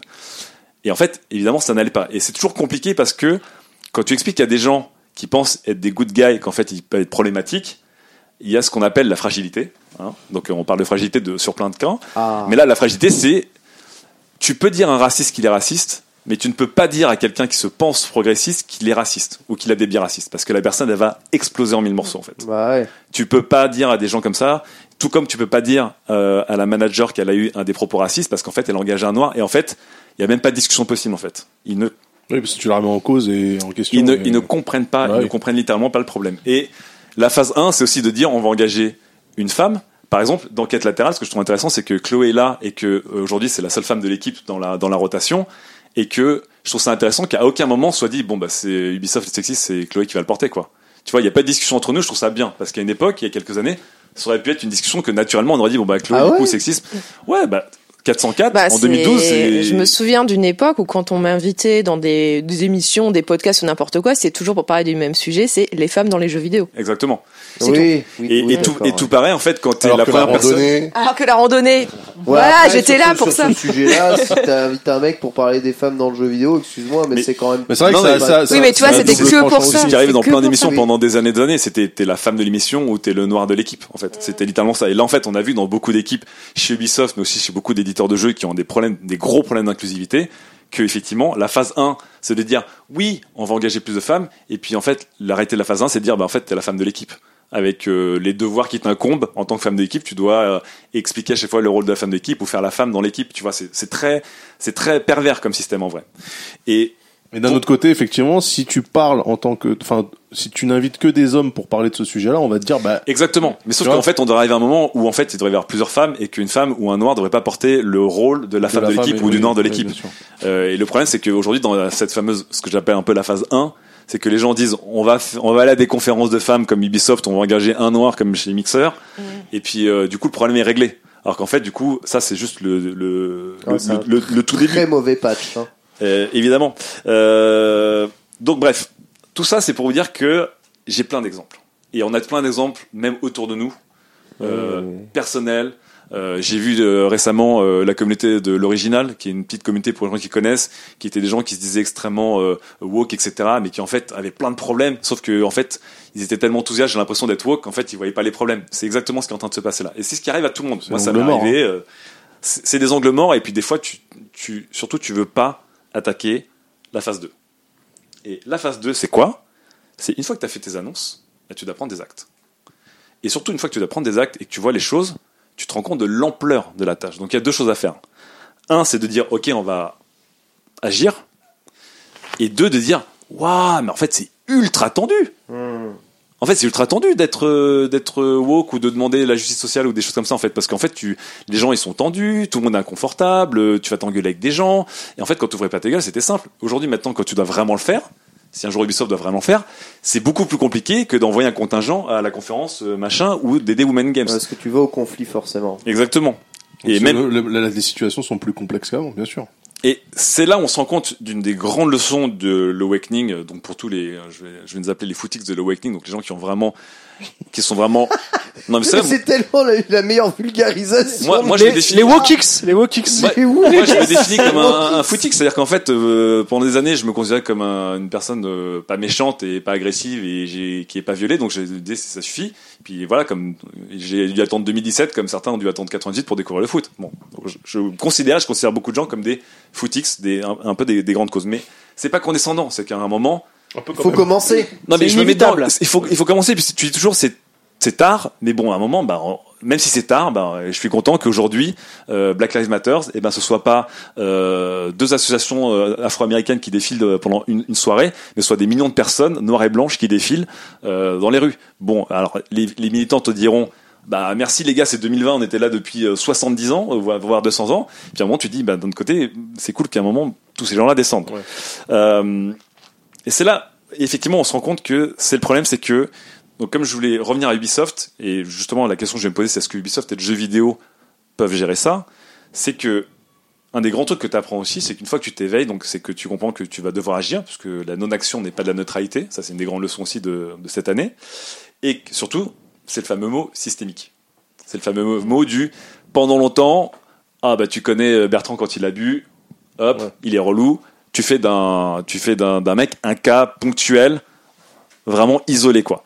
Et puis en fait, quand tu te rends compte que tout c'est un système et que ce système a des ramifications absolument à tous les étages de ta société, mais aussi de ta vie, de ta manière de te construire, tu dis en fait l'ampleur de la tâche elle est immense. Elle est vraiment, vraiment, vraiment, vraiment, vraiment immense. Et donc là, du coup, c'est compliqué. Et c'est là euh, où tu te dis, je dois tout discuter, tout rediscuter, pardon. Je dois tout redécouvrir, je dois tout reclasser, je dois tout réenvisager. Et ensuite, je dois agir. Donc, à l'échelle d'un individu, je sais pas, vous me direz peut-être après comment vous vous gérez. Déjà, c'est pas souvent facile. À moins qu'on soit des gens qui soient convaincus, très forts, etc. Mais on n'est pas tous comme ça. Pour les gens qui sont dans le ventre mou du championnat, ça peut être compliqué. Donc, effectivement, à l'échelle d'une boîte, à l'échelle d'un gouvernement, à l'échelle d'Ubisoft, il y, a, il y a un sacré truc à faire. Effectivement, Ubisoft, quand ils disent qu'ils ont reçu un- une médaille du Financial Times, euh, bon, en fait, euh, c'est évidemment peanuts parce qu'en fait, euh, ils, ils n'ont rien fait. Et euh, là, en fait, tu dis, ok, il faut tout reconstruire, tout reconsidérer, puis ensuite, il faut aussi partager, il faut confier, il faut rendre à la société, il faut, il faut y aller, quoi. Et c'est là où, en fait, souvent, je me rends compte qu'on se retrouve devant deux cas de refus. Donc le premier, il est classique, et on le voit chez nos amis, certains les gamers les plus toxiques, c'est qu'à un moment, en fait, le connard ou la connasse en toi qui était dormant, bah d'un coup, t'es obligé de le verbaliser quoi.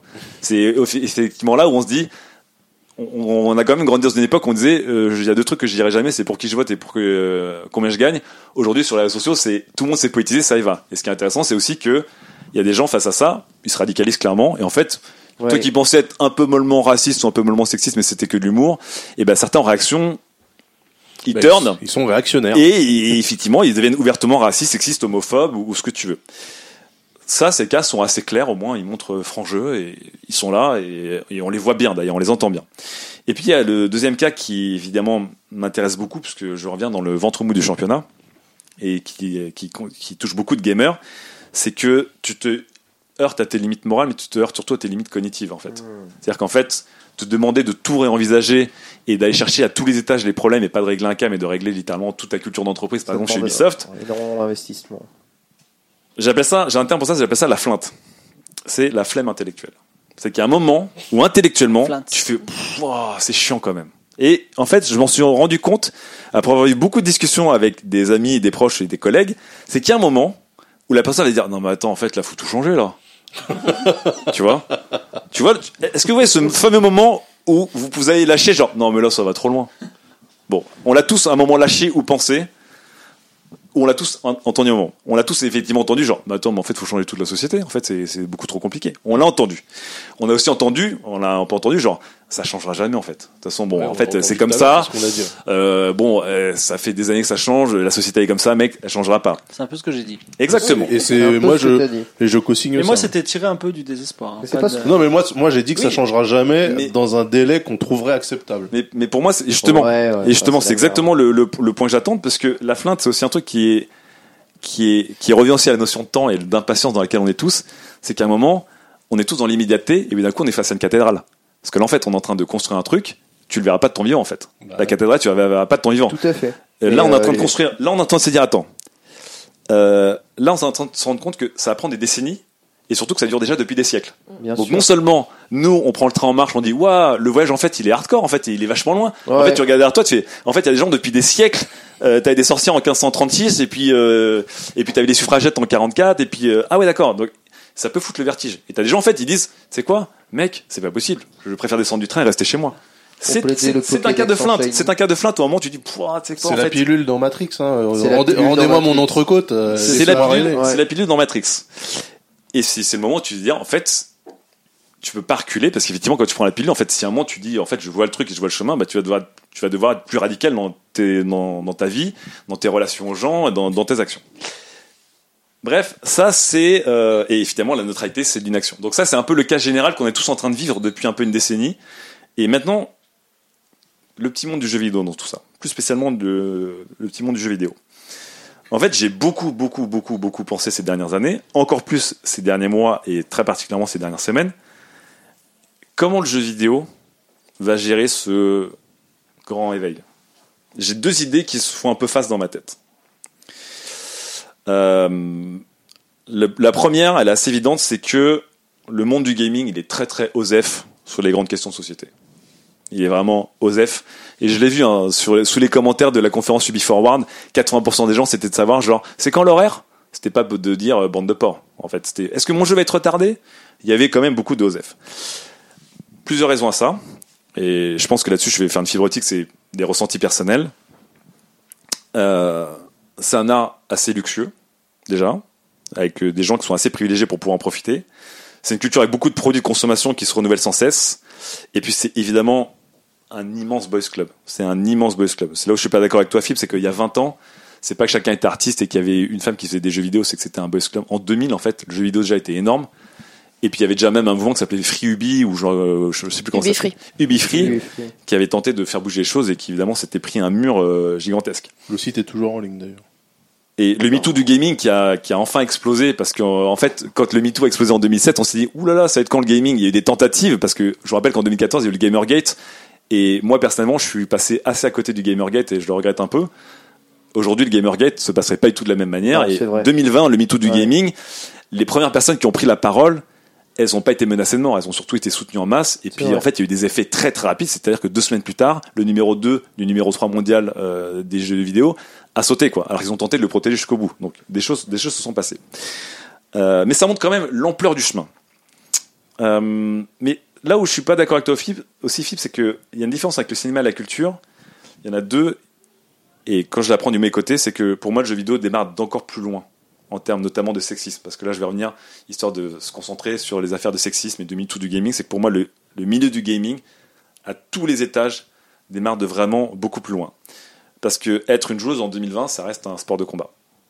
Ça reste littéralement un sport de combat. On l'a vu. Hein. Euh, quand tu te dis que t'es joueuse, et je- Chloé, tu me confirmeras ou pas, il y a encore beaucoup de gens qui sont étonnés de t'entendre dire que t'es une gameuse. Tu vois, ou de dire Ah, c'est marrant que tu sois une gameuse. Ou toi, t'es une gameuse. Ah, ok, Tu joues aux d'accord. Sims Oui, ah bah, c'est la question qui suit. Genre, mais tu joues à quoi? Voilà.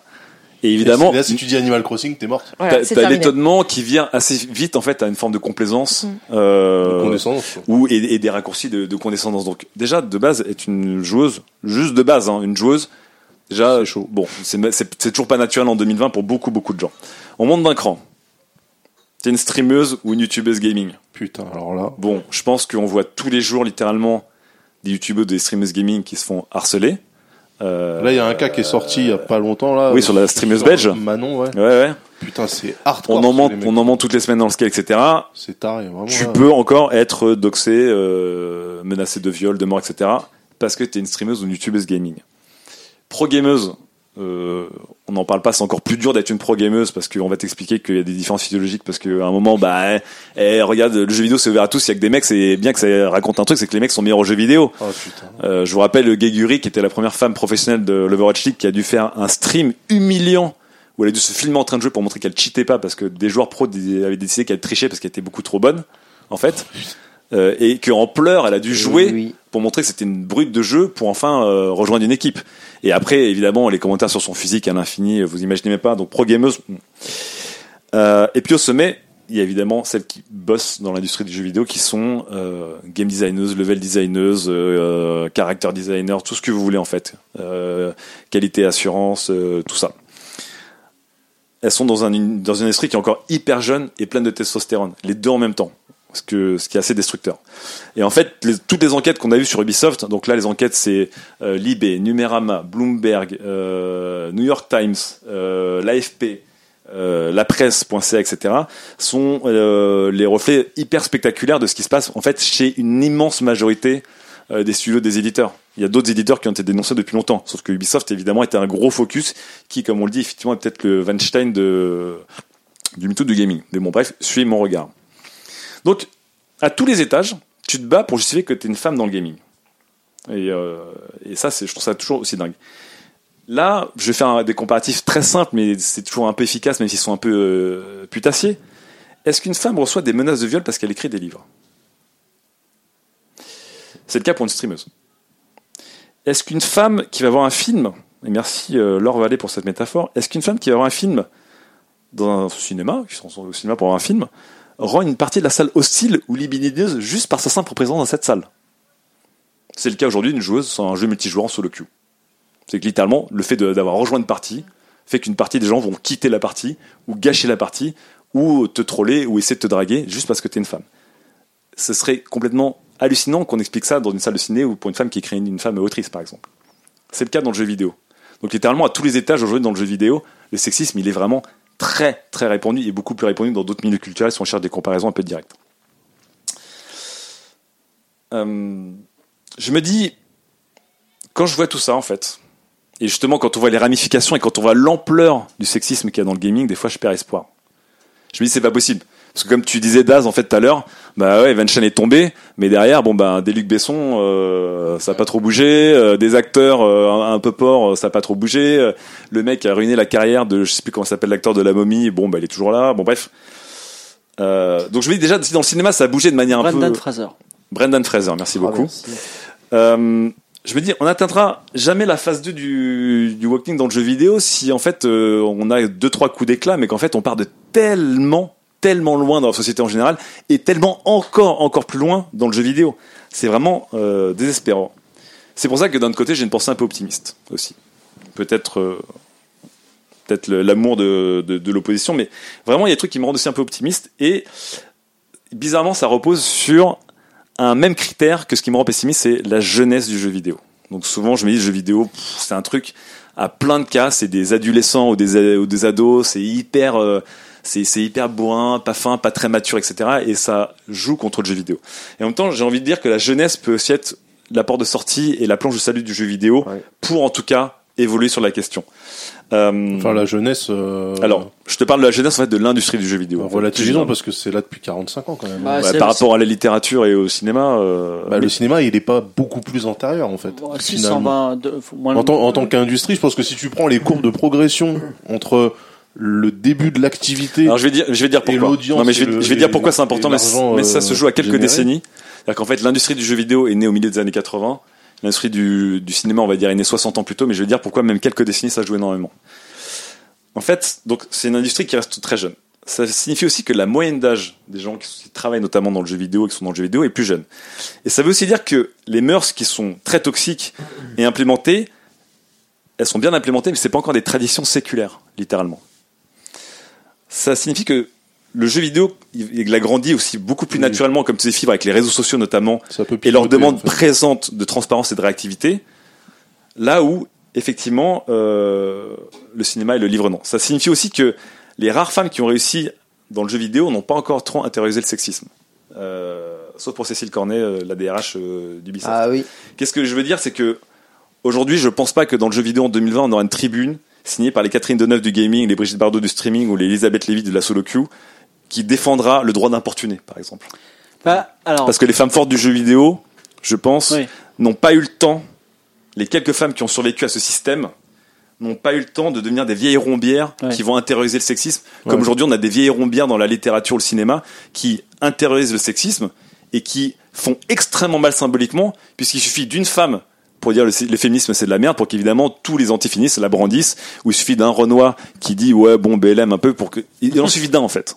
Donc il a suffi notamment d'une tribune anti-MeToo en France pour qu'en fait la France soit un des pays les plus en retard sur la discussion sur MeToo, notamment avec cette fameuse euh, sa drague à la française, ce droit d'importuner. Je pense que dans le jeu vidéo encore, il y a une forme de jeunesse qui fait que dans le cinéma, notamment et dans la littérature, il y a beaucoup, et même dans la télévision, il y a beaucoup de femmes de pouvoir aussi qui ont intériorisé ça, euh, malheureusement, ce sexisme. Et il y a des traditions littéralement. Enfin, aujourd'hui, est-ce que on verra un Gabriel Metzner du game design qui continuera à sévir au calme, soutenu en plein jour par ses amis? Je suis pas sûr. Je pense qu'aujourd'hui, si un game designer très connu ou un numéro 2 est euh, euh, comment dire outé, en fait, il va pas continuer en fait à se balader parce qu'en fait, un système Ouais. qui est là depuis des centaines d'années pour la littérature notamment le protège. Et on l'a vu, la littérature était incapable de bouger par rapport à ça. Les tentatives de MeToo du gaming, du MeToo de la littérature, par exemple, sont vachement tombées à plat parce que Alors, c'est un truc qui est vraiment en parler très très de installé. David Cage ou pas Parce que Non, je vais pas parler de David alors, moi, Cage. Juste un, un commentaire là-dessus. Ça veut dire quand même que les médias du jeu vidéo ont un rôle qui est fondamental et on le sait et tu le sais. Mhm. Tous n'ont pas rempli leur rôle.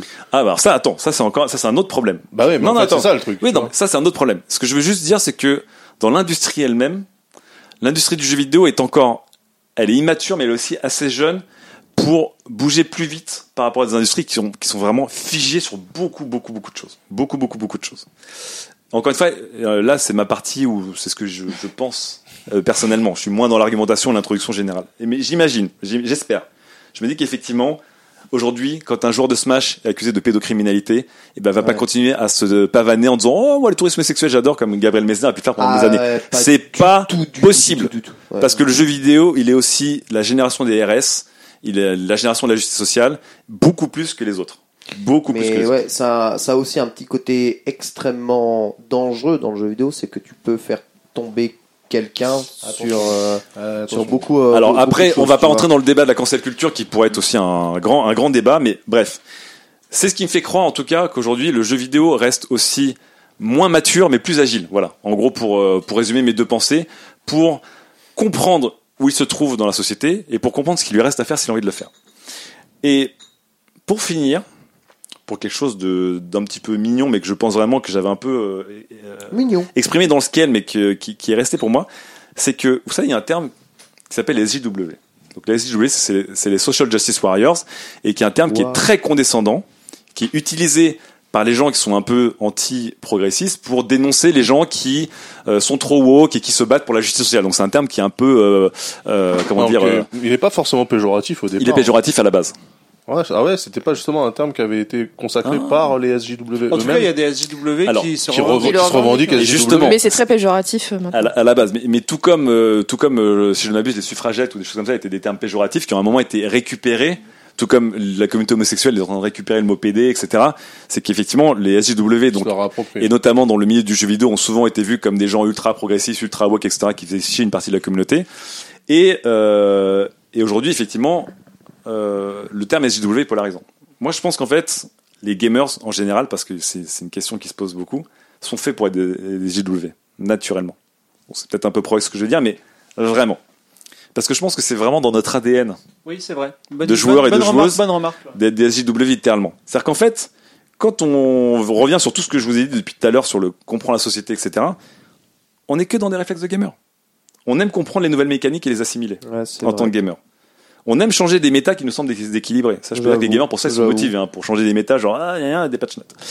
On aime bouffer du patch note, du log, etc. au kilomètre. Alors bon, je pense qu'un texte féministe, je pense que euh, c'est- pas énorme par rapport à un patch log de, de Dota.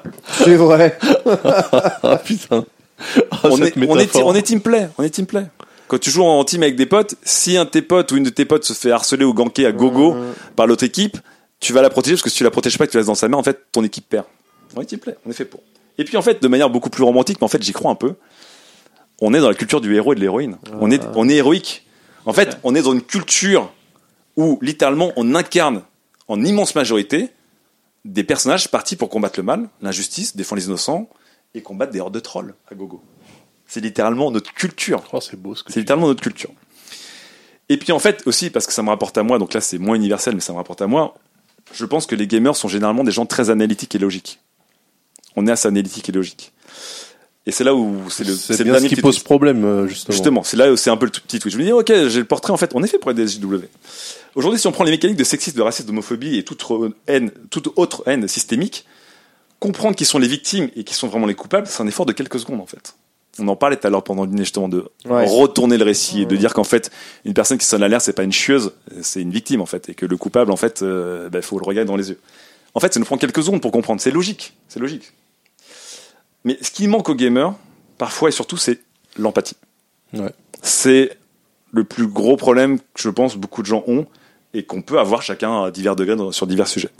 C'est vraiment de ressentir la douleur et la frustration des victimes. C'est vraiment un point qui est vraiment très important. C'est de bouillir vraiment des tripes quand tu dis des choses au lieu de juste tiquer en disant ah c'est pas cool. Moi ça m'a pris euh, ça n'a pas été immédiat chez moi et j'ai déjà eu euh, des cas gens en disant ah c'est pas cool. Mais j'ai jamais vraiment ressenti leur douleur. Aujourd'hui, je pense que je la ressens mieux et plus, en fait. Et ça, l'empathie, c'est un truc qui, à mon avis, n'est pas donné à tout le monde et qui, des fois, est un vrai travail et une vraie discipline, en fait. Et pour moi, c'est un point d'effort qui me paraît moins naturel dans le profil des gamers que d'être analytique et logique, par exemple. Bref, il y a un travail à faire là-dessus, il y a un travail à faire en général. En tout cas, pour le reste, c'est littéralement ce qu'on fait tous les jours et tard les nuits. C'est, on est littéralement des guerriers de la justice. Donc, on est fait pour des SJW. Et donc, vous savez quoi? J'ai confiance. J'ai confiance. Il suffit juste d'appeler cette phase 2 un New Game Plus. Ah, Bravo. bravo l'âme. Bravo l'âme. C'est l'âme. Ouais, Très merci. J'adore cette conclusion. Moi aussi, je suis plein d'optimisme quant euh, au changement. Enfin, L'empathie et l'esprit analytique euh, et calculateur, c'est pour moi déjà, un- tu veux pas l'avoir dans le même groupe verbal, quoi. Et ben, C'est ça se compatible. travaille. Bah, c'est pas compatible, je pense pas, justement. Ah bon?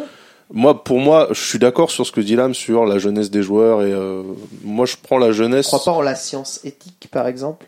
Bah, je je crois surtout pas en, enfin, en la métamorphose du jour au lendemain de, Non. de comportements qui ont toujours été, euh, tu vois, enfin, quand on parle des gens edgy, tu vois, le, le, le, le fait d'avoir un humour edgy, en général, on parle de gens qui sont dans le jeu vidéo, qui sont dans le, dans le domaine du gaming. T'as pas d'humour edgy à l'extérieur de ça, j'ai l'impression. Chichi. Ouais, bon, dans le cinéma, mais c'est des mecs qui jouent aussi. Enfin, tu vois, ce que je veux dire, c'est que on a célébré les pinces sans rire, les cyniques, les gens qui sont capables de tout mettre sur le même plan, les gens qui essaient de réhabiliter l'inceste parce qu'après tout c'est une norme sociale et que les normes sociales elles sont faites pour évoluer.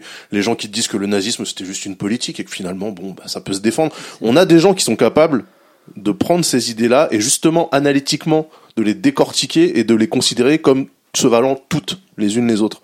Alors que l'empathie voudrait que tu dises quand même à un moment donné tout n'est pas débattable. Il y a des sujets tu peux pas tu peux pas les remettre en question. Je pense que tout est débattable et que tu peux quand même avoir une conscience morale à la fin. Moi je pense qu'il y a des sujets faut même pas les débattre. Alors, euh, moi, je réagis par rapport à ce que tu as dit. Euh, J'aimerais te, juste faire un raisonnement pour aboutir à, à la conclusion inverse. C'est-à-dire, je trouve que les jeux vidéo, au contraire, ils nourrissent beaucoup euh, la mentalité incel. Bah, bien parce sûr. que, euh, en fait, dans un jeu vidéo, tu es, un t'es un justicier. Mais en fait, tu l'as pas choisi. Parce que ça te c'est ton l'impose. destin. Et en fait, les jeux vidéo. Tu l'as choisi parce que tu choisis quand même de jouer au jeu. Oui, ok. le jeu t'attire parce que tu. Mais en tout cas, le jeu vidéo, il te, il te, il te propose le contrat imaginaire suivant. D'ailleurs, je pense, dont on a tous souffert, surtout nous les vieux, qui est de dire, si tu fais bien les choses, tu auras la princesse. Tu vois, si tu fais bien les choses, tu auras sauvé le monde. Moi, c'est marrant parce que j'ai euh, j'ai- j'ai pas été élevé, j'ai été élevé. à- Si tu fais bien les choses, tu auras une récompense. Oui. Mais la récompense, c'était pas forcément la femme. pas- non, mais c'est pas- pas forcément la femme. Mais déjà, si tu fais bien les choses, enfin, si tu, Ouais. si tu fais bien les choses, Si tu l'auras systématiquement.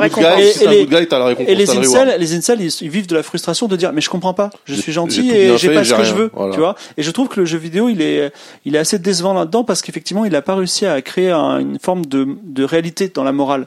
C'est-à-dire que aujourd'hui par exemple, euh, là où on pourrait avoir espoir dans ce que tu dis, c'est dire eh oui effectivement. euh, les gens sont destinés à être bien puisque quand on regarde les gens qui jouent à Fallout ou un jeu où on peut jouer le méchant ou le bon, 80% des gens jouent les bons. Pourquoi? Parce qu'en fait ils se disent, en fait le, le calcul il est hyper analytique et froid. Il est de dire mais attends si je joue le bon, je vais avoir une récompense et que si je joue méchant, j'aurai moins de récompense. Le dark side, le light side de la force c'est pareil. Donc je suis, je pense que, enfin les jeux sont amenés à progresser et à, à forger des nouvelles, euh, de- enfin, des nouvelles morales, mais effectivement, je suis plutôt pessimiste. Voilà. Ouais, pareil, assez pessimiste. Et en fait, il y a un point dans ta chronique où j'ai où j'ai j'ai tiqué, c'est quand tu dis que la la jeunesse euh, du jeu vidéo et des gens qui travaillent dans le jeu vidéo va peut-être permettre de changer les choses. Euh, en fait, je suis pas d'accord avec le postulat que les gens jeunes sont forcément progressistes. Euh, je pense qu'on a énormément d'exemples autour de nous. Euh, bah, de gens qui sont euh, qui ont moins de 30 ans et qui en fait euh, Et si bah, tu regardes dans le n'épousent monde pas du, du tout. streaming, c'est même Oui, Ouais. plus de gens comme ça, Après, jeunes je, et pense, je pense que ce que l'âme voulait dire, c'est que quand t'es jeune, c'est jamais trop tard pour changer. Alors que quand t'arrives à un certain âge, tu, tu changes plus. Mm. les, les gens, c'est Je impossible. dis, je dis pas que les jeunes sont des saints. Je dis juste que si tu regardes généralement aujourd'hui et même depuis toujours les mouvements progressistes sont portés, ils sont d'abord portés par les jeunes générations plutôt que par les vieilles. Ouais, mais Mm. regarde, tu, tu regardes un mouvement comme Génération Identitaire, ils sont tous jeunes là Oui, mais encore Ouais. une fois, génération, en fait, Identitaire. génération identitaire, c'est, tu tombes, en fait, tu tombes exactement dans le même piège que Catherine Deneuve. C'est qu'en fait, génération identitaire, ils sont quelques centaines face à des millions de jeunes, littéralement. Et en fait, génération identitaire prend une place immense dans le débat parce que du coup, c'est la caution pour tous les. Regardez, la jeunesse est avec nous. Ok, je suis d'accord. là- Voilà. Et Catherine Deneuve et la tribune signée par euh, le- les- ces 120 femmes à la ligne du monde, ces 120 femmes par rapport à je sais pas combien de millions, les plus grandes manifestations de l'histoire des États-Unis, en Espagne, des centaines en France, etc. Et effectivement, tu leur donnes le même poids. Ouais. Donc oui, génération identitaire, en fait, c'est ça où tu, tu Non, tombes il, dans ce il- piège. il en fait. n'empêche, il n'empêche que Bien sûr qu'il y a des quand je- jeunes, quand a je des jeunes regarde- racistes, homophobes. euh, je regarde bien le sûr. paysage du streaming francophone. Je dis même pas français, je dis francophone. Personnellement, moi, en tant que noir quadra, ça me fait flipper. Mais bien sûr, Parce que je les vois, je vois des, je vois des gamins qui ont finalement pas connu grand chose de la vie, qui ont des avis arrêtés que même mon grand-père il a jamais tenu. C'est littéralement le côté pessimiste de mon truc du jeu vidéo, c'est que le jeu vidéo, je pense, part d'une part de- d'une immaturité, d'un sexisme encore plus fort que partout ailleurs. Par contre, je Oui, pense le- que le problème, des gens qui pas- changent, non mais des gens qui changent, Non mais alors et c'est là et c'est là je que pense je que suis ça pas va beaucoup plus vite que. C'est- là que je suis pas que, que je te rejoins pas. Je suis d'accord avec toi évidemment, mais je te rejoins pas parce qu'en fait j'ai l'impression que ces gens-là du streaming que moi je trouve hautement toxiques et hautement nocifs, il y a absolument rien qui les force à changer. Oui, mais Et tu et on les célèbre. Et je vois des mecs comme Sardoche. Je vois, je vois des gens ultra toxiques. Ces mecs-là ont encore des sponsors, réussissent à avoir une communauté qui est derrière eux et qui et qui valide leurs actes et qui donc les légitimise et leur donne de la force en fait. Après, tu prends, tu prends les trois plus gros streamers français, MV, Zerator et Gotaga. Enfin, de ce que je vois, et, et Squeezie, c'est des good guys. En fait, tu vois, on peut toujours voir midi à sa, sa porte. Il faudrait qu'on fasse un grand schéma de, sur les 1000 premiers streamers au monde, lesquels sont, euh, je sais pas, des, des Non, mais connards euh, Il y a un réac truc et là, tu là, vois. là, je te rejoins et euh, c'est difficile. C'est-à-dire qu'il faut, euh, il faut avoir espoir dans la jeunesse, effectivement. Et là, tu as toujours été très pro-jeune. Ça, c'est vrai. Tu as toujours dit, ben, le, enfin, on va dire, le- Limite, les- limite un peu trop même. Non, Bah, non, je- les- N'empêche que ce que je vois, c'est que les gens qui font le plus bouger aujourd'hui, qui font le plus bouger de monde et qui sont le plus efficaces pour faire porter leur cause, que ce soit l'écologie, euh, que ce soit le sexisme ou Black Lives Ouais. Matter, c'est en grande partie des jeunes personnes, c'est des gens, Ouais. de, on va dire, de moins de 40 ans, tu vois. effectivement, je pense vrai. que c'est la, c'est la seule voie Moins de d'espoir. 45 je préfère. C'est la seule voie d'espoir parce que les gens de notre âge, ben, ils sont quand même, ils doivent travailler, ils sont fatigués. Les vieux, ils changeront pas. Oui, Donc, mais ça, ça, jeunes, ce que hein. tu fais, c'est de la pure flinte. Ouais, c'est la flinte, ça va. mais bon, Il n'est jamais trop tard pour apprendre fibre. j'essaye d'apprendre. Franchement, regarde, Fibre, on- dans, dans cette pièce, on est tous à plus de 30 ans, on est trois à plus de 40 ans, Ouais. et on est quand même, on a quand même des discussions Mm. Où on a des discussions on change, tu Mm. vois. Donc évidemment, plus tu vis et, en- et surtout bah, physiologiquement, plus tu vis, plus c'est dur, Mm. parce qu'encore une fois, plus tu vis, plus cognitivement en fait, bah t'es rincé et t'es un bout de bois sec. Mais ça veut pas dire que Et c'est, difficile de dire aussi qu'on s'est mal, on s'est mal comporté, qu'on avait tort. Hein, c'est psychologiquement. T'es Bah, quand moi, on est jeune pro- et qu'on n'a pas fait La première fois que j'ai appelé une personne Mais- pour dire écoute je m'excuse parce que j'aurais pu t'aider je t'ai pas aidé bah je me suis dit putain il était où euh, le lame qui se pensait être un mec cool et tu dis bah je suis une merde effectivement ça, ça fait mal au cul tu vois mais bah il faut le faire Et puis c'est c'est c'est très très facile de de comment de s'éduquer sur des sujets si jamais ces derniers t'intéressent. Oui. tu es confronté directement à ce genre de problème, tu vas être poussé à t'y intéresser et à faire le travail de recherche. C'est comme l'âme avec ses vélos. Il s'intéresse au vélo en ce moment, et ben t'as- il a aucune flinte pour aller euh, data miner euh, les vélos. Les, C'est cool les vélos quand même. Oui, mais, Et mais aujourd'hui, justement, Internet t'offre cette possibilité-là. Oui, mais Mais justement, attention, c'est là, là, c'est très ponctuel ça. C'est-à-dire que l'âme, le, le Non, travail de là- recherche là, le but- sur mais les vélos, Non, mais là, le, Mais but, ça. le but, c'est là, par exemple, de me dire euh, les grandes questions de société auxquelles euh, auxquelles on, on s'ouvre et plus faut ou moins je m'ouvre. Je veux pas que ce soit, c'est pas un hobby. Bah voilà, c'est ça. Il faut Moi, pas en le fait- considérer comme un hobby en Bah, en fait. là, littéralement, je suis en train de changer plein de phases de ma vie. Mais effectivement, bah, c'est, en fait, ça prend une énergie de ouf. Mais tu, tu décides ou pas. Et sans parler de ça, euh, pour, pour Commute, Et je suis pas arrivé, hein. on essaye de regarder les problèmes écologiques liés au déplacement et ça ça s'arrête pas forcément juste à ouais, l'essence électrique, l'essence quoi. ça pollue ou une voiture électrique on essaye de voir en amont les impacts de la construction et de toute la chaîne Oui, donc des- le monde, des- le monde des- est plus des- complexe. des véhicules ou des modes de déplacement tu vois le monde est plus complexe mais Le monde est quand, pas plus quand complexe, le sujet t'intéresse Oui, mais en fait, bah oui, mais en fait, mais si le, le monde est, est plus complexe. Enfin, il y a, il y a une série pour ça qui qui euh, qui parle d'éthique et de morale et de philosophie qui s'appelle The Good Place, Ah, qui est assez génial en fait que j'ai Ah. bingé euh, il y a pas il y a pas longtemps. Ouais, pareil.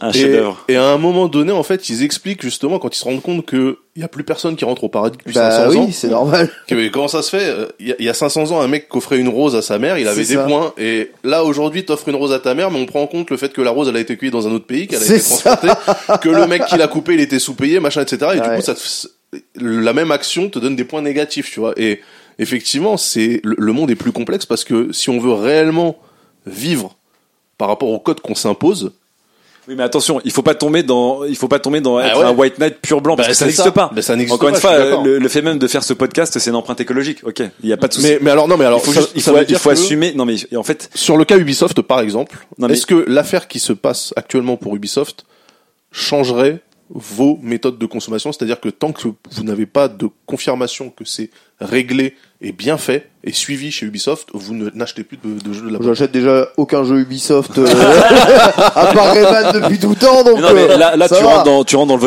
avec mais son c'est porte-monnaie, non, mais c'est une, question que je pose bah, parce que par exemple, euh, c'est- une question. bah, les Français aujourd'hui consomment de manière plus consciente qu'avant. Et ça veut pas dire qu'ils sont 100% conscients de tout. Évidemment, aujourd'hui, les Français sont pas tous en train de faire pousser leurs légumes dans leur jardin et coudre leurs propres fringues, etc. Par contre, le bio, aujourd'hui, c'est une demande de masse dans, dans les supermarchés. Et le bio, consommer bio dans un supermarché, c'est comme euh, faire un écriteau en début de jeu chez Ubisoft. C'est la phase 1. C'est juste que, ce que je veux dire, c'est que il faut pas se dire, elle est où l'arrivée? Il n'y a pas d'arrivée. Non seulement il n'y a pas d'arrivée, mais en plus tu seras jamais blanc, blanc immaculé. Et même dire aujourd'hui blanc, c'est est-ce que le blanc c'est bien le blanc? C'est bon bref. Dans l'échelle de gris dans Ouais, laquelle on ouais, vit, c'est voilà. une couleur Non, mais- neutre, hein, s'il te plaît. Attention. hein. mais la neutralité, oui, c'est il y pas a- bien. Sauf que des gens non, en font pas un truc. neutre. c'est c'est longueur d'onde, c'est le spectre. euh, Attention, on n'essaie pas d'être analytique. Oui, mais pourquoi On le spectre demande- blanc serait le bon et le spectre noir? Bon bref. On demande de l'empathie, ok Ah non, mais il n'y a pas de bien. ni Non, Laisse la logique, bien, arrête c'est- la science. Le truc, le truc, à- le truc à, ré- le truc à réaliser et la question c'est comment le jeu vidéo va le réaliser? C'est un sur le grand chemin de la morale. Ok? Un, il n'y a pas d'arrivée.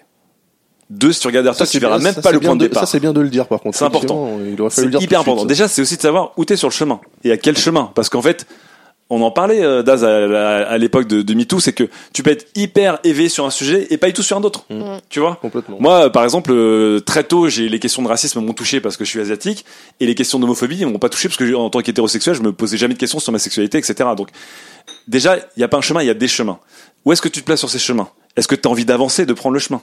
Parce que ça veut dire aussi que si tu te mets à marcher, c'est pas pour dire bon quand est-ce qu'on arrive? Ça n'existe pas. Effectivement c'est un truc important. Donc quand je dis on va bâtir des cathédrales c'est que une société du jeu enfin une industrie du jeu vidéo inclusive où le fait d'être noir n'est pas une question le fait d'une femme n'est pas une question etc on le verra peut-être de nos vivants j'espère mais peut-être pas.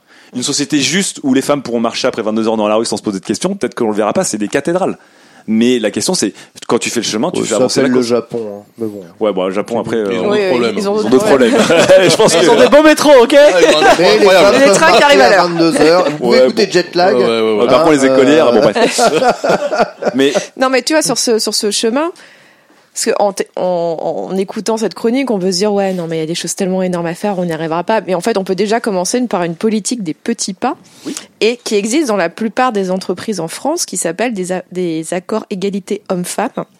et qui en fait sont faciles à mettre en place parce que c'est quantifiable. En fait, l'idée c'est que tous les ans ou tous les six mois, il y a des rapports qui sont faits pour dire bon voici combien gagnent les femmes qui occupent tel poste, voici combien gagnent les hommes qui occupent Tout le même fait. poste. Grave.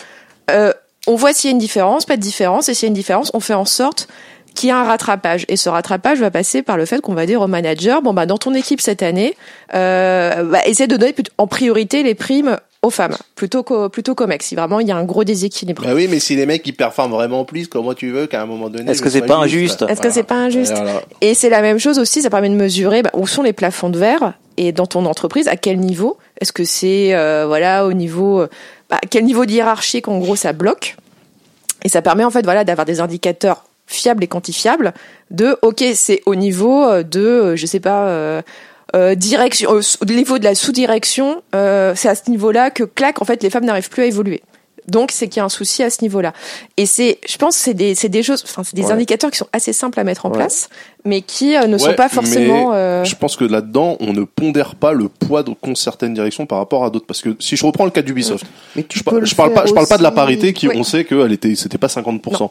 En revanche, 22%. si j'étais un, un pont d'Ubisoft, je pointerais du doigt ma DRH monde en disant, bah regardez, on met bien des femmes au poste de commandement. Oui, sauf qu'en fait, c'est la division édito qui pèse Mm. Oui. chez Ubisoft. Mais- oui. Tu vois? Et c'est Bah, celle-là qu'il faut, euh, Ça, ils l'ont pas fait. Ils ont Là, pas en fait, fait, ce coup-là, la- Ubisoft. Bah non, parce qu'ils savent très bien que dans la division édito, il y avait que euh, Asco et Sesbir, il y a Oui, mais après, en fait. plus, plus Non, boîte est grande en- plus c'est complexe. Oui, voilà. Et puis en gros, en fait, les premiers indicateurs, en fait, jouer déjà juste sur le salaire, le niveau de salaire, façon en sorte que les salaires soient égaux et faire en sorte que l'avancement ne dépende pas de ton sexe, c'est déjà un premier pas énorme.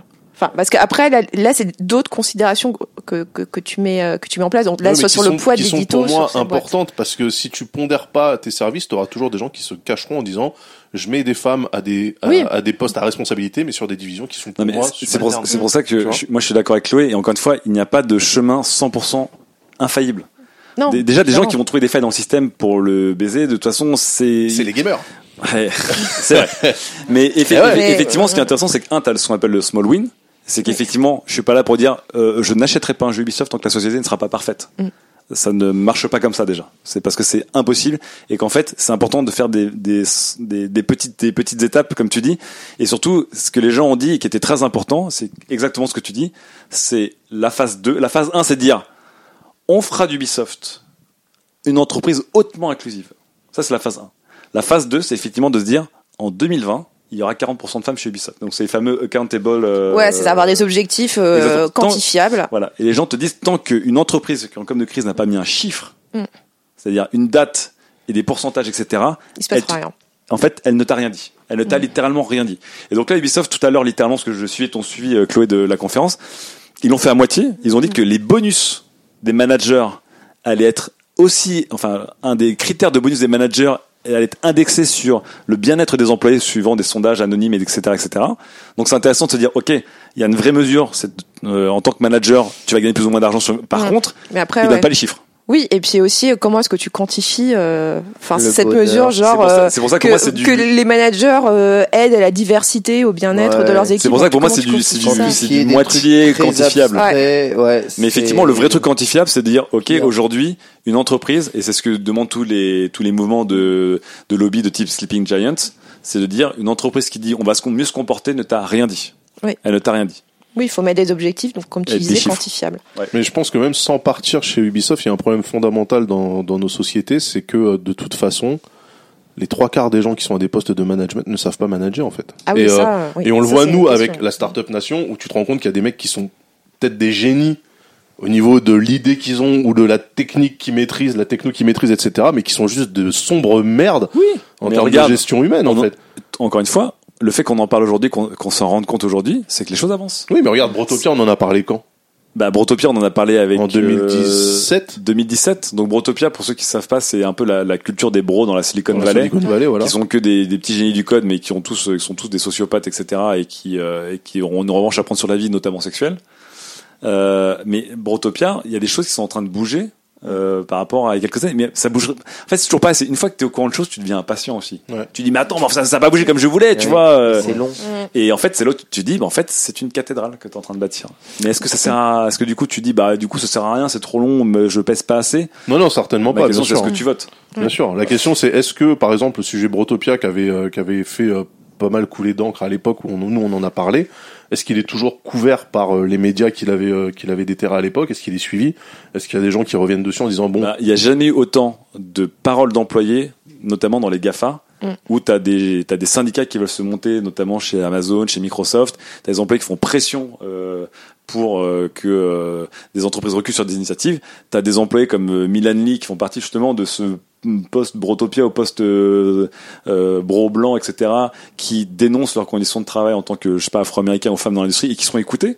ils sont écoutés, mais du coup, ça veut dire que euh, ce type-là chez Mixer, concrètement, malgré toutes les bonnes intentions dont on puisse draper les dirigeants quand ils l'ont embauché, etc., rien n'a changé en fait. Depuis. Bah, Mix- Mixer, du coup, comme d'hab, a dit on s'excuse, euh, Phil Ouais. Spencer est venu le voir, etc., etc. Donc, small steps, c'est qu'à une époque, ben, le Phil Spencer d'il y a 20 ans, en fait, il aurait même pas vu cet employé, en fait. Tu vois. Donc, euh, oui, Pe- petite oui. Ouais, il y a juste un, un point que je voulais, je voulais aborder dans toute l'histoire Ubisoft. Donc c'était euh, hier- donc c'est sorti hier au moment où on enregistre dans euh, l'enquête de Jason Schreier de Bloomberg. En fait, c'est un, point mais qui m'a mis en colère. Ah oui Ah, Mais comme comme jamais en fait, je, même Oui. je suis rentrée chez moi le soir, j'étais euh, j'étais bref, j'ai envie de tout casser. Donc sur l'affaire Ubisoft, les gens qui se sentent pas très concernés pourraient dire oui, bon voilà, c'est des histoires RH, c'est pas très important. L'essentiel c'est les jeux. Aïe, aïe, aïe. mais sur les jeux. Mais c'est- et c'est là Et sur les jeux, et sur les jeux et c'est là que montrait très bien le- l'enquête de Jason Schreier, c'est que ça a un impact aussi sur les jeux. Donc ce qui montrait, c'est que ça fait plusieurs années, plusieurs volets de Assassin's Creed que les équipes créatives veulent mettre en avant des femmes, voire veulent même que il n'y ait qu'une seule héroïne, une héroïne féminine. Euh, donc par exemple sur les deux, les deux derniers numéros, donc sur Assassin's Creed Origins, euh, il était prévu à la toute base que Bayek, le premier héros, en fait, soit meurt, soit soit gravement blessé, donc ne puisse plus continuer l'aventure. Et c'est sa femme Aya qui est quand même la personne qui bâtit toute la, la lignée des assassins dans le scénario, enfin dans le scénario final. Hashtag spoiler. Hashtag méga spoiler là, je suis un peu. Euh, pff, ouais, enfin dès le début du jeu, c'est quand même c'est c'est au bout de 5 Pourtant, j'y ai joué, hein, mais. euh, Et ben en fait normalement c'est elle que t'aurais dû incarner. En fait c'était un peu le plot twist. Boum, on change, on change de personnage en cours de jeu, ce qui aurait été ultra intéressant. Et en fait quand tu joues au jeu, tu te rends bien compte qu'en fait il y a un souci au niveau du scénario. Et rebelote sur Assassin's Creed Odyssey, donc qui est sorti euh, il y a deux ans maintenant, où en fait à la base l'équipe créative voulait qu'il n'y ait que Cassandra comme joueuse, comme euh, comme euh, héroïne, voilà. Et quand on y joue pareil à Odyssey, on se rend compte qu'il y a un souci dans le scénario parce que bah il marche très très bien autour de Cassandra et beaucoup moins autour de Alexio. Alexios. Voilà le. je, je me rappelle même pas. du Voilà, nom on se souvient même pas de son nom. comment il s'appelle déjà? Alexios, je crois. Et euh, donc, ça a été refusé par les équipes marketing et par l'éditorial en disant, bah écoutez, euh, non, parce que bah, les femmes, ça fait pas vendre. L'éditorial Donc- de Serge Alors, alors- alors, juste C'était euh, les, les femmes ça fait pas vendre et aussi des, apparemment des mecs qui hurlaient en réunion qui voulaient des white male alpha. Enfin, comme, comme héros, parce que Ouais, sinon, c'est pas possible. Et là, on est en plein dans la culture incel. Ouais, euh. Oh Et, euh, et donc voilà, c'est- j'ai trouvé ça euh, rageant. rageant. Euh, parce que on a- de l'extérieur, on aurait pu se dire ah oui c'est vrai que les assassins quand même se féminisent au fur et à mesure, on a le choix, l'impression d'avancer. on a l'impression d'avancer. Ah ben c'est bien en fait ils ont fait la réflexion en interne, c'est cool. Tous les débats qu'on a autour du sexisme dans le jeu vidéo commencent à porter, ça se reflète dans les studios. Et en fait là on se rend compte qu'en fait toutes ces idées là, ils les avaient depuis très très très longtemps, mais ça a été complètement Tout étouffé freiné, étouffé. tout est fait freiné. Et là, il y a beaucoup de, de femmes, de scénaristes ou euh, d'anciennes d'Ubisoft qui ont travaillé sur ces épisodes d'Assassin ou sur des épisodes annexes, qui commencent à en parler sur Twitter pour dire oui, et encore, vous ne savez pas tout. Il y a énormément de batailles qui ont été perdues et dont on ne parle pas encore. Et euh, parce que bah, quelqu'un a décidé que genre non, ça, ça vendra pas. euh, mettre une femme hors de question. Il faut mettre un mec blanc. Ça, va, ça, ça va passer parce que c'est ce que Alpha. veulent Alpha. C'est c'est ça que les, les- c'est ça que les joueurs veulent. Mais non, et mais donc, avec tu- aussi tu vois l'argument. que, euh, Monstre alpha. que l'organisation que qui a pourtant, qui avait été pourtant célébré à un moment donné chez Ubi de dire nous on a une équipe édito qui supervise en transversal Mm. l'intégralité des licences Et pour être les- sûr les, que ça respecte les les, codes de et début tout. de jeu pour dire on a une équipe inclusive, etc. En plus, Ouais. tu, tu te rends compte que cette organisation-là, de toute façon, c'était voué à arriver à ce genre de truc, c'est-à-dire des, des décisions qui sont prises en haut lieu, au mépris du travail qui Alors, être fait en j'ai- dessous. j'aimerais, j'aimerais préciser un truc, c'est que bon, c'est affreux ce que fait l'équipe marketing, mais après ils sont pas délirants non plus, et il y a un problème aussi chez les gamers. Comment ça, ils sont pas Ils délirants sont pas délirants. Ils sont pas, bah, je vais vous dire pourquoi. Ah, Euh, parce que il y a les, les les femmes, les gameuses joueront à un jeu qui leur plaira, et par contre les hommes gamers euh, ne joueront pas à un jeu qui est perçu comme un jeu pour femmes. Non mais Mais à, à quel moment Assassin's Creed c'est un jeu perçu comme un jeu pour Eh femmes ben, si, c'est- si toutefois, si un épisode, si d'un coup une licence qui est Assassin's Creed, par exemple à Unity, le héros c'était une femme, peut-être peut-être que le service marketing s'est dit, euh, tiens, les, les gamers euh, mâles qui Ah, constituent. ils, ont, euh, ils ont le droit de se dire, mais c'était quand même délirant comme décision. C'est pas comme si Oui, les jeux sûr. vidéo et les films avec des femmes se mais donc marchaient c'est pas, depuis des mais- années. Mais donc c'est délirant parce que toi Oui, tu dis ils sont pas délirant. délirants. Non, mais ce que je veux dire, ce que je veux dire, c'est que s'ils ont pas simplement affirmé, enfin, ils, ils ont cette croyance-là, mais cette croyance, elle s'étend à des jeux, par exemple des jeux de cartes, qui sont pratiqués par plein de gens, qui sont pas, euh, qui sont pas marketés auprès de, avec des Non, mais femmes, des streameuses, des trucs, mais là- depuis là, quelques années, Là, parce tu prends que le problème par l'autre bout en fait. Ouais. Mais Non, je, ouais, plus, ce que je veux dire, c'est qu'il y a, il y a- enfin, l'équipe marketing et l'équipe éditoriale, elle a, elle, a, elle a fait du mal, on va dire.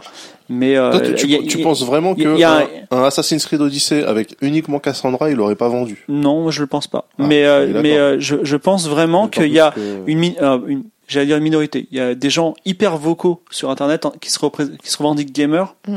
qui euh, qui ont un discours qui effectivement, bah voilà, qui qui ont tendance à te décourager Oui, à et, faire et des encore, jeux. et encore une fois, je te dis, ces gens-là, encore une fois, il faut faire très attention à, à ce que tu entends déjà sur les réseaux sociaux parce que Mm. c'est Mm. c'est ta ligne éditoriale et c'est pas la, la vérité et ce qui se passe en vrai. En fait, ces mecs sont très vocaux, Mm. ils sont très vocaux et c'est une minorité. C'est quand je dis que c'est une minorité, c'est que littéralement les mecs qui ont voulu boycotter Captain America, euh, Captain America a été le, le Ou film Star Wars. euh, ouais, euh, ça a été le film avec le plus d'entrées depuis au hasard Black Panther qui est aussi Mm. on leur a dit les noirs ça ça marchera jamais au cinéma tu vois Mm. euh, bon je vais pas te parler de Last of Us partout de Raison Dawn enfin les gens sont en train de d'abreuver Twitter Oui. d'exemples De donc en fait quand l'équipe tout simplement. marketing et que tu prends ces décisions en voyant ce qui se passe autour de toi c'est là où c'est délirant Oui, c'est qu'en fait c'est pas comme si Ubisoft était euh, edgy et ultra progressiste en faisant un truc complètement dingue. C'est que enfin excusez-moi mais ça faisait quand même des années que euh, on bon an mal an on met de plus en plus de femmes à l'écran euh, et en avant et Ubisoft allait pas faire sa révolution avec en plus un comment dire c'est pas Super Mario c'est Assassin's Creed. Assassin's Creed c'est une saga chorale c'est-à-dire que c'est une saga qui change de perso à quasiment chaque Mm. épisode Ouais, ça c'est donc vrai. en fait, tu me diras, attends, ça fait 20 ans qu'on suit les yeux et d'un coup, on a sa cousine. Je comprendrais parce que ce serait plus les aventures des yeux. Bon, là, c'est Assassin's Creed. En fait, à chaque fois, tu tombes dans la peau d'un nouveau, d'un nouveau personnage. Donc, Mm. s'il y avait bien une série qui, pour moi, en plus, naturellement, pouvait à l'avoir. ça, ouais, Mais du coup, du coup, ça me fait rigoler parce que justement, ces fameux, j'en j'en ai fait un tweet, mais ces fameux, euh, cette fameuse minorité mascu hyper bruyante qui arrête pas de brandir la pancarte, la vision de l'auteur, la vision de l'auteur pour dénoncer le fait que, euh, ah là là, La ont- vision de l'auteur. ah là là, c'est l'agenda des féminazis politiques qui nous oblige à avoir des femmes dans les Ah jeux non. vidéo. Euh, du coup, je veux bien voir quelle est la pancarte qui brandissent maintenant, vu que la vision de l'auteur c'était d'avoir une femme et que justement, on a littéralement empêché les, Ouais, les auteurs de jeux d'avoir leur vision de l'auteur, tu vois. Oui, parce que non seulement on bride les équipes créatives, et au final, on se retrouve avec des jeux dont les scénarios sont moins bons, parce que, bah, par exemple, dans le cas d'Odyssée, euh, bah, le jeu fonctionne moins bien quand on prend Alexios plutôt que Cassandra, et tu te dis, c'est quand même dommage de mettre une, une balle dans le pied de ton propre jeu surtout, euh, ça au leur niveau prend- c'est- du coup, ça leur a pris beaucoup de temps. Oui. Parce qu'on peut revenir aussi au fameux, à la fameuse excuse hystérique et historique de, d'Ubisoft de 2013, du fameux. Ça coûte cher. il- Ça coûte cher à animer. Il il y a, il y avait Ouais, pas de femme, il y a pas de femme dans l'Assassin's Creed de 2013 ou 2014, je crois. C'est dans le mode multi Dans de mode multi, Assassin ouais. Euh, parce que avaient- c'était trop compliqué, ils ça allait avaient rajouter trop de expliqué- semaines de travail si on mettait des femmes dans le mode multijoueur. Et ça, l'excuse, ça a été sorti officiellement, littéralement par Ubisoft. Pendant le 3. Et euh, un ancien de chez Ubisoft a dit, bah en fait, ça prendrait euh, genre euh, Ouais. deux jours. Deux jours. Et en fait, là, quelqu'un, un ancien de chez Ubisoft, justement, dans, la- dans le genre de la libération de parole, a dit, ça nous aurait pris 1h30. Oui, qu'ils l'avaient, ils avaient fait des tests. euh, l'é- l'équipe euh, de après euh, d'Unity avait fait des tests. Il dit en fait, ça nous a pris une heure. Pour euh, Ouais, mais juste. après, tu euh, comprends ouais. l'équilibrage. ouais. Tu reprends le squelette, euh, tu adaptes. Mais non, mais ils avaient des squelettes, euh, réactions de règles, femmes dans, ils dans, dans avaient, plein de euh, trucs d'Ubisoft. Exactement. Et en fait, ce qu'ils disent aussi, c'est que les techniques de jeux vidéo, c'est que plein de fois, en fait, c'est même l'inverse. Ils ont des, des motion capture de femmes, et en fait, ils dérivent des animations d'hommes dessus qui sont très convaincantes. En ouais. fait, c'était, c'était 100% bullshit, en fait. euh. Mm. Enfin, on savait déjà que c'était un peu bullshit, tu vois. Moi, je suis persuadé Mais que le mec aujourd'hui, qui l'a quand- dit au moment voit où ce il l'a dit, il y croyait vraiment. Tu vois, Je, suis sûr que le gars. Mais non. C'était le C'était un mec de producteur, la c'est un des producteurs du jeu. Ah, Good guy. En fait, producteur. c'est un mec qui connaissait littéralement comment fonctionne le jeu. Il savait très bien ce qu'il disait et ce qu'on lui a dit de dire surtout. C'est pour ça que je suis d'accord avec Chloé. T'as envie d'envoyer valser des chaises en fait. tu véritable volonté de ne pas mettre de personnage féminin dans le jeu. Euh, euh, Enfin, masqué par l'idée absolument fausse de, de, de tout temps que, que, que les femmes ne font pas vendre. Non, mais moi, j'ai- hâte- et- et j'ai que hâte c'était de compli- voir, et que c'était euh, compliqué à insérer dans le jeu, c'était trop de travail, parce qu'en fait, Oui. ils ont littéralement rentré Alexos au chausse-pied Oui. dans le jeu, et ça leur a pris, euh, ça leur a pris des animations, de des dialogues, des voix, des machins et tout. Tu Moi, vois. quand je vois le- ça, pour ça, ils ont eu le temps, par contre. hein, je vois le succès des personnages féminins dans, dans les jeux de combat, mais depuis, euh, depuis, euh, depuis Street Fighter 2, quoi. Attention quand même, parce que les personnages féminins dans les jeux de combat au début, ils étaient là. Ils étaient, ils étaient, mis, À- ils à étaient ultra sexualisés. Ouais, hyper Chun-Li, c'est le sexualisé. premier Mai, perso- Mai, Mai Shiragui, euh, Ouais, Fatal j'allais dire. Aïe, aïe, aïe. En fait, c'est l'inverse, que c'est plutôt, D'accord. c'est plutôt euh, Chun- il y a un délire. Mais Chun-Li, Mais c'est un quasiment personnage l'exception. qui a été. Mais c'est c'est le tout premier. Oui, mais c'est quasiment l'exception qui confirme la règle. Qu'en fait, la des plupart des personnages autres les plus- persos, C'est un des personnages les plus populaires. Oui. Il a tellement été populaire. Oh, je dis pas qu'il est pas quand populaire. Ils l'ont retiré dans Street Fighter 3. Ils ont été obligés de remettre le perso. non, non, mais en fait, mais je suis pas- d'accord avec pas- toi. je dis pas qu'il est tout le pas reste des populaire. persos dans les jeux de combat, Je dis que euh, souvent, dire, souvent les femmes quand elles, quand elles étaient, les personnages féminins quand ils étaient placés dans les jeux il y a 25 ans. bah, même là, tu vois, et même et même le et même le premier tomb personnages de et même le premier Tomb Raider, le premier Tomb Raider, c'est un clairement, fantasme de mec, hein.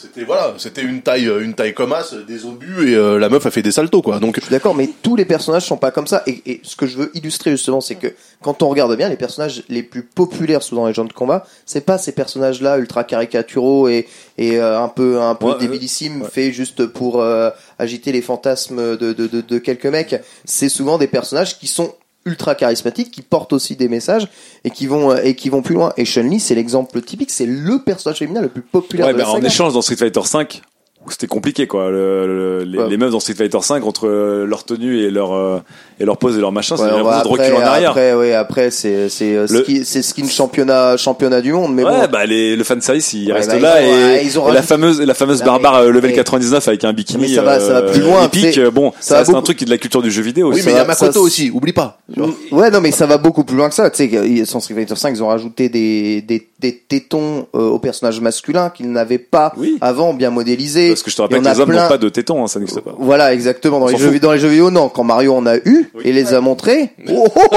oh, oh, oh, mamma mia! Mais justement, tu vois, en parlant, en parlant de Mario, en parlant de Nintendo, euh, le rôle qu'a, euh, enfin, tu vois, c'est toujours le héros qui doit sauver la princesse qui a été kidnappée euh, par euh, par le méchant, etc.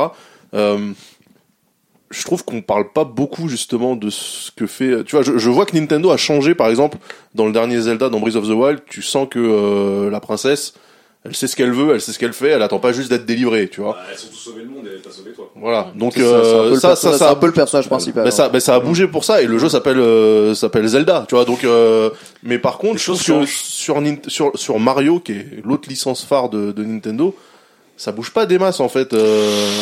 Tu Ouais. Trigger euh, Ken Non, non, non. Non, parce que j'avais j'avais deux sais j'avais deux Trigger. éditeurs, j'avais Nintendo, savoir- j'avais Rockstar. Il faut après. savoir une chose, c'est que, enfin, Nintendo a fait une énorme erreur, vraiment gigantesque. C'est qu'ils ont voulu donc intégrer Peach comme personnage principal d'un jeu de plateforme. Ce jeu, il s'appelle Super Princess Peach et il est sorti sur DS.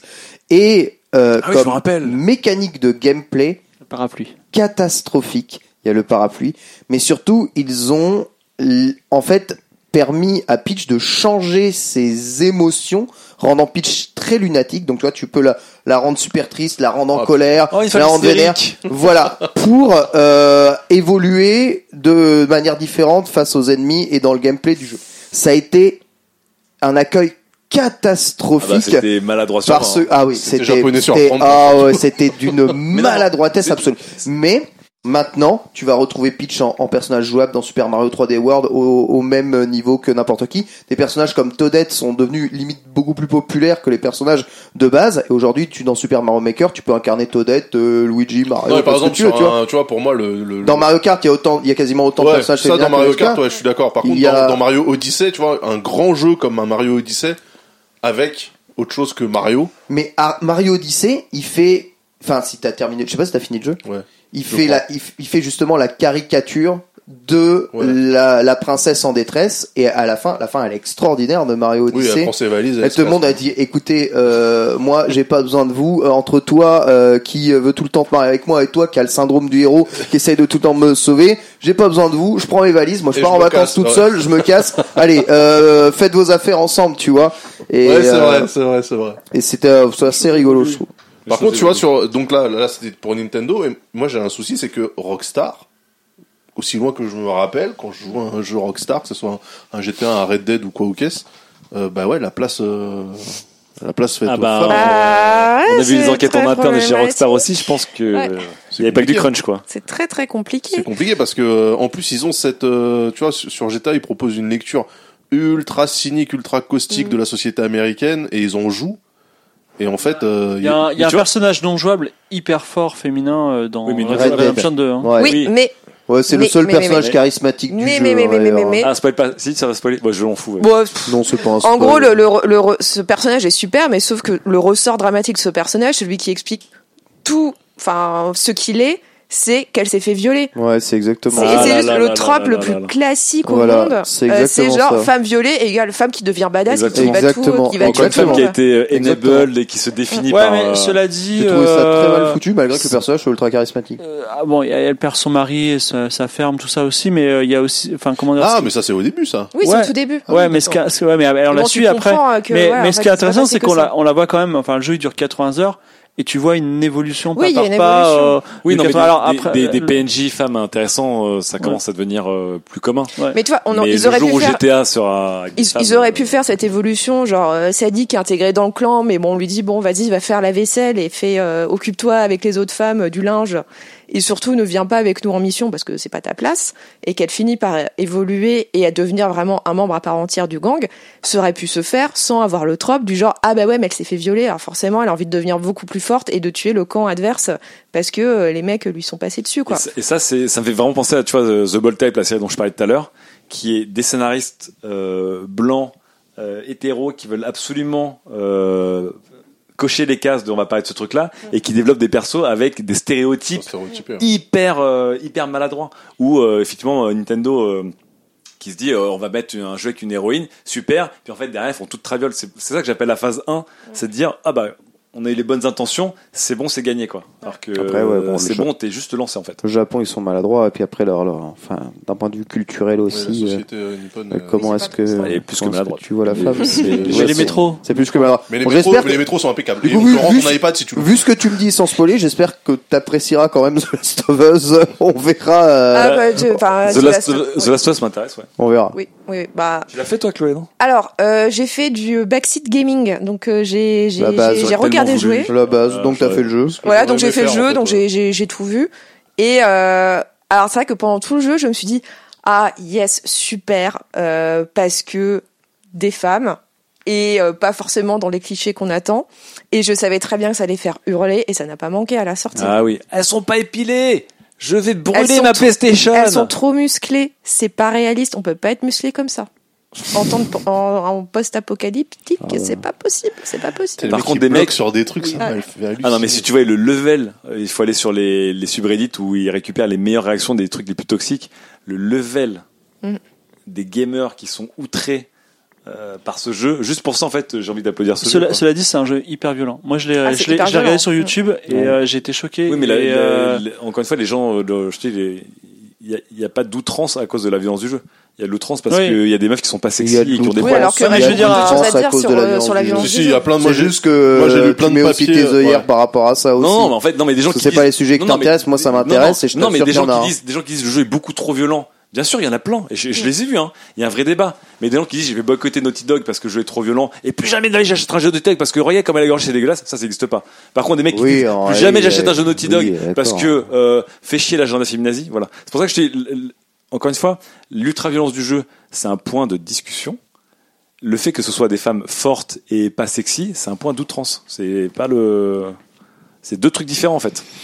Tu, tu peux pas avoir une discussion apaisée et, euh, et rationnelle sur la pilosité des héroïnes avec euh, les personnes qui veulent boycotter le jeu, alors qu'on peut avoir une discussion sur est-ce que le jeu en moi fait de la violence gratuite et on n'est pas en train de dire euh, plus jamais de ma vie. Par contre, Il y, a, euh, il y a vraiment des gens qui se sont indignés que dans un univers post-apo avec Non, mais c'est c'est méga violent. Tu peux Moi, pas imaginer. moi, a du review bombing, des menaces de boycott dans tous les sens parce Après, qu'ils ont découvert ça y est. Parce, qu'il y a- Moi, parce quand- que, il y a les- lesbiennes, meufs, parce que euh, les meufs, elles s'épilent pas dans un monde post-apo euh, zombifié. Ah, euh. Si on rentre dans le sujet de l'épilation, mais je pense qu'en général le sujet de l'épilation, Ouais, puis, Ah, euh, euh, rentrons pas dans le sujet du réalisme J'ai dans jamais un, vu dans un jeu où il y a des champignons zombies euh, qui attaquent le monde. Mais par contre, ça- j'espère qu'on fera un jour un quête latérale sur la, le thème de la violence, qui est à mon Oui, avis un vrai problème quand on parle pas. Moi, moi perso, je Moi, chaque fois que je dis que ça euh. me dérange, la violence, on me sort, hey, joueur de Pokémon. Ah non, non, moi- moi, je suis- euh, je d'accord avec C'est pareil. Pour- Tu vois, on Euh, crache à la gueule. Pokémon, c'est ultra violent, mon gars, t'es fou, quoi. C'est ultra violent, Pokémon, mais c'est pas le même type de violence.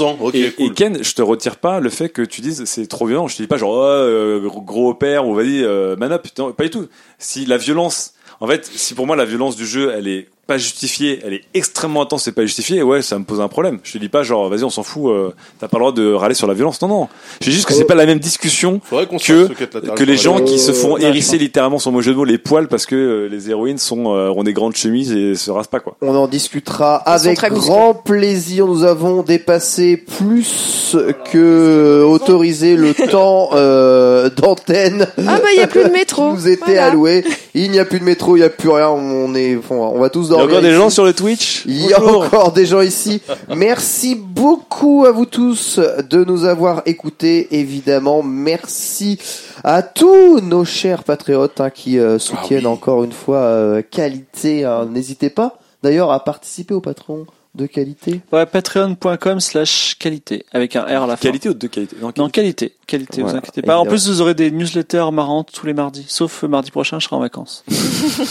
voilà, vous apprendrez des tas de trucs, c'est promis, on essayera en tout cas de faire. Merci Lam, évidemment, merci Daz, merci Chloé, merci, merci à toi Ken. d'être resté aussi longtemps merci euh, Nico, réveillé. surtout le merci sauveur. Merci Nico, Nico. Nico. Ouais, merci Nico. Qui, lui non plus, c'est pas comment 6 heures d'émission. Pour hein, il a fait comme il a fait 4 latéral ce soir. Il, est Toute qualité dans... tire sur Nico. Il est bien rentré dans, la qualité C'est terrible. Le forum est mort, mais je vous invite évidemment à vous rendre sur le Discord, le Discord, le Discord de qualité si vous venez discuter de tous ces sujets-là. On vous accueille évidemment avec grand plaisir. On sera ravis euh, de pouvoir discuter avec vous de tout ça. On a tous un avis et euh, eh bien c'est le débat. C'est ce qui fait aussi progresser un peu les idées. Merci à tous. Des gros bisous. Et. Ciao. ciao. ciao. Bisous.